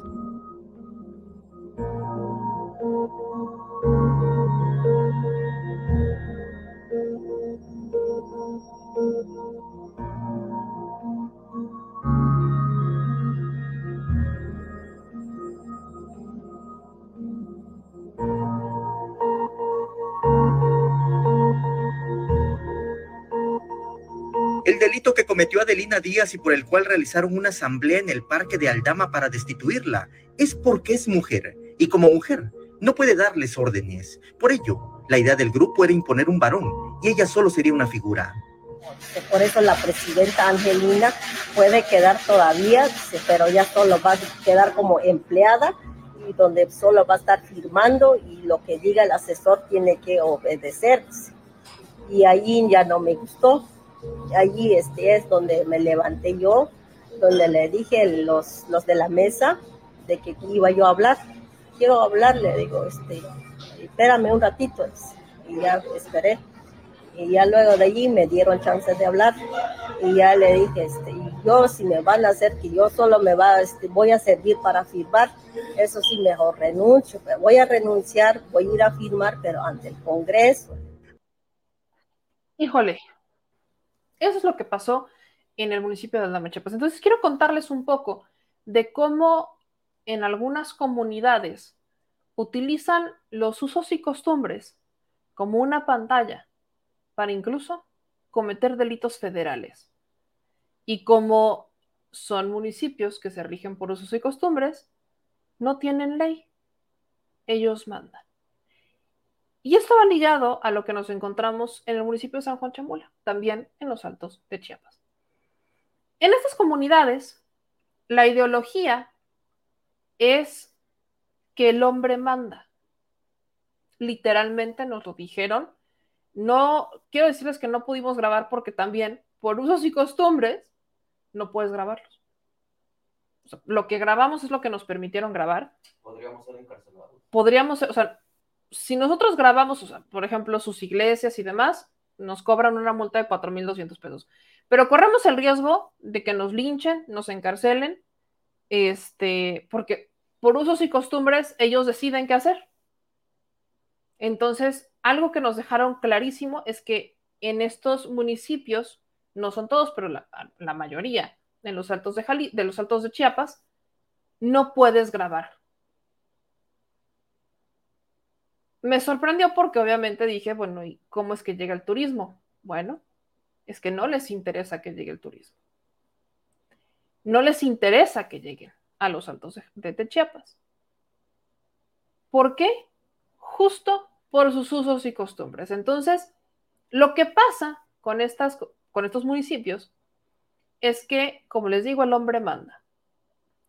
Desde la figura del mayordomo, o sea, desde la figura religiosa, porque cuando hablamos de usos y costumbres, estamos mezclando un poco la religión y las creencias con la forma de organizarse políticamente. Ellos no se sienten satisfechos, no se sienten, este, no, se sienten obligados por las leyes como la constitución, eso no, eso no entra con ellos. Y ese siempre ha sido como una frontera, ese ha sido un problema que, que no se ha logrado resolver entre el gobierno y algunas comunidades indígenas, algunos pueblos originarios, porque ellos apelan a los usos y costumbres.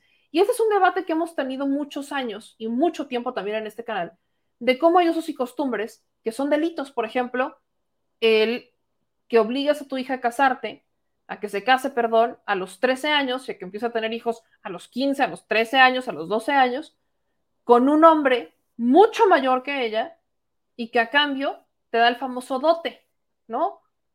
Que si la cabeza de ganado, que si algunos artículos, etcétera. Bueno, esto pasa también en Chiapas y es su cultura y yo respeto, pero no estoy de acuerdo porque ya hay muchas cosas que se están usando única y exclusivamente como una pantalla para cometer delitos. Y ese es el caso también, como les digo, de San Juan Champula. ¿Qué es lo que pasa en esta comunidad? Si bien es muy famosa, ¿no? Ahí pueden ver un poco de lo que logramos grabar aquí, el señor productor grabó un poco. Si bien eh, San Juan Chamula, que es un municipio eh, en los altos de Chiapas, que se encuentra a unos cuantos kilómetros de San Cristóbal de las Casas, es muy conocido por la iglesia de San Juan Chamula, en donde se mezcla la religión católica con las tradiciones y la cultura y los rituales de la comunidad, en donde incluyen sacrificios de gallos y, curiosamente, ofrendas de refrescos de cola a Jesucristo. Yo no sé si los mayas estarían tan contentos que de la nada se le ofrende Coca-Cola o se use Coca-Cola en, en sus en sus no, no, sé qué tan tradicional en sus rituales. Estamos hablando del refresco que más daño le ha hecho al mundo entero. Un refresco que es una droga, porque es azúcar con químicos para evitar que lo vomites y esa droga, o sea, el momento que la abres, desprende, o sea, literal, la Coca-Cola es el símil a, a la cocaína, pero legal, y la consumen todos. Los niños consumen este refresco. Los bebés, en vez de leche, consumen este refresco. Y lo que nosotros vimos dentro de esta iglesia de San Juan Chambula es justamente eso. Vean un poco de las calles. No, o sea, hay un tema con los turistas, tú llegas y te empiezan a ver de una forma como de, te empiezan a vigilar, justo para evitar que grabes, más que la iglesia, porque es lo único que tiene de atractivo turístico en San Juan Chamula. Y para lo único que quieren al turista en San Juan Chamula, obviamente es para venderle todo, porque es su fuente de ingresos. Pero contrario a lo que muchos pensarían, estos municipios no son pobres, ¿eh? La cantidad de dinero que se mueve entre los mayordomos, al menos mayordomos, que al mismo tiempo son los que tienen influencia en el poder político de su comunidad, es brutal. Como mayordomo, ¿cuánto nos dijeron que aportaban, productor? Solamente por ser mayordomo y de forma completamente voluntaria. 200 mil pesos. ¿Cómo le hace alguien de los altos de Chiapas para manejar 200 mil pesos para su postulación de mayordomo? Algo que es parte de sus costumbres. Su vestimenta. Y son 42, 46, exacto, son 46 mayordomos por año. O sea, 46 personas sacan 200 mil pesos para dárselos a su iglesia. Eso en San Juan Chamula. Pero algo que también es interesante es que como ellos no se casan, porque ellos no reconocen el matrimonio de papel, el matrimonio de iglesia y eso, están en unión libre. Y escuchen esto, que tiene mucho que ver con la cultura machista, que todavía es ley en municipios como Aldama, San Juan Chamula y demás. Son casi 10 millones de pesos. O sea, mueven casi 10 millones de pesos al año solamente para vigilar la iglesia, ¿eh? De San Juan Chamula. Vean la cantidad de dinero que se mueve. Pero una de las, uno de los de sus usos y costumbres más que a mí me, me parece bastante perturbador es que como no se casan,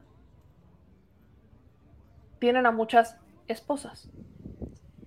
¿Cuáles son las condiciones para tener a tantas esposas?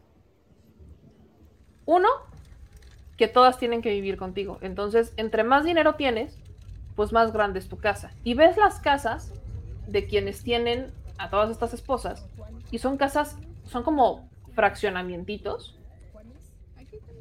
O sabes que se, ¿sabes? se parecen más como a tipo moteles, porque se ven como diferentes casitas todas idénticas, ostentosas, muy arregladitas, como ranchitos, ¿no? Y ahí están todas las esposas con todos los hijos. Pero las esposas trabajan para el marido. Quizás algunos de ustedes han escuchado esto de los harem, ¿no? Del harem de los, eh, de- de- del mundo árabe. La condición del otro lado, la condición del harem, o sea, un hombre en, en- Medio Oriente, porque no ocurre en todos los países de- del Medio Oriente, pero un hombre en Medio Oriente que quiere tener muchas esposas, la condición para tenerlas es que a todas las tiene que mantener igual. A todas les tiene que dar lo mismo. Y a todos sus hijos los tiene que mantener igual. Esa es la condición. Pues aquí en México, en municipios como San Juan Chamula, o en municipios como Aldama, si tú quieres tener muchas esposas, pues no te casas para empezar, simplemente la, la tienes. Y aparte la tienes bajo este esquema de compraventa, ¿eh? Porque le das a la familia que la cabeza de ganado, que la, o sea, le das estos, pues le entregas este dote matrimonial a la familia de la muchacha y te la llevas. O sea, tampoco es como que esté muy de acuerdo. Y ella está obligada a trabajar para ti. Y los hijos que tienen, porque me preguntaban a veces que por, o sea, alguien me dijo, me sorprendió mucho cómo en Chiapas hay muchos niños trabajando, pues ahí les va el por qué. Porque los hijos que tienen se convierten en sus empleados. O sea, el esquema es así, y esto nos lo dijeron. Se casan con muchas mujeres, tienen muchos hijos, para que esos niños, cada que viene un turista, le vayan a pedir dinero. Esa es la chamba. Y como es más difícil que a un niño le digas que no, se aprovechan de la infancia de los hijos, se aprovechan de la inocencia, para que los niños vayan a trabajar, a bolear zapatos, a vender dulces, a venderte cositas y que estén ahí. Y como es muy complicado que un turista voltee a ver a un niño en una comunidad que se ve pobre, pues ¿cómo creen que sacan el dinero los mayordomos? Que también resulta, muchos de ellos son políticos. Eso es lo que pasa en algunas comunidades como San Juan Chambula, Chiapas, como en Aldama, Chiapas. Ese es el esquema. Yo, yo estoy impactada con eso. El gobierno no ha podido hacer nada porque esto lo justifican como usos y costumbres. Todo lo que les acabo de contar, que nos enteramos en este viaje, lo utilizan para decir son usos y costumbres. No te puedes meter. Pero ahí les va la otra. En municipios como San Juan Chamula, consumir droga es algo natural. Completamente natural, no pasa nada, no te preocupes por eso. Es común. Hay una, hay, hay tiendita donde te venden lo que quieras. ¿Qué es lo que pasa entonces? Que ahí adentro está el narcotráfico. Caminando como si nada, nadie le dice nada, no tiene ningún problema, no pasa absolutamente nada. Porque la droga se mueve ahí todo el tiempo, a todas horas. Y, y eso ya es un delito federal. Muchos de, estos, muchos de lo que les acabo de contar son delitos, pero particularmente el de la droga es un delito federal. Y no logra poder entrar el gobierno porque eso lo justifican como usos y costumbres. ¿De dónde sacan tanto dinero? Ahí está otra fuente de ingresos, el narcotráfico. Entonces, la iglesia de San Juan Chamula, por ejemplo, es un atractivo turístico por esto de este morbo que tienen algunas personas con el tema de los sacrificios de gallos y las ofrendas y, y, el fuego, porque su iglesia es una iglesia oscura, es una iglesia en la que el momento que tú entras, de hecho les voy a buscar una foto porque hay fotos, pero si ustedes, por ejemplo, buscan San Juan Chamula, probablemente van a encontrar las mismas fotos y los mismos videos, de quien sea, ¿eh? De, de youtubers, de Luisito Comunica, o sea, van a encontrar más o menos las mismas imágenes. Son pocos los que se han atrevido a meter en cámara escondida, a meterse a la iglesia en cámara escondida. Yo le pedí al productor que no lo hiciéramos por respeto, porque lo primero que nos dijeron es que no, y yo honestamente dije, yo no quiero salir ni linchada, ni que nos, o sea, muchas cosas pueden pasar, uno no sabe porque lo deciden por usos y costumbres. Entonces, le dije al señor productor, vamos a respetarlos. Pero hay algunas fotografías que se han tomado a lo largo de la historia como por ejemplo esta. Esta es la iglesia de San Juan Chamula por adentro. Solo que cuando nosotros fuimos, pues prácticamente estaba llena de gente prendiendo velas. ¿Cuál es el significado de las velas? Agradecimiento, luz, etc. Entre más velas prendes, más luz tienes para tu petición.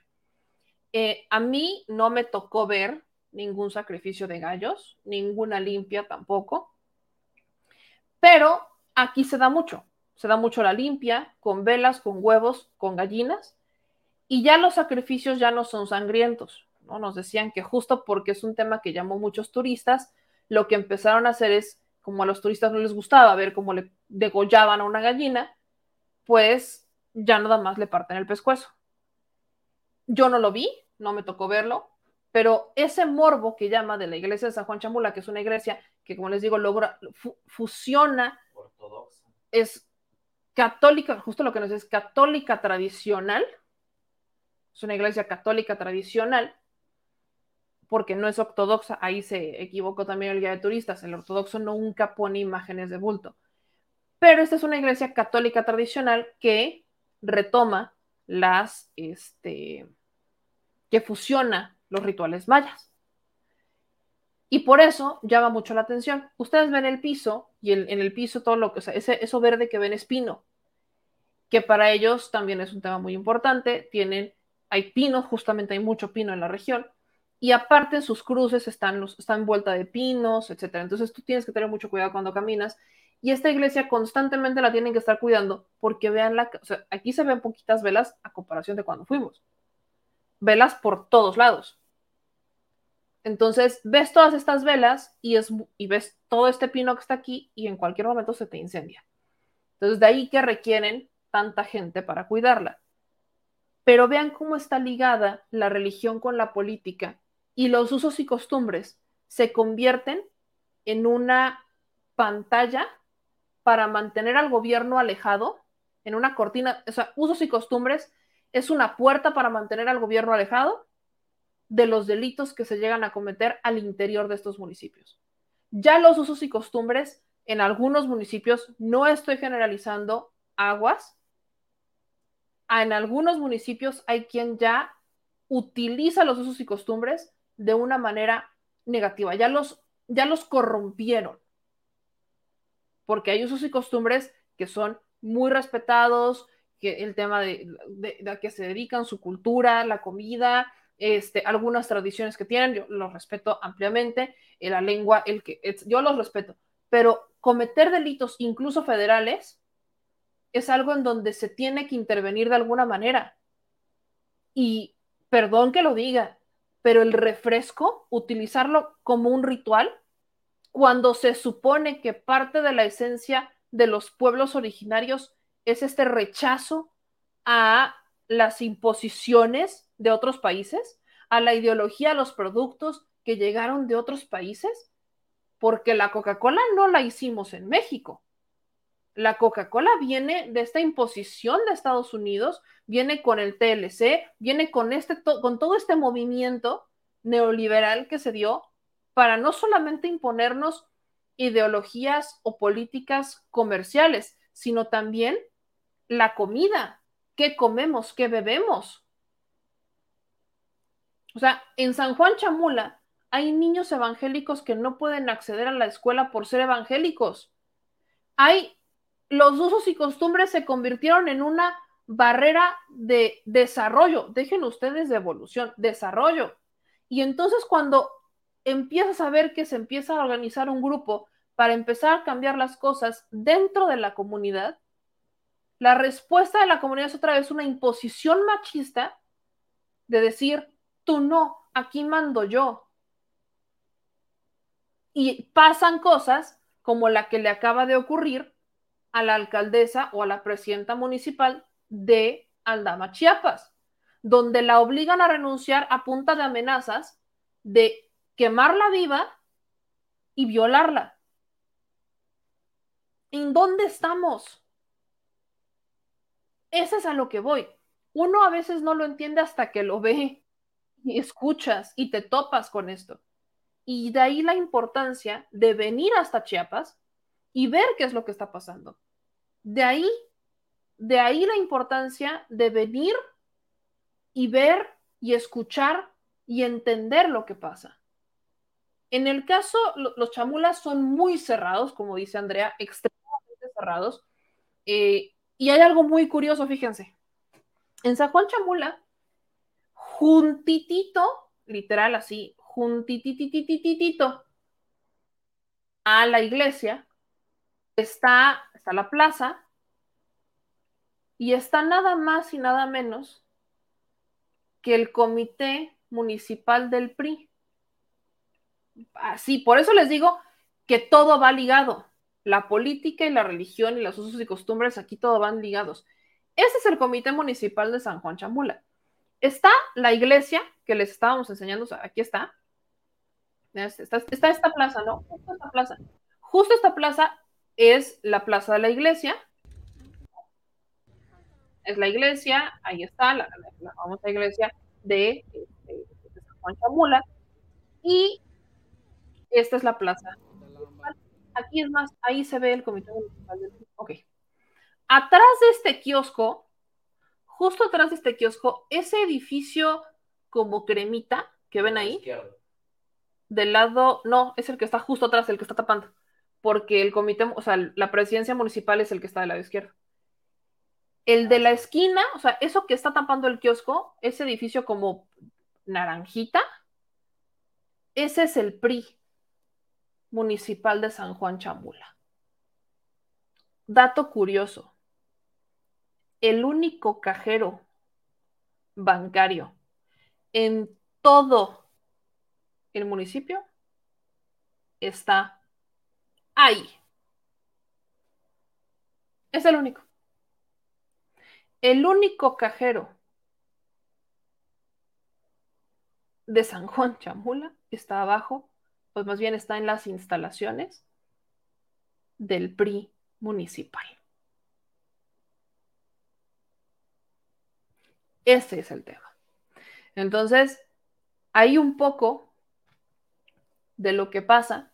Esta es una de las razones por las que andamos por acá.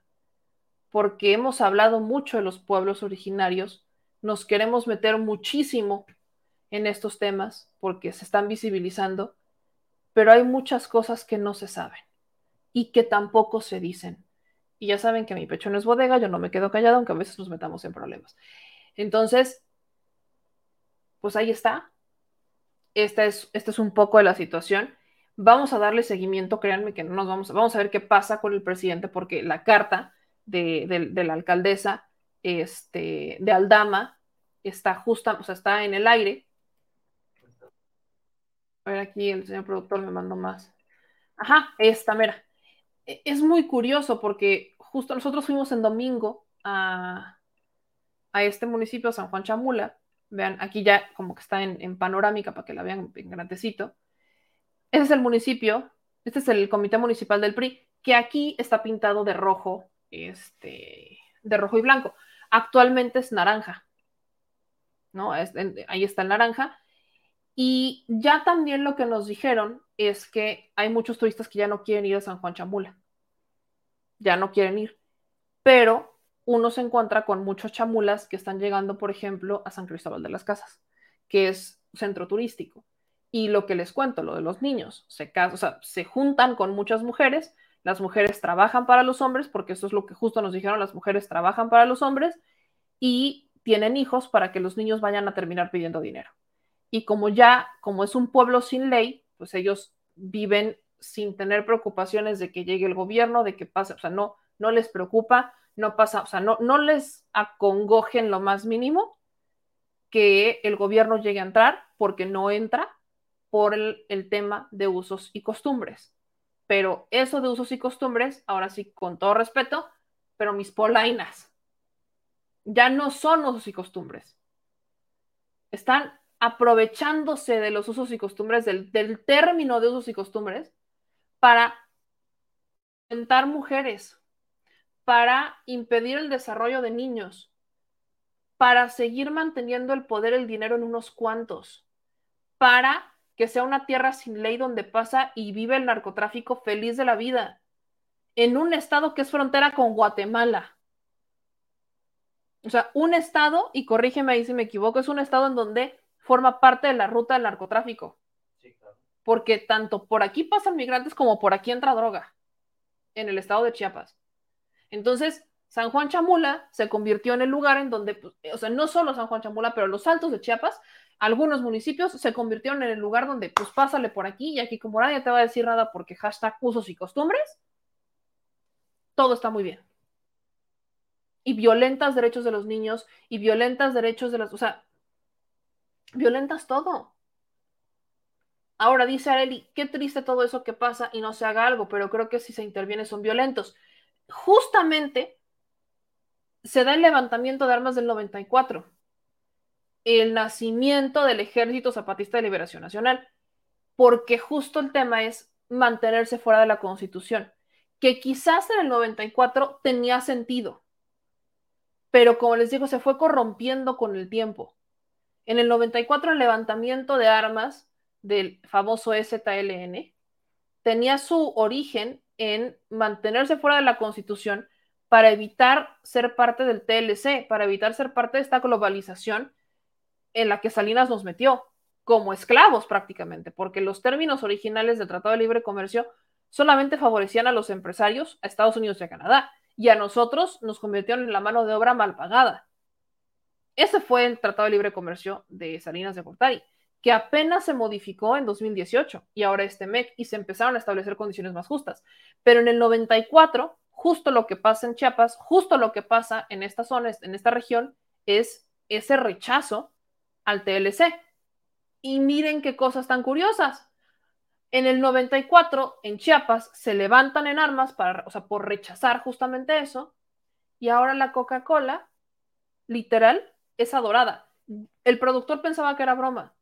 Cuando nos venían diciendo que el, que el refresco de cola, porque no solo es Coca, también es Pepsi, que el refresco de cola era adorado en esta zona, el productor pensó que era choro.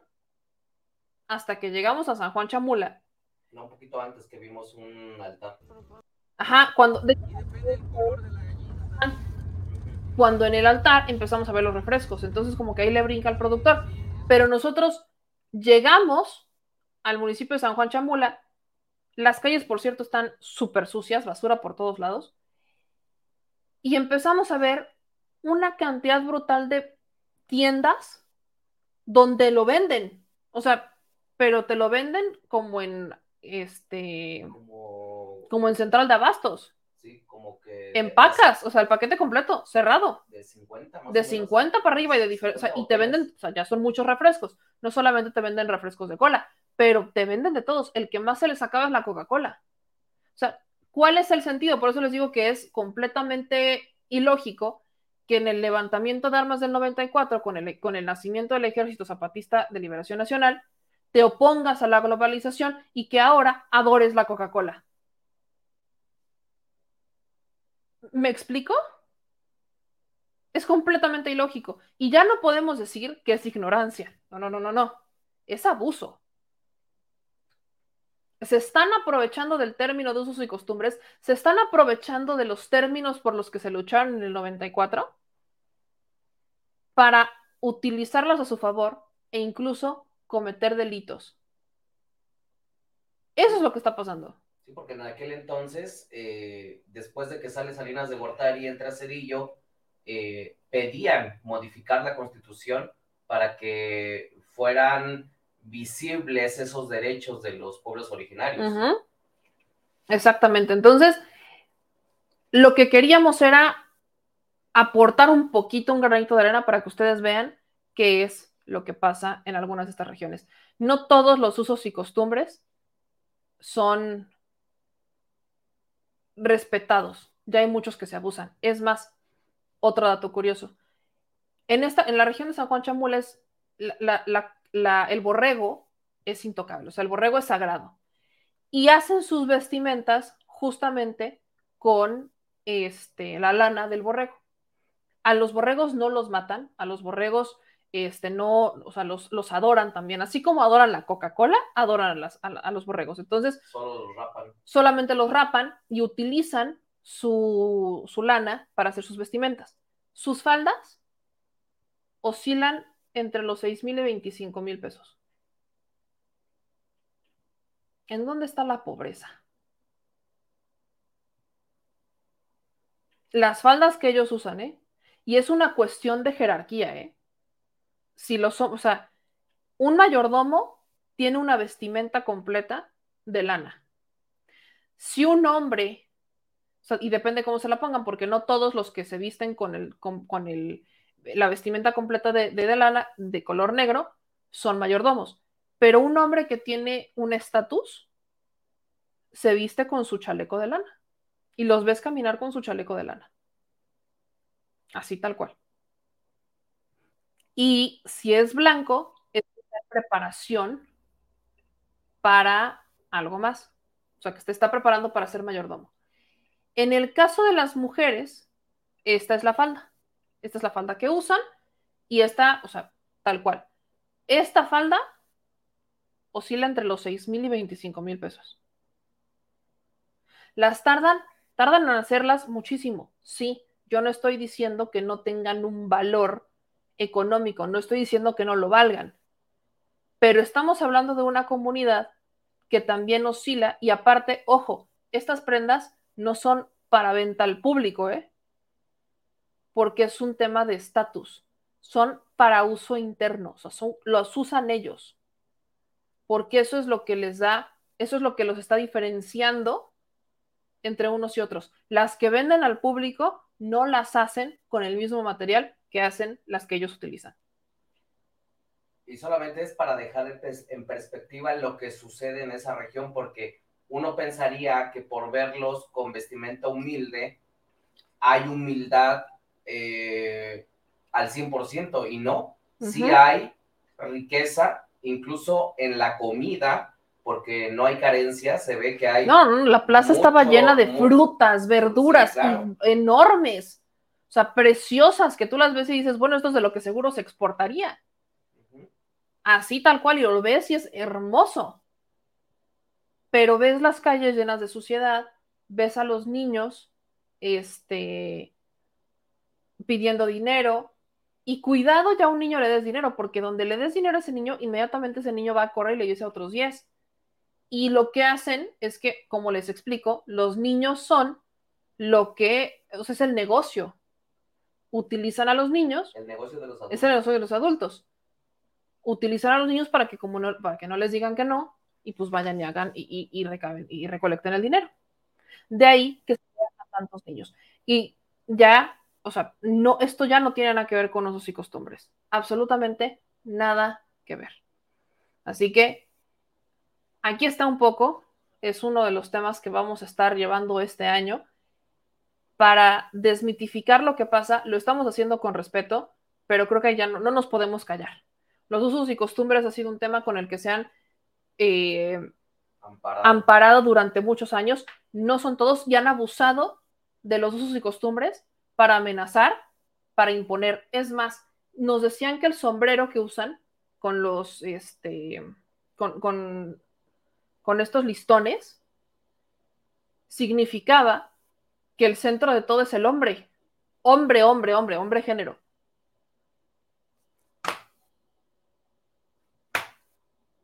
Entiendo usos y costumbres hasta, hasta un punto, pero esto esto ya no. Esto ya no. Así que ayúdenme a compartir esta transmisión porque este video lo vamos a subir y espero que se empiecen a hacer estas preguntas y que se empiecen a tocar estos temas. Porque si no, si se mantienen en silencio, si no se dice nada, si seguimos callando, nos volvemos de alguna manera cómplices de los delitos que se están cometiendo ahí.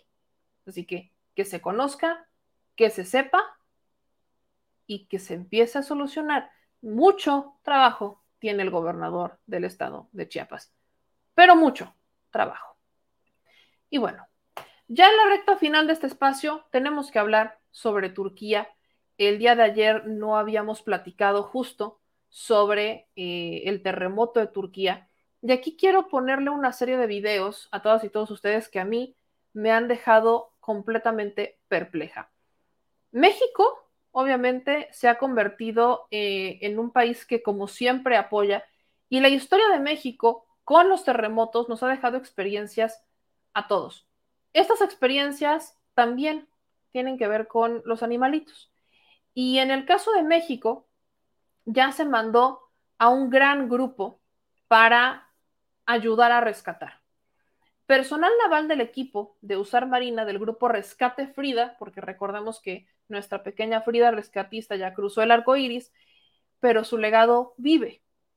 Y ese legado es que ahora el personal naval del equipo, o sea, el, el de rescate de la Marina, ya se llama Grupo de Rescate Frida en honor a Frida, la perrita rescatista. Pues ellos están viajando a Turquía para brindar apoyo a la población afectada civil por el sismo. Eh, la Secretaría de Marina informó que este grupo de rescate, eh, ubicado en la Ciudad de México, va a Turquía con la finalidad de brindar apoyo a la población afectada ante el terremoto de 7.8 que sacudió al sur de Turquía y Siria.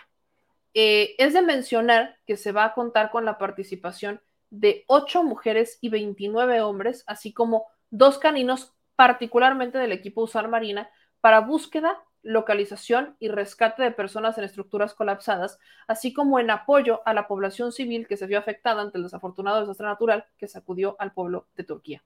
En este momento, la actualización que tenemos sobre esto es que pues ya está eh, recargando, ya se recargó este combustible. Esto ya se recargó y este forma parte, este es un avión que no solamente lleva a la Marina, sino que lleva, a la, que lleva elementos de la Cruz Roja y que lleva muchísimos binomios caninos. Vamos a ver cómo va el estatus de este vuelo con el equipo de rescate que va de México a Turquía. Carolina Zaragoza Flores, embajadora de México en Irlanda. Estamos recibiendo en la madrugada de hoy el, avión de las Fuerzas Armadas Mexicanas que llegaron aquí al aeropuerto de Shannon, Irlanda, para el recargue de combustible. El vuelo saldrá directamente a Turquía y lleva consigo, como todos ustedes saben, a México, a todo el equipo México que va a apoyar a la población de Turquía en esta gran necesidad que tienen, en este reto importante para poder salvar el mayor número de vidas posibles. Todos somos México. Ese es el estatus que lleva el vuelo con rescatistas mexicanos a Turquía.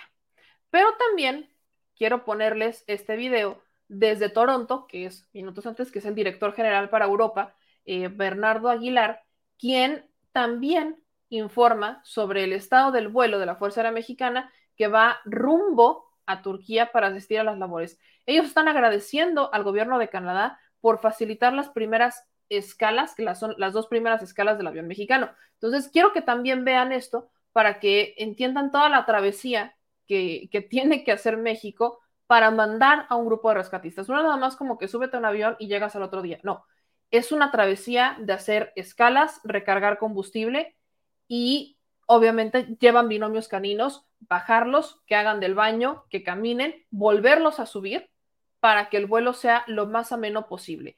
Estamos hablando de un equipo importante de hombres y mujeres y binomios caninos especializados en búsqueda y rescate de personas y es un tema en el que México se solidariza con el mundo porque de primera mano nosotros sabemos lo que es tener que buscar y rescatar gente entre los escombros. Buenas tardes, estamos en el aeropuerto de Toronto, Canadá, en el avión de la Fuerza Aérea Mexicana. Es nuestra primera escala con rumbo a Turquía. Todavía haremos una en el aeropuerto de Gander, otra en el de Shannon y posteriormente en el aeropuerto de Adana, eh, Turquía, que es el que está cercano a la zona del terremoto. Eh, vamos acompañando eh, de la Secretaría de Relaciones Exteriores a 93 elementos de la Secretaría de Defensa Nacional, 37 de la Secretaría de Marina y 15 elementos de la Cruz Roja Mexicana, todas y todos ellos capacitados en labores de rescate. Van 16 binomios caminos y en este viaje, bueno, estamos cumpliendo la instrucción del presidente de la República de ir a apoyar a las personas que pueden eh, aún estar con vida en labores de rescate eh, en la zona devastada. México siempre se ha caracterizado por ser un país solidario ante estas tragedias. Nosotros hemos sufrido de ellas en el pasado y eh, tenemos experiencia para actuar y para ayudar en, este, en estas situaciones. Entonces, les vamos a ir reportando cómo vamos avanzando y eh, bueno, que tengan buena tarde. Ahí está el avance de cómo van nuestro vuelo. Y fíjense que quiero aterrizar un poquito o hacer una escala en el tema de los binomios caninos. Saben que yo me clavo mucho en este tema porque amo a los animales, pero también creo que vale la pena hacer conciencia sobre justamente cómo es que los animales no los valoran. Yo, la frase de no los merecemos creo que es muy eh, es muy clara, ¿no? Y, es muy neta. Quiero ponerles este video que empezó a circular en las redes sociales, donde un perrito, minutitos antes de que empezara, o sea, antes de que empezara el sismo, a, a nada, un perro intentó avisar a todos del terremoto en Turquía. Esta imagen me partió el alma, porque vean ustedes cómo es que estos animalitos son tan importantes para nosotros. Vean esto, lo que logró grabar una eh, cámara en Turquía minutos antes de que ocurriera el terremoto.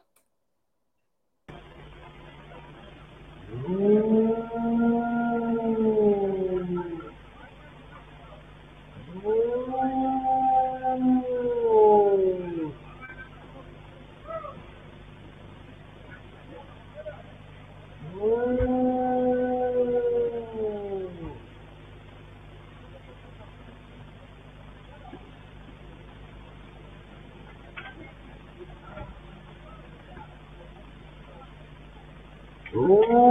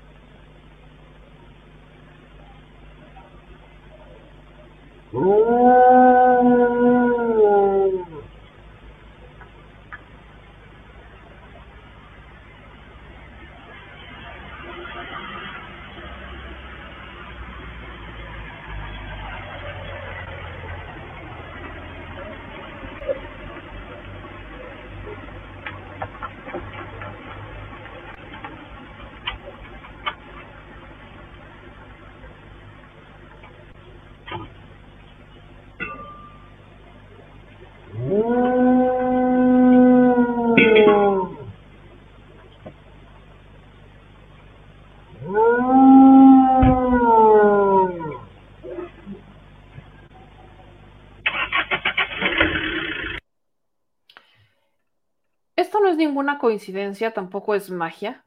Eh, los animales tienen, como lo sabemos, los sentidos mucho más agudos, tanto el olfato como el oído, y ellos pueden escuchar, ¿no? Creo que los, si no estoy mal, no soy experta, pero vi una investigación donde decían que los perros pueden escuchar lo que ocurre a 400 metros de distancia. Los gatos le pueden llegar a escuchar hasta creo que dos kilómetros de distancia. Y de ahí que ellos puedan escuchar cómo se mueve la tierra antes que nosotros. Y este perrito intentó alertar de lo que estaba pasando, de lo que iba a pasar minutos antes. Obviamente no le iba a poder evitar, eh, por supuesto que eh, a veces la gente no, no logra entenderlo. También lo sienten por la vibración. Recordemos que un sismo no es como que de la nada para hoy ya empezó a temblar, sino que se van dando, o sea, son los movimientos de las placas tectónicas y conforme se van moviendo, la vibración se va haciendo cada vez más fuerte, dependiendo cómo se muevan. Entonces, todos los animales, todos en general, tienen esos sentidos mucho más agudos. Pero este video, por supuesto que lo quise poner, porque a veces no medimos la importancia de tratar a los animales, de respetarlos y de vivir en armonía con ellos. Parece que no lo entendemos y perdón si lo, si lo digo así, pero creo que en tiempos de tragedia, cuando se ven estas imágenes, creo que es el momento ideal para insistir en justamente esto. Aprendamos a vivir en armonía con los animales. Ellos nos ayudan y nosotros los ayudamos. Y de ahí también la importancia de los binomios caninos que mandamos. E, eso también es algo que nos llena. Estamos hablando de nueve perritos que viajaron en un avión de la Fuerza Aérea Mexicana junto con 150 brigadistas mexicanos para ofrecer ayuda humanitaria a las personas afectadas en Turquía. El legado de Frida, el legado de muchos otros perros rescatistas aquí en México, incluso de los dos que fueron asesinados, si no estoy mal, esto fue en Querétaro, Guanajuato, de, de, de, estos perros que han sido asesinados, que eran rescatistas, en honor a todos ellos, en honor a nosotros, no los subestimemos. A veces, como lo digo en este spot, ellos nos pueden salvar la vida. Sus patitas salvan vidas. Vamos a presentarles un poquito de estos videos. Vean, hay uno que tiene música que no se los voy a poner, no se los voy a poder poner con música. Julia. Pero, por ejemplo, ahí está Julia, ¿no? Están, estos son los perritos que se fueron. Eh, ahí está el equipo de, de, rescatistas que se van. Ahí está Orly, ahí está Eco, famoso Eco, Timba, Julie, este, ahí están Balam también, Rex. Eh, son estos binomios caninos que van a ir a salvar vidas a Turquía, que van a ir a ayudar a rescatar personas, que van a ir a, cumplir una misión con simple y sencillamente sus talentos, o sea, sus, su olfato obviamente entrenados, su olfato, su agilidad, son perros que nos están salvando la vida, que fueron entrenados y que sus binomios, o sea, sus, sus, sus manejadores, y ellos nos van a ayudar a encontrar personas. Ustedes no saben la emoción que se siente, la emoción que yo siento de poder vivir en estos tiempos donde vemos que cada vez se valora más los talentos que tienen los animales, que estamos regresando a esa parte de la humanidad que es muy compleja. Aquí les quiero presentar algunos, son muy cortitos los testimonios de, por ejemplo, Julie, este, que es una de las perritas que va junto con su manejadora. Ella es Julie, tiene 8 años, soy su manejadora y entrenadora y como parte del equipo también van tres compañeros nuestros caninos con sus manejadores que es Edgar y Daniel, llevan a Balam, a Orly y a Rex. Ahí está eh, uno de ellos, que este es Julie. Luego les voy a presentar, ahorita les presento también a Rex, vean nada más. Mi nombre es Ángel Daniel Hernández López, él es mi ejemplar, es Rex, y llevo aproximadamente cinco años entrenándolo desde que lo adopté. Desde que lo adopté, ese es un gran bait, desde que lo adopté. Teniendo, habiendo tantos perros en la calle en México, somos uno de los países con más altos índices de abandono. Y en tiempos de tragedia, ellos son los que nos avisan, los que alertan y hasta los que rescatan. Pero, ¿cuál es la actualización en, en particularmente del caso de Turquía? Bueno, eh, estoy viendo una nota justo de El Mundo que maneja la siguiente cifra. Estamos hablando de un número de fallecidos que oscila entre las 8.364 personas aproximadamente. Entre, Hay, los entre, los dos países, tanto Turquía como Siria. En Turquía ha habido más bajas, eh, más de 5.000 muertos en Turquía, prácticamente 6.000 muertos, ya estamos llegando a los 6.000 muertos en Turquía. Y de Siria, estamos hablando de 2.400 personas. Mil, la mitad de ellas en el territorio controlado por Damasco y la otra en el territorio de las zonas rebeldes. Recuerden que esta es una zona que está en constante conflicto. Entonces, más de 8 mil personas entre los dos países. Esto es importante porque aparte en la zona están en invierno. Hay frío, hay devastación. Se está pidiendo, la Embajada de Turquía eh, está pidiendo ropa de frío. Entre, sus, entre todas las cosas que podemos nosotros ayudar desde México, podemos llevar ropa porque obviamente está haciendo frío, la necesitan. Eh, están pidiendo también provisiones, ya saben, nada de, este, de, cosas que puedan este, vencer o caducar y demás, siempre enlatados y demás. Y algo importante es que el ministro turco del Interior advirtió que las próximas horas van a ser cruciales para encontrar a los sobrevivientes de un, temor, de un terremoto. Hasta el momento ya se decretaron siete días de luto nacional, pero eso es importante. Recordemos que las primeras horas, las primeras 48 horas son cruciales para encontrar gente con vida. No sobreviven, no sé, ¿cuánto es lo más que una persona puede sobrevivir eh, entre los escombros? Pues dep depende de las condiciones. Depende de las condiciones. Agua, o sea, si tiene agua o tiene oxígeno, puede, hasta una semana. puede llegar a vivir una semana, pero suponte pero, que te cae todo encima pues, y que tienes el espacio limitado. 48, 72 horas. Está entre 48 y 72 horas. Entonces, las imágenes que les voy a presentar ahora son de los rescates. La alegría que hay tras lograr rescatar a unos pequeños con vida.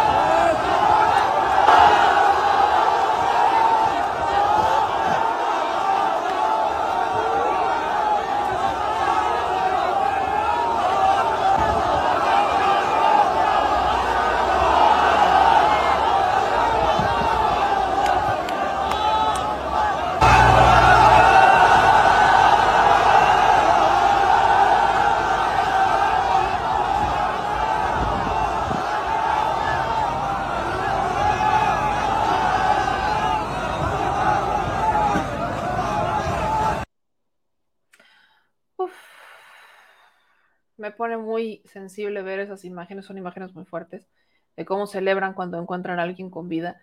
Entonces, yo les pido, amigos, yo lo que les voy a pedir, sobre todo eh, con Turquía, es tengan mucho cuidado con la información que comparten. Estamos ante un escenario de mucha tensión. Nosotros lo hemos vivido en carne propia y, y hoy lo está viviendo Turquía. México cumple como siempre y, y, esto me, o sea, algo que me enorgullece de ser mexicana, es justamente el apoyo que México ofrece de extender la mano, de voy a ayudarte. Y en este caso México, con los topos también ya van, hubo ahí un tema con los topos, no, ya, van. ya van, sí, sí, hubo un tema con los topos porque ellos empezaron a mandar mensajes a la Cancillería de cómo nos organizamos para ir, o sea, es de yo voy a ir, ¿cómo me vas a ayudar a llegar allá? Y ya el canciller Marcelo Ebrard este, resolvió el tema, ya se gestionó el, el, el, el, tema y ya van los topos también a ayudar a, a, Turquía, que es un grupo muy famoso aquí en México, que justamente este, nació, nació en el 85. Y en pro de ese respeto, hay algo que yo les voy a pedir muchísimo. Y tiene que ver con un video que se empezó a hacer viral en redes sociales este video lo comparte o lo sube primero una influencer, activista de derechos humanos, youtuber y demás, que sus opiniones son personales y más que se llama Shrek Vano Oficial. No es una cuenta verificada, pero tiene muchos seguidores. Y cuando ella sube el video, lo sube haciendo una traducción que presuntamente dice que estos dos pequeños le dijeron a los rescatistas que si los ayudaban, iban a ser sus esclavos el resto de sus vidas. Esta es una traducción muy inexacta y yo les quiero pedir que por favor tengan mucho cuidado con lo que comparten. Se, se, tiende a pensar que todos en el mundo árabe hablamos el mismo árabe o se habla el mismo árabe. Y no es así. No es el mismo árabe el que se habla en Turquía, el que se habla en Líbano, no es el mismo. Entonces, lo que yo les voy a pedir es tengan mucho cuidado porque una palabra, es más, ni siquiera una palabra, una raya en un texto escrito cambia por completo el sentido del texto. Y hablado, la pronunciación, si le escuchan, una palabra cambia por completo el sentido de la, de, de la oración. En este caso, lo que dice la pequeña es que si los rescatan serán amigos el resto de sus vidas, no esclavos. Nosotros, pues es complicado, no hay muchas personas que hablen árabe, este, o que lo logren entender, al menos de este lado. Entonces yo les voy a pedir que no caigan y, y sobre todo este respeto, porque se lucra con la tragedia, no solamente eh, en México de forma interna, sino que también se lucra con las tragedias internacionales. Entonces, no caigamos, por favor, en, esa, en esa estigmatización, no caigamos en lucrar con la tragedia, concentrémonos en lo importante, que es salvar vidas. De por sí esta región está en constante guerra, de por sí en esta región tienen que bombardeos, tienen, o sea, de por sí esta región es zona de guerra. Por favor, no caigamos en estas imprecisiones, no caigamos en esta guerra mediática de entre Occidente y Oriente, no caigamos en estos errores que terminan siendo una estigmatización de un pueblo. Dejemos a un lado, y se los pido de corazón, dejemos a un lado esto para concentrarnos en salvar vidas para concentrarnos en ayudar a nuestros hermanos y hermanas de Turquía. Y desde este espacio, un abrazo y mi solidaridad y por supuesto que estaremos eh, dándole cobertura y un agradecimiento a todos los mexicanos porque ellos pues van 150, ¿no? Hombres y mujeres, van nueve eh, binomios, pero llevan en el corazón a más de ciento 30 millones de mexicanos. Es, ese avión que va de México está lleno de mexicanos. Ese avión que salió de aquí para... que salió de la IFA, por cierto. Que salió de la IFA para rescatar gente en Turquía, lleva el corazón de 130 millones de mexicanos. Ay, me dio, Ya me dio el sentimiento, pero, pero bueno. Entonces, deseamos que regresen con bien y desde acá les mandamos todo el abrazo y toda la fuerza. Ay. Perdón, es que sí me pega. Sí me pega mucho. Sobre todo, como decía, son pueblos que han sido, eh, imagínate, en el área de Siria, en la guerra de Siria en 10 años, han fallecido alrededor de 300 mil civiles. Así es. Ahora agrégale la tragedia, agrégale el dolor que eso representa. No, no podemos imaginar lo que están viviendo en este momento. Así es. No me lo imagino. Entonces, a todos los que se fueron a ayudar, llevan el corazón de millones de mexicanos. Que regresen con bien y que ayuden a, a salvar vidas. Eso es lo que más importa en este momento. Y todo nuestro corazón está, está con Turquía. En este momento, así como muchos se han solidarizado con, México, con Turquía y con Siria, sí, con Turquía y con Siria, sobre todo porque nosotros lo vivimos, lo sufrimos, sabemos lo que es. Entonces, pues un abrazo desde acá, enorme, gigante, toda la fuerza y toda la solidaridad. Y cabe destacar que Turquía no ha sido ajeno a las tragedias de México. En el 85, Turquía apoyó en los rescates de aquel entonces. Así es. Ellos no han sido ajenos con nosotros, nosotros tampoco tenemos. Así que, y aunque hubieran sido, México, ese es el amor que le tengo a México. Mi país tiene un corazón enorme. Ese es mi México. Entonces, un abrazo un abrazo fraterno. Y es muy doloroso ver estas imágenes, a mí sí, a mí sí me pega mucho, pero, pero bueno, justo como no queríamos, como yo sabía que me iba a poner así, eh, porque me pongo bien sentimental, porque justo cuando estaba descargando el material y viendo las notas lloré. Este, decidimos no terminar con una nota mala, ¿no? Queríamos una o, o triste. Ese ya es el nuevo propósito de este espacio, tener algo bueno que contarles antes de terminar para que no se vayan con un sabor de boca, aunque sea de madrugada, aunque nos tardemos cuatro horas, no me importa, porque ya vamos para cuatro horas y este hombre no me frena. Entonces, Ya vámonos. no, no puedes. Vámonos. No, ya. señor. Sí, señora. El posh. Amigos y amigos, para que no lloremos, para que lloremos y nos alegremos un poco, ahí les va un tesoro de México, que también es porque no todo es malo. O sea, vaya, aquí hay cosas bonitas que rescatar. Y en esta sección de los tesoros de México, tenemos el posh. ¿Cómo se hace? ¿Qué es? ¿Cómo está la cosa?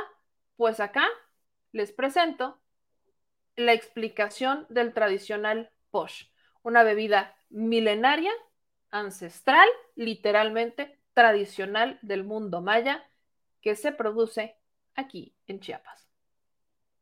Estamos en un punto de venta dentro del restaurante Fogón de Jovel, en donde aquí se vende uno de los licores más tradicionales del mundo maya, el posh.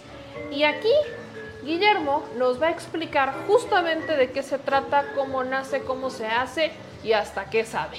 Gracias Guillermo, ¿cómo estás? Sí, bien. Bueno, entonces les voy a comentar un poco acerca de lo que viene siendo el posh. Para empezar, es un destilado de tres ingredientes, maíz, trigo y caña de azúcar. Obviamente el principal es el maíz con un 85% para ser exacto. El otro 15% es entre el trigo y la caña de azúcar.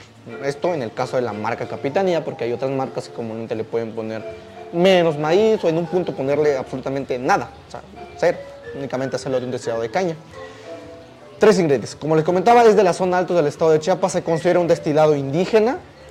Eh, de hecho, la palabra, pues, eh, que tiene el nombre, que es posh, pues viene de una abreviación de poshil, que en español, pues, significa medicina. Entonces, la palabra posh, o abreviación de poshil, que en español es medicina.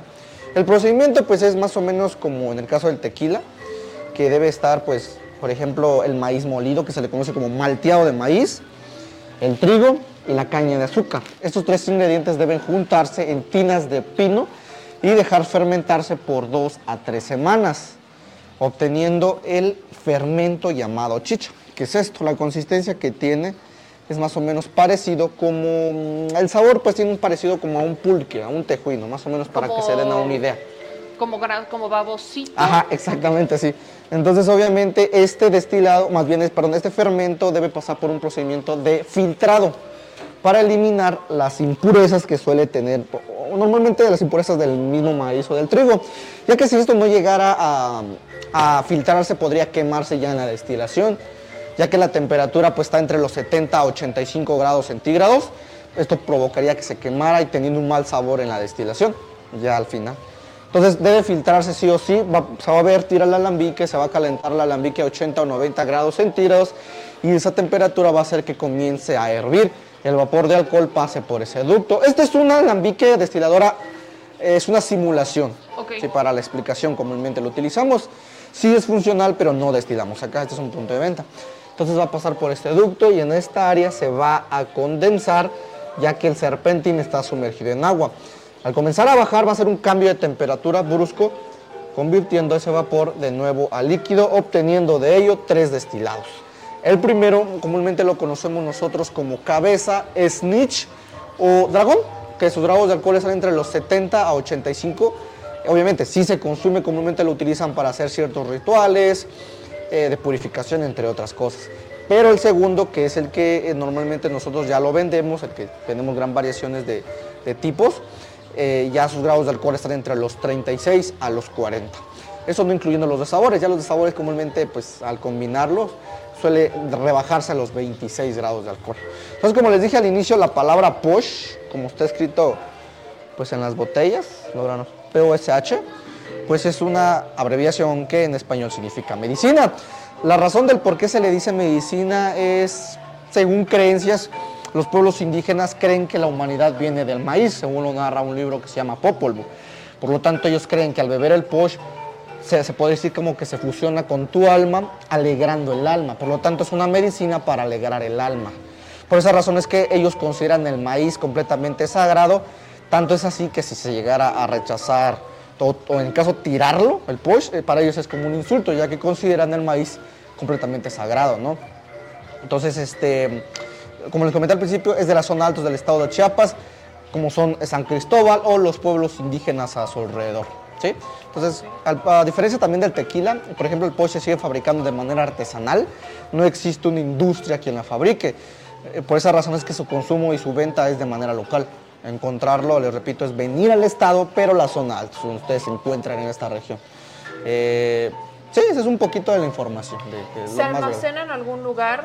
Como, por ejemplo, ves que hay algunos eh, licores y destilados que los tienen como añejados. Sí. Eso también pasa Nosotros utilizamos, claro, eh, barricas de roble blanco americano.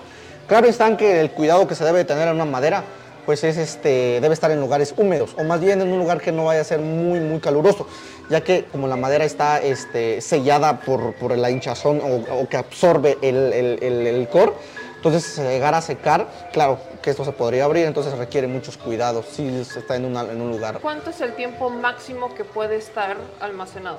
Eh, el, O sea, lo más el push, se- ajá, el ah, push. pues bueno, es comúnmente tenemos el máximo de 5 años. Cinco años. Sí, por el momento. Tenemos eh, pues planeado, se planea tener otros licores que pueden superar los 6, 7 años, eso ya depende también. No pasa nada, por ejemplo, mi pregunta va, no pasa nada si se deja este, durante mucho tiempo adentro de... Sí, claro. Comúnmente este, es muy común que obviamente un mes no pasa nada, ¿verdad? Pero si ya llega a pasar entre uno, dos años, tres años, suele evaporarse. Ok. Comúnmente puede llegar hasta la mitad o hasta un cuarto de la, bar- de la cantidad de- de entera de la barrica. Ok. Entonces sí, eso es lo que llega a ocurrir. Es normal, claro, porque pues, el tiempo que está ahí se evapora. Eh, obviamente, eh, haciendo que el sabor del, del destilado mejore, como cualquier destilado, ¿no? En este caso del, del posh, pues empieza a agarrar el sabor amaderado, como es el roble, un sabor a roble, mm, ligeramente notas como a vainilla, caramelo, eso ya depende cuál de todos tenemos. Ahora, los sabores, ¿se puede combinar con cualquier sabor? El que se nos ocurra. Bueno, no- de hecho nosotros somos la marca, la capitanía, que tenemos mayor variación de sabores, claro. Ok. Claro, ah, tenemos sabores que lo hacemos únicamente para prueba, para ver si realmente se puede sacar a la venta o no. Eso ya depende de las personas que, que si les llegan a, a- a- ¿Cuál- a ¿Cuáles son los sabores que hay? Bueno, los más comunes pues son los que, por ejemplo, piña, cereza, eh, cáscara de naranja, zacate limón, romero, avellana, café, jamaica, guineo. Pero el mejor que tenemos es el posh luciérnaga. ¿Por qué es mejor? se le dice pollo luciérnaga. Este es el mejor de sabor que tenemos. El mejor de los puros es este añejo con oro comestible, que es un añejo cristalino. Ahora, este que tiene de atractivo, el brillo que, que emite. ¡Wow! Se llama Posh Luciérnaga. Por el brillo. Tiene como brillitos. Se puede decir que estos son nuestros mejores poshes. Eh, en el caso de los de sabores, el Luciérnaga. El otro de los fuertes, ¿no? Ok. Entonces son los mejores que ¿El tenemos. costo de estos en cuánto está? Comúnmente puede variar. Eh, por ejemplo, puede encontrar botellas de este tamaño desde los 500 pesos.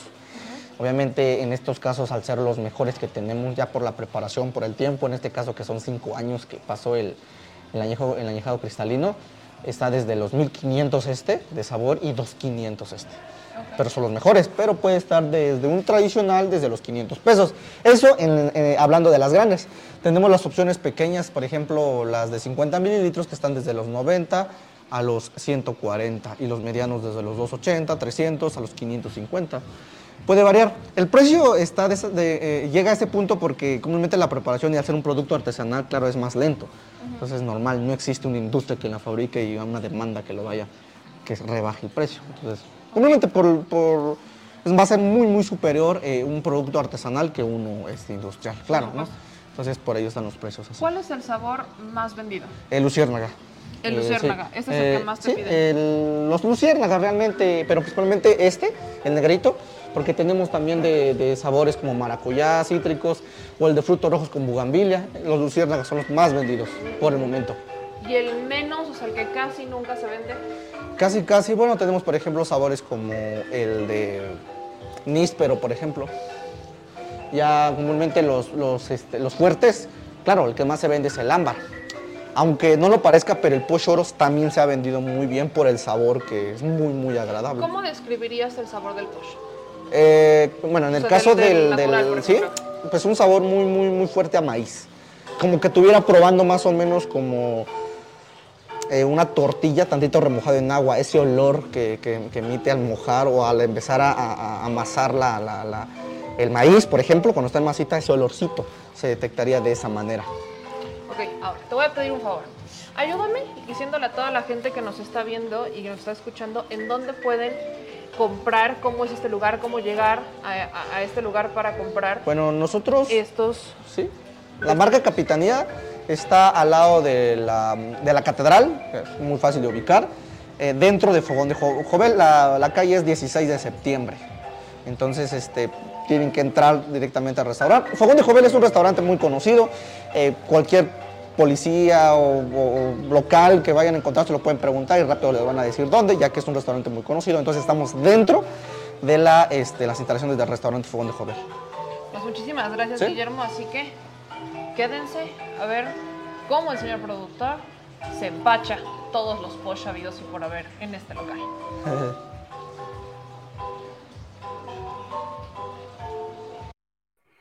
Y en este momento viene mi creación estelar.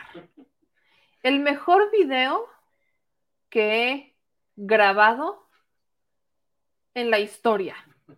¿Están listos? Miren cómo los llevé. Pasamos de hablar de borolas a cerrar a hablar de borolear. O sea, hablamos de borolas, o sea, de Calderón, y ahora estamos conjugando el verbo borolear. Dícese de la persona. Dícese de la persona que le gusta el chupirul. Y aparte los llevé por emociones, así como de... Entre el análisis, ajá, me sentí como de cortometraje. Guillermo del Toro contra también.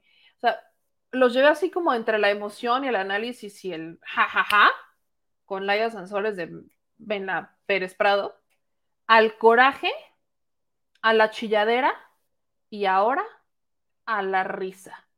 Con ustedes, en el estreno nacional, internacional, estreno mundial del talento del señor productor. El catador. El catador. Este es un episodio que sea el primero de muchos del señor productor, alias el catador de Posh.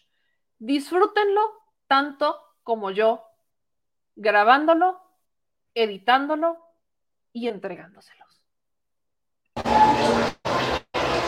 Que conste que esta es una transmisión especial porque yo no acostumbro salir de cámara.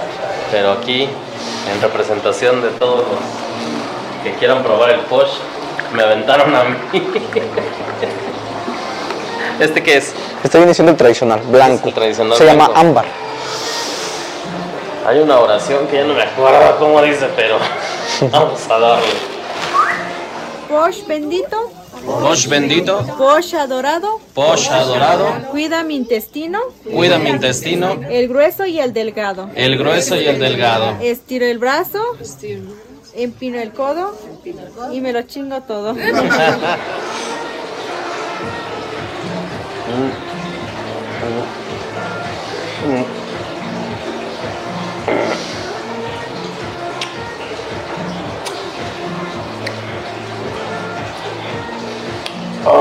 hijo de Dios. Ya se me purificaron las tripas. Se desinfectó. Estoy bien desinfectado, desparasitado. También. Hay una palabra que dicen pochilocum. Pochilocum es medicina para las lombrices en la lengua tzotzil. Pochilocum, medicina para las lombrices. ¿En? ¿Tzotzil? Tzotzil. En Tzotzil. ah. Esta es la toma 2. Como ya vio que me puse loco, ya me sirve. Este es de Un añejado cristalino. Añejado, cristalino. Este está más suavecito. ¿Sí? Y el sabor es mucho más superior. Está muy fresa. Está muy, muy, muy suavecito. Mm. Logro percibir un sabor, pero no sé qué es. ¿Maíz? Un sabor como maíz Pero es más más. dulcecito que el otro. Sí, en un poquito más. Pues ahora voy por el tercero, que es de café, digo, Creo que es la combinación más Chiapaneca. ad hoc, la, ajá, la combinación chapaneca de café y posh. Vamos a ver.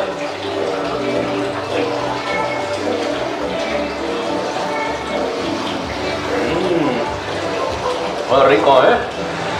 ¿Sabes qué? Sabe, sabe más a café que a posh. Sí. Si hubieras de alcohol ya son menos 26 grados. Tienes, ya es un poquito menos. Mm, bueno, ya le bajamos varios grados. Sí. Mm.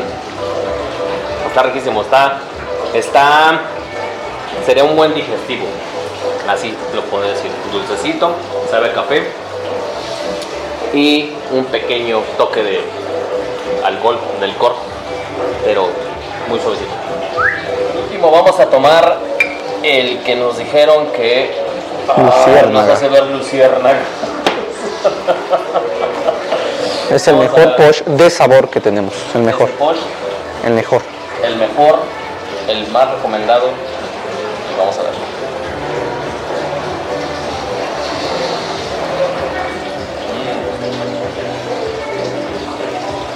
También está muy, muy suavecito. Sus sabores son cinco: chocolate, vainilla, café, anís y uva.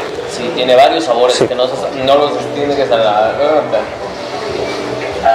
No los distingues, pero sabe muy rico. ya estoy, borola. Está poseído. Ya estoy. Poseído.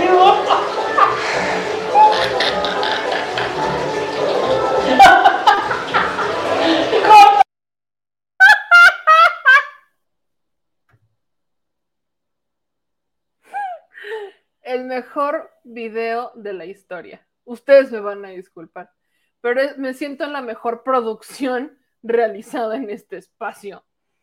El, ¿Qué tal estaba el Luciérnagas, señor productor? Vi luciérnagas.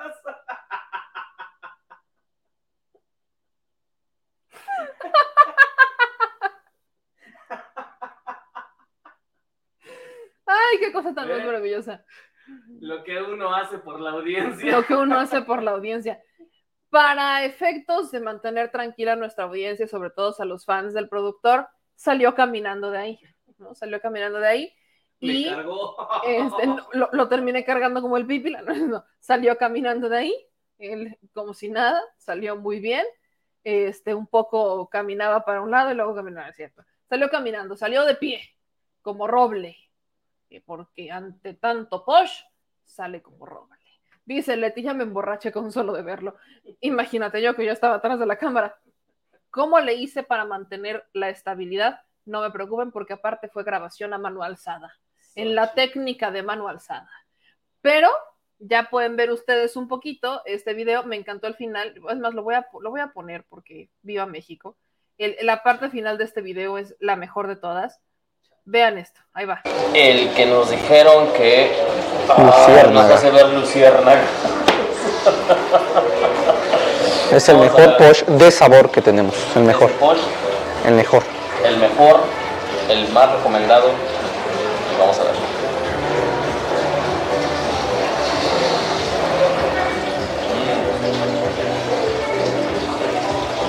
También está muy, muy suavecito. Sus sabores son cinco: chocolate, vainilla, café, anís y uva.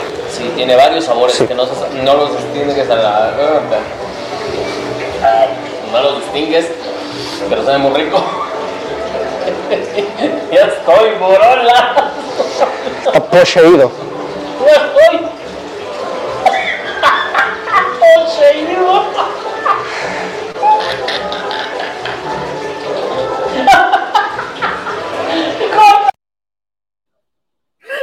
Aparte tu risa es muy chistosa. Ay, el comandante producer de aquí para el Real. Ay, fue hermoso, fue hermoso. El señor productor salió así, en luciérnaga, emposeído. Ahora brillo. Ahora brilla. Después del señor productor, brilla, brilla, brilla, brilla. ¿Ok? El señor productor brilló a partir de ese momento y aquí está su estreno internacional para todos ustedes. Así que, eh, o sea, el Posh la neta está muy padre. Este, yo, yo conocí el Posh hace- cuando trabajaba en la neta noticias, porque un compañero era de Chiapas y cada que venía traía al Posh, o, o traía o llevaba Posh a Puebla. Entonces ahí lo conocí y justo me dijeron que era una bebida eh, ancestral, como muy afrodisíaca, este, que era utilizada en rituales y demás. Entonces, este, pues acá tienen ustedes un poquito del el Posh para que cuando ustedes vengan al estado de Chiapas, pues lo, lo compren. Esta es una bebida mucho más artesanal que el mezcal todavía, ¿no? Son procesos distintos, pero el mezcal es una bebida que ya se puso de moda, es una bebida que ya detonó a nivel internacional, como el tequila en su momento, y el posh es un poco, eh, todavía es más, este, todavía se maneja entre la, en- entre la zona sobre todo. Pocos lo llegan a conocer fuera del estado de Chiapas, así que pues aquí está un poco para ustedes. Entonces, disfrútenlo, compártanlo, créanme que de este video lo voy a explotar muchísimo en TikTok, en Instagram. Nah. Este video se va a explotar el día de hoy. Estuve a punto de grabar al señor productor como de, hola, soy el productor y este es mi primer posh. Hubiera estado genial. Ese era que un reto, ¿verdad? Claro, es que es cuando van a las bodas, pues ves que entran todos muy arreglados aquí, muy elegantes y todos inmaculados, bañados, les tocó el día, exacto, peinados con gel y todo, con sal, con sal y limón para que amarre, como yo hoy, con sal y limón. Y salen como si hubiera, como si hubieran pasado un tormentón, un torbellino ahí, Un huracán. un huracán categoría 10. categoría 10, así salen con los pelos de lado, así con, con las bocas chuecas, con- sin ropa, sin zapatos, o sea, salen así como, y dices, ¿cómo les pasó esto? Y de ahí nació este reto de, hola, soy, mi primer trago, y a los 20 tragos están, entonces me, me hubiera encantado hacerlo, pero pues es más o menos, ¿no? Es, es más o menos así como me, como me imaginaba este video, pero créanme, este video lo voy a compartir, como cuando le, no, no sé, no sé cómo ponerle, echen sugerencias. Vamos, es más, vamos a leer sus comentarios. Dice Juan porque nos Hablo, van a correr de aquí. ¿podrán hacer envíos? ¿Podrán hacer envíos? Fíjate que no preguntamos. Pero dice el señor productor que él se los envía con mucho gusto. Vamos, va- vamos a preguntar mañana en una de estas tiendas donde venden artesanías y venden posh si hacen envíos. Y si no, pues nosotros hacemos envíos. Aquí el productor ahora se va a dedicar a poseer al mundo. Porque como, ¿cómo se llamaba Pinky Cerebro? Acuérdense. El señor productor quiere poseer al mundo. ¿Ok?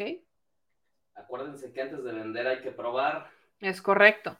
Dice Lilia, ¿cuántos probaste? ¿Qué? Uno, ¿no? Uno, ¿no? Uno o dos. El dulcecito también. Ajá, el de café y el de allá Y de. el mero mero. Ajá, el, el original de El lavatripas. Ajá. El lavatripas. Dice acá Eduardo Flores. Me acabas de recordar el video de los huevitos. Ay, fan de los huevitos. Pero no. Hermoso video. Es más, vamos a hacer uno. Ya te vi, señor productor. Dice Gorgonio, ya es viral porque siempre anda así. No, no es cierto. El productor no, no anda pedo, el productor no es borolas. Por ahí decían, si no eres pedo, este, ¿cómo, cómo pusieron acá? No, no sé si lo rescaté el comentario, no sé si lo, no, no lo puse, pero había alguien que había dicho que si no le entras al alcohol, qué desperdicio de cara. Y yo, ah, qué caray. Dice Adrain, meme, ¿cómo te llevaste al producer? ¿En carretilla o cargando? Este, Ambas dos a la ambas par dos a la juntas. par juntas. No, les digo que él salió caminando. Estaba don Juan Tenorio. Estaba don productor Tenorio. Érase una vez. Salí erguido. Salió de pie. Como. Como sar- porque los sargentos no se rajan. Dice Ralph, con el del café empezó a arrastrar la voz. El del café, creo que es el del café es el más tradicional, rico, o sea, el de, de sabores. Porque aparte café, chiapas, ¿no? Combina la tradición. Combina las tradiciones. De- o sea, los, los dos, eh, las dos bebidas como más. Bueno, no, porque también está el pozol, pero este combinas dos bebidas muy locales, muy tradicionales, en una. Las mezclas, las fusionas. Eh, dicen acá en otros comentarios. Si está bueno el posh, acá donde vivo, venden en Ciudad de México, en la colonia Portales, cerca de donde sacó su título la buchona de Sandra Cuevas. Ah, ya sé dónde es, Nico. Edson, Nico, ya sabemos dónde. Habrá que ir a ver cómo anda el posh por allá. Dice, al producer le faltó decir, haya sido como haya sido. Vi otro comentario que decía, el producer anda como borolas, pero sin corrupción. Se los mejoro, el producer andaba como borolas, pero con la conciencia limpia. ¿Mm? Como siempre. Es correcto. Este también salen sin dignidad. No, fíjense que salió con la dignidad y la integridad al 100, intactas, pero a la maravilla. Dice Alfredo, saludos meme, aquí viendo el programa y trabajando desde Nesa, Estado de México. Un abrazo, mi querido Alfredo Hernández, y también un abrazo, por cierto, aprovechando la hora, a nuestros paisanos, que seguramente hay Buenos muchos, días. que pues buenos días, ¿no? A todos, a los de Alemania, mi querido, este, a, los que nos ven en Helsinki, a todos, a los que nos ven en otras partes en Europa y así, buenos días. Pero sobre todo un saludo muy especial a mis paisanos en Estados Unidos, que muchos de ellos nos ven a esta hora porque esta hora están trabajando. Ya me, me lo habían contado, me mandaron ese comentario.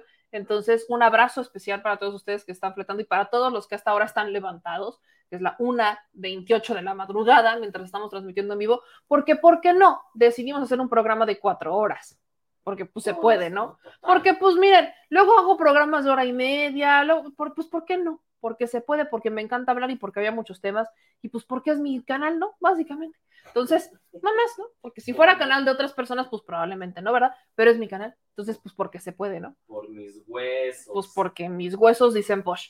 Aquí dice, aquí Chicago presente, saludos desde San Miguel de. Allende. Les digo, Oiga, saludos desde Alemania. Ahí está mi Elena. Ahí está. Guten Morgen. Ahí está mi Elena, ¿eh? Guten Morgen, Elena. Dice Oigan, en Eloisa. Chica- el Chi- en Chicago, con el frío que hace ahorita, les caería todas Muy bien. ¿te calentó el Posh? Sí, claro. Salió Uf, sudando. Uf. ¿Qué sigo? Ah, caray. Sigo igual. Ah, caray. Oye, pásame el que tienes ahí. No, ya, aquí todavía aquí está. Ahí está, mira. Todavía que está sobreviviendo. Se me hace que te lo vas chiquiteando cuando no te veo, ¿eh? Se, se me hace que lo- te lo vas chiquiteando cuando no te veo. Es una botellita chiquita, vean la- mi mano. Ahí está, es una botellita chiquita. Esta se me hace que el señor productor justo la, la, la pidió de ese tamaño para llevársela en el avión. Así como de, pues como, si me- como no es de 100 mililitros, son 50. Sí pasa, comper. Sí pasa. Autorizado. Autorizado por las reglas. Este dice Edson Nico que anda trabajando y sale hasta las 6. Eh, Charloski está trabajando hasta las 7. Eh, gracias a Lemuel que nos manda saludos desde Paramount, en Stan, Texas, me quedo Charloski. Daniel nos manda saludos desde Nueva York, nos mandan saludos desde Barcelona, en Minnesota. Eh, Sil dice que pues ella no tiene sueño, que hoy está calentito en Chicago. Meme, entonces, hoy fue maratón, hoy fue maratón, como de que no. Rosalba nos manda saludos desde Utah, Carlos nos manda saludos desde León. Eh, saquen el posh y nos amanecemos. Eh, al chile de huevos, mi querida meme, saludos desde Pesquería Nuevo León. A mí me acompaña en mi trabajo y me la paso muy bien. Saludos desde Dallas, Texas. Saludos, saludos. Saludos desde Playa del Carmen. Eh, yo apenas llegué, me, me quedé dormido porque uno sale cansado del trabajo. Un abrazo, mi querido Gorgonio. Saludos hasta Sonora, Gor- Gorgonio. Dice Eduardo, le va dando sus besitos a la botella. Es correcto, sin que yo lo vea. Gracias, Adrián Gutiérrez. Dice, me, des- me desvelo todos los días. Saludos desde California. Muchas gracias por el superchat de 20 dólares, mi querido Adrián. Adraín, muchísimas gracias, porque gracias, gracias, gracias a esos superchats es que podemos hacer posibles este tipo de cápsulas, este tipo de información que les llega a ustedes cortesía de esta mujer que tienen enfrente. Y de este señor que tiene atrás. Es. Dice. Ruimón, saludos desde Atlanta, York, dentro del corrupto Estado de México. Meme deberían hacer un reportaje sobre el tren suburbano para saber quiénes son los dueños y por qué se permite toda la publicidad. Anotado en la lista de los videos que vamos a estar eh, haciendo al respecto del Estado de México y Coahuila. Que miren, todavía tengo un tema de Coahuila, pero se los voy a dejar pendiente. No, lo voy a mencionar. Todos sabemos, y si no saben, pues les platico, que el Super Bowl es el domingo. Resulta, resalta y acontece que el candidato de Morena en el estado de Coahuila, o sea, Armando Guadiana, dice que pues, ¿para qué se quedan? O sea, que ¿para qué, para qué anda por acá el domingo? ¿Cuándo? Pues son los cierres de pre-campaña, ¿no? O sea, el señor está en campaña, quiere ser gobernador. Pero, pues que si le dan chance de ir a ver el Super Bowl, no a su casa, no en la en un restaurante, No en la dis- no en ¿Cómo es? no en una destilería. Discúlpenlo, todavía no se recupera del post. No en una destilería. No, no, no, no, no. Lo quiere ir a ver literalmente a Estados Unidos. ¿Y qué es lo que dijo Mario Delgado? Escuchen. Pues está planteado así por el equipo de, Coahuila para el sábado en la Plaza de Toros eh, de Saltillo. Desconozco si va a ir el senador Guadiana al Super Bowl. Yo en su lugar no iría. Yo haría, aprovecharía hasta el último minuto haciendo precampaña en Coahuila, pero bueno, es una decisión de él que, que respetamos. Eh, pero pues el cierre está programado justo para que podamos estar el sábado en Coahuila y el gran cierre también en Texcoco. También tuvimos que... Pues ahí está. Yo, esto es tradicionalísimo de Armando Guadiana. El señor eh, no fue a trabajar un día, o dos más bien, o tres de hecho, no fue a trabajar al Senado de la República por irse a Qatar a ver el último partido de México en el Mundial. Y así le da por irse de a cada rato. Es un, es un, es un alfaro. Y si eso lo hace siendo senador, si eso lo hace estando en campaña, ¿qué no va a hacer siendo gobernador? Capaz de decretar fin de semana nacional para ver el Super Bowl y él se va a ir a verlo. O sea, si se va en plena pre-campaña, pues cuánto amor le tiene al Estado, dónde están sus prioridades. Perdón que lo diga, pero ¿en dónde están las prioridades de, Armando Guadiana? Está en plena campaña, sí es la pre-campaña, pero pues estás en la plena carrera, viene el tema del registro, o sea, se supone que quieres ganar un estado que ha estado gobernado por el PRI, o será que ya está negociado que lo negoció. Ya tan seguro está que. O sea. Se va a festejar antes. ¿Está tan seguro que se va a festejar o está tan seguro que mejor no la va a pelear? Porque ya la vendió. Porque no, no, es, no es muy normal. Algo anda mal con el candidato. Yo, como, ahí sí, como dice Mario Delgado, si yo fuera él no voy. Pero pues ese es el candidato que eligieron. ¿Qué Entonces, los de Coahuila? ¿qué piensa mi gente de Coahuila?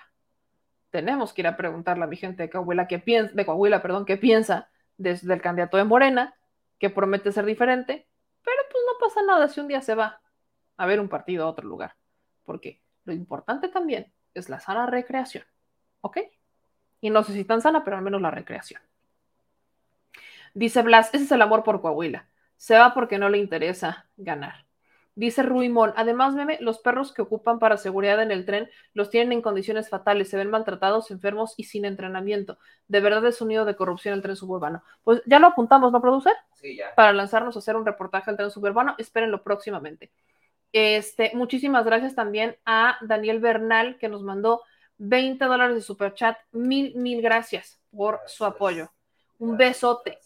María del Pilar dice, Fuerza Siria, Turquía y Chile, que aún no sé qué pasó, pero envió apoyo también para allá. En Chile, incendios. Incendios, el, presidente Boric, pues, ha señalado que estos incendios, lejos de ser, están muy lejos de ser un accidente. Entonces, ya se envió apoyo técnico financiero y ayuda internacional para controlar estos incendios en Chile, que han dejado a más de 26 muertos en el país. Entonces, eso es lo que también está pasando. Fuerza también para Chile que eh, a última hora del domingo eh, empezaron a aterrizar contingentes de la Unidad Militar de Emergencias de España para colaborar en la extinción de ola de incendios y que obviamente también se ha mandado apoyo desde México. Eh, Jarana Loca nos manda y nos escribe desde Twitch. Ah, no mames, me llamé en Twitch. Oh my god. Aquí estamos, mi querida Jarana Loca, para que le den por acá un abrazote. Estamos también y bendita sea nuestra bandita de Twitch, siempre fiel. ¿Cuántos tenemos en Twitch ahorita? Ahorita uno nada más. Eh, Pero Twitch siempre fiel. exacto. Este, nos dicen también por acá en otros comentarios, Arlequín, ¿y por qué si le traen tantas ganas a Calderón en México nadie presentó una denuncia? En su momento, porque todo el poder estaba secuestrado por ellos. Y en este momento hay algunas denuncias, pero pues la fiscalía. Ya sabemos mis pleitos con la fiscalía, ¿verdad? Alejandro Baños dice, saludos desde la alcaldía Álvaro Obregón, esperando que hay del día, porque está haciendo cada cosa que, uy, y, estoy en la misma que tú tienes toda la te razón. Entiendo, te, entiendo. te entendemos, te entendemos. Posh, vamos por Verdeja, ahí yo no sé qué dicen mi gente de Coahuila. Dice Olga, acá en Moscú son las 10.30 de la mañana. Saludos hasta Moscú. ¿Cómo es? Здравствуйте. Здравствуйте. Здравствуйте. Здравствуйте. Eso. Aprendiendo ruso con el señor productor. ¿Ven para qué sirve el posh? Para sacarle el ruso que lleva dentro. Pues sí, oye, pues sí, oye, qué pacho. Dice Adriana, meme, ¿dónde estás? ¿Dónde estás? ¿Dónde estás? ¿Dónde estás? Estamos en Chiapas. Eh, de hecho, son nuestras últimas horas en Chiapas, ya, ya vamos. Ya estamos guardaditos. De hecho, ya estamos guardaditos, ya están nuestras maletitas hechas, ya nos vamos. Y también por eso les pusimos este video de, de- de lo que venimos aquí a hacer a Chiapas al final, pues por Para que se rían. pues, pues, para que se rían un rato y el otro, el que Para nos que hizo enojar, para que se enojen y para ver que no nos corran. Tenemos de todo aquí. Hay de todo, ¿no? Para que, para que se rían y para que se enojen. Y se los pusimos ahorita por si nos corren. ¡Ay! ¡Auch! Eh, unos últimos saludos antes de irnos porque ya son las 4 de la mañana, ya. Digo las 4 de la mañana. Hola. Son las 3 de la mañana, yo ya no, mejor digo nada. Quítenme la Este, botella. No lo han visto que le toma cuando manda video. a mí no me quieras, no quieras hacerme pasar. Yo nada más la agarré porque vamos a tener cosas en la mano. Pero sigue, miren, ahí está. Cálenle. Le voy a poner una rayita, ¿sabes lo que voy a hacer? Le voy a empezar a poner una rayita con marcador para verificarlo, a ver si no ves, es que se evaporó. Claro, pues con este calor que hay aquí. Híjole, de verdad que sí, de verdad que sí. Estaba, ¿A poco no estaba fuerte hace rato? ¿Eh? ¿A poco no estaba fuerte hace rato el calor? Sí, no, el calor de hace rato, santa madre de Dios. Él se las toma y a mí me hacen efecto en el calor. El post les da el El post, les- el post es correcto, el post le da el fuá. El fuá. Este dice Armando Guadiana es un prianista que no lo quieren en Coahuila, es un impuesto por Mario Delgado. Eh, dicen acá, ¿cuándo van a Coahuila a ver a los dinosaurios? Pues Estamos, estamos juntando. estamos haciendo nuestra alcancía. O sea, el Estado de México nos queda más cerca, entonces obvio sí les puedo prometer que vamos a ir al Estado de México porque pues nos queda de, de- de- a- de aquí a un pelito.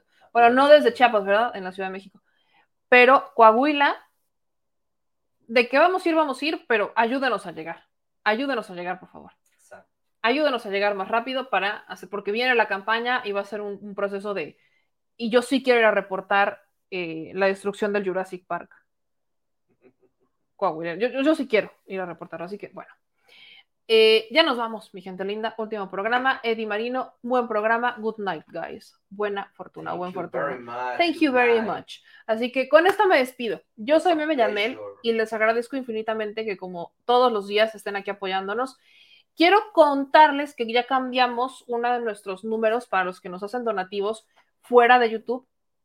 Ya se los había platicado, pero ya cambiamos nuestro número de tarjeta Banamex. Es el que está en pantalla. Ya no es el que les había, el que tiene años que, que les platico. Tuve que hacer una, una modificación bancaria y todavía tengo pendiente sacar la tarjeta del bienestar. Yo lo sé. Pero por lo pronto, si ustedes gustan hacer algún donativo de forma directa, lo pueden hacer a este número de tarjeta Banamex, que es el 5204 1658 67 74 91 98. También lo pueden hacer a través de nuestra clave eh, interbancaria, por si hay muchas personas que ya todo lo hacen con transferencias, lo pueden hacer esta cuenta clave que es 0021 80 70 18 48 97 33 25. Este es el número, este es el nuevo número de, eh, de cuenta y de tarjeta y cuenta clave de Banamex, que todavía no sabemos quién se va a apropiar de él, pero este, pues aprovecho para informarles, ya se los había dicho, en, nuestros, en las descripciones de los videos de YouTube ya se cambió y este, también nuestros moderadores me están ayudando a compartirles este mensaje por si hay gente aquí que quiera hacer algún donativo de forma voluntaria. También sigue todavía nuestra cuenta de PayPal, esa no ha cambiado, que también la encuentran en la descripción de los videos, y sus superchats. Y para las personas que dicen, yo no tengo ahorita para mandar un chayotito voluntario, un chayotito del pueblo, no pan del cúnico. Siempre está la manera tradicional y esa es la que les agradecemos más.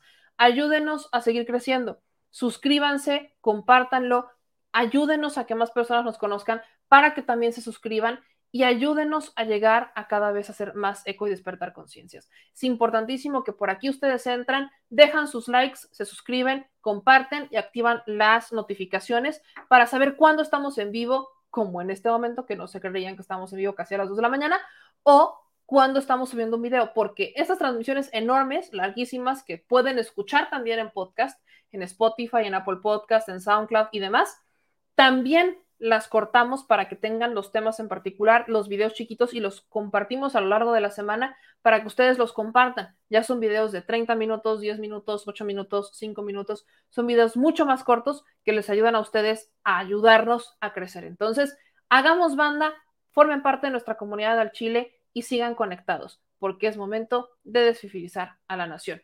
Yo soy Meme Yamel, síganme en todas mis redes sociales como arroba Meme me encuentran en Twitter, me encuentran en Facebook, me encuentran este, en Facebook tenemos dos canales de Meme Yamel, al Chile con Meme Yamel y Meme Yamel, y aparte tenemos el de Da Mexico News. Y no se les olvide leer nuestras notas en Da Mexico News.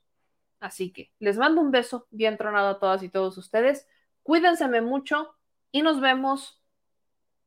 Nos vemos próximamente porque mañana, porque mañana vamos a estar volando. Mañana no sabemos cómo va a estar el aeropuerto. Sí, mañana no sabemos cómo va a estar el aeropuerto, les vamos a subir aunque sea un videíto, pero les mando un beso bien tronado y ya mañana regresamos a nuestro nido. Así que gracias a ustedes por hacer esto posible, por apoyarnos y pues por divertirse aquí un rato y por mandarle besos a nuestro post productor. Nos vemos mañana. Nos vemos mañana. Pasado, más pasado mañana. Nos vemos cuando nos tengamos a que la ver. Hora que nos vean. A la hora que nos vean, en los videos que nos vean. Pero véanos y compartan. Les mando un beso a todas y todos. Nos vemos. Adiós. Adiós.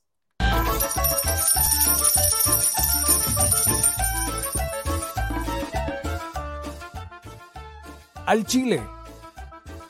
Recuerda que una forma de apoyar nuestro proyecto e impulsarnos a generar más y mejor contenido es a través de los superchats en nuestras transmisiones en vivo. Solo tienes que dirigirte al recuadro donde escribes mensajes, darle clic al símbolo de moneda, colocar los datos de tu tarjeta bancaria, el monto a donar y de forma inmediata se verá reflejado en un recuadro de color con el mensaje de tu preferencia. Otra manera, por si no nos alcanzas a ver en vivo, es ir a la descripción de nuestro video de YouTube, darle clic a la liga de PayPal y repetir el proceso como en los superchats. Ese recurso llegará directo a nuestra cuenta bancaria. En Facebook también puedes apoyarnos de forma mensual. En el inicio de nuestra página encontrarás el botón Quiero colaborar. Ahí podrás adquirir una membresía que nos impulsará a seguir combatiendo la infodemia desde esta plataforma. Y si eres de los que no confía en la tecnología, puedes hacer un depósito o transferencia a nuestro número de tarjeta Banamex, desde cualquier establecimiento, banco y hasta tu aplicación móvil. Anótalo. El número es 4766-8415-9203-0897. Recuerda, esto es completamente voluntario. Y es una forma de apoyar e involucrarte más con este proyecto independiente. Hazlo tuyo y comparte.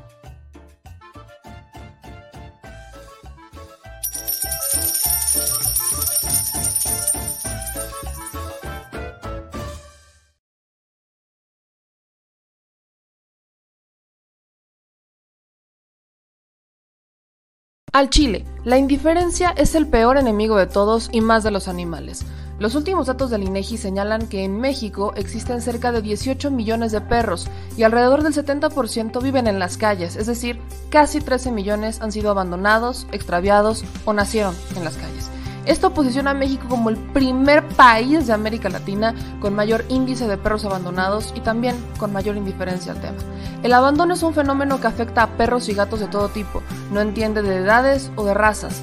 El 20% de perros y el 11% de gatos abandonados son de pura raza, mientras que el resto son mestizos. Por otro lado, la mayoría de perros y gatos llegan al refugio en la edad adulta, aunque también son recogidos cachorros y animales de edad avanzada.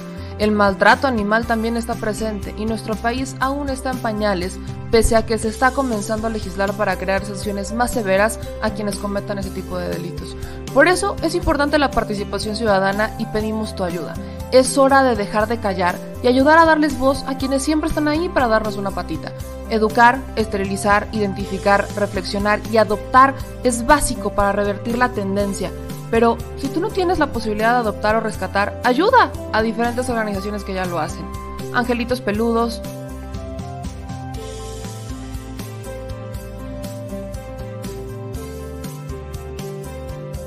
Amor sin raza.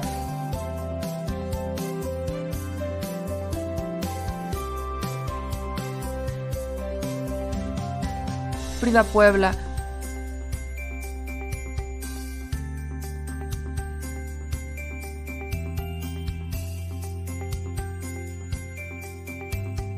Rivera Rescue.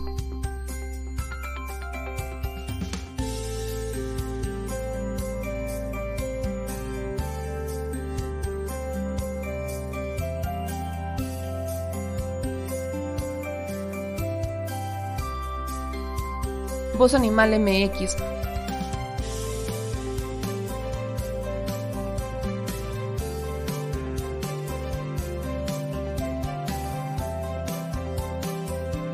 El albergue San Cristóbal.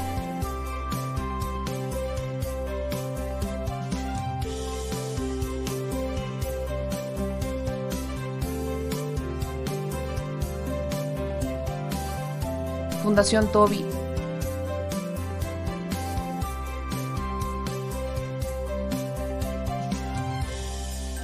o Patitas Invisibles son algunas de las organizaciones a las que constantemente donamos y apoyamos, pero no es suficiente. Ayúdanos a que sean más voces las que salven vidas. Sus patitas, de verdad, pueden salvar tu vida. Difunde y dona.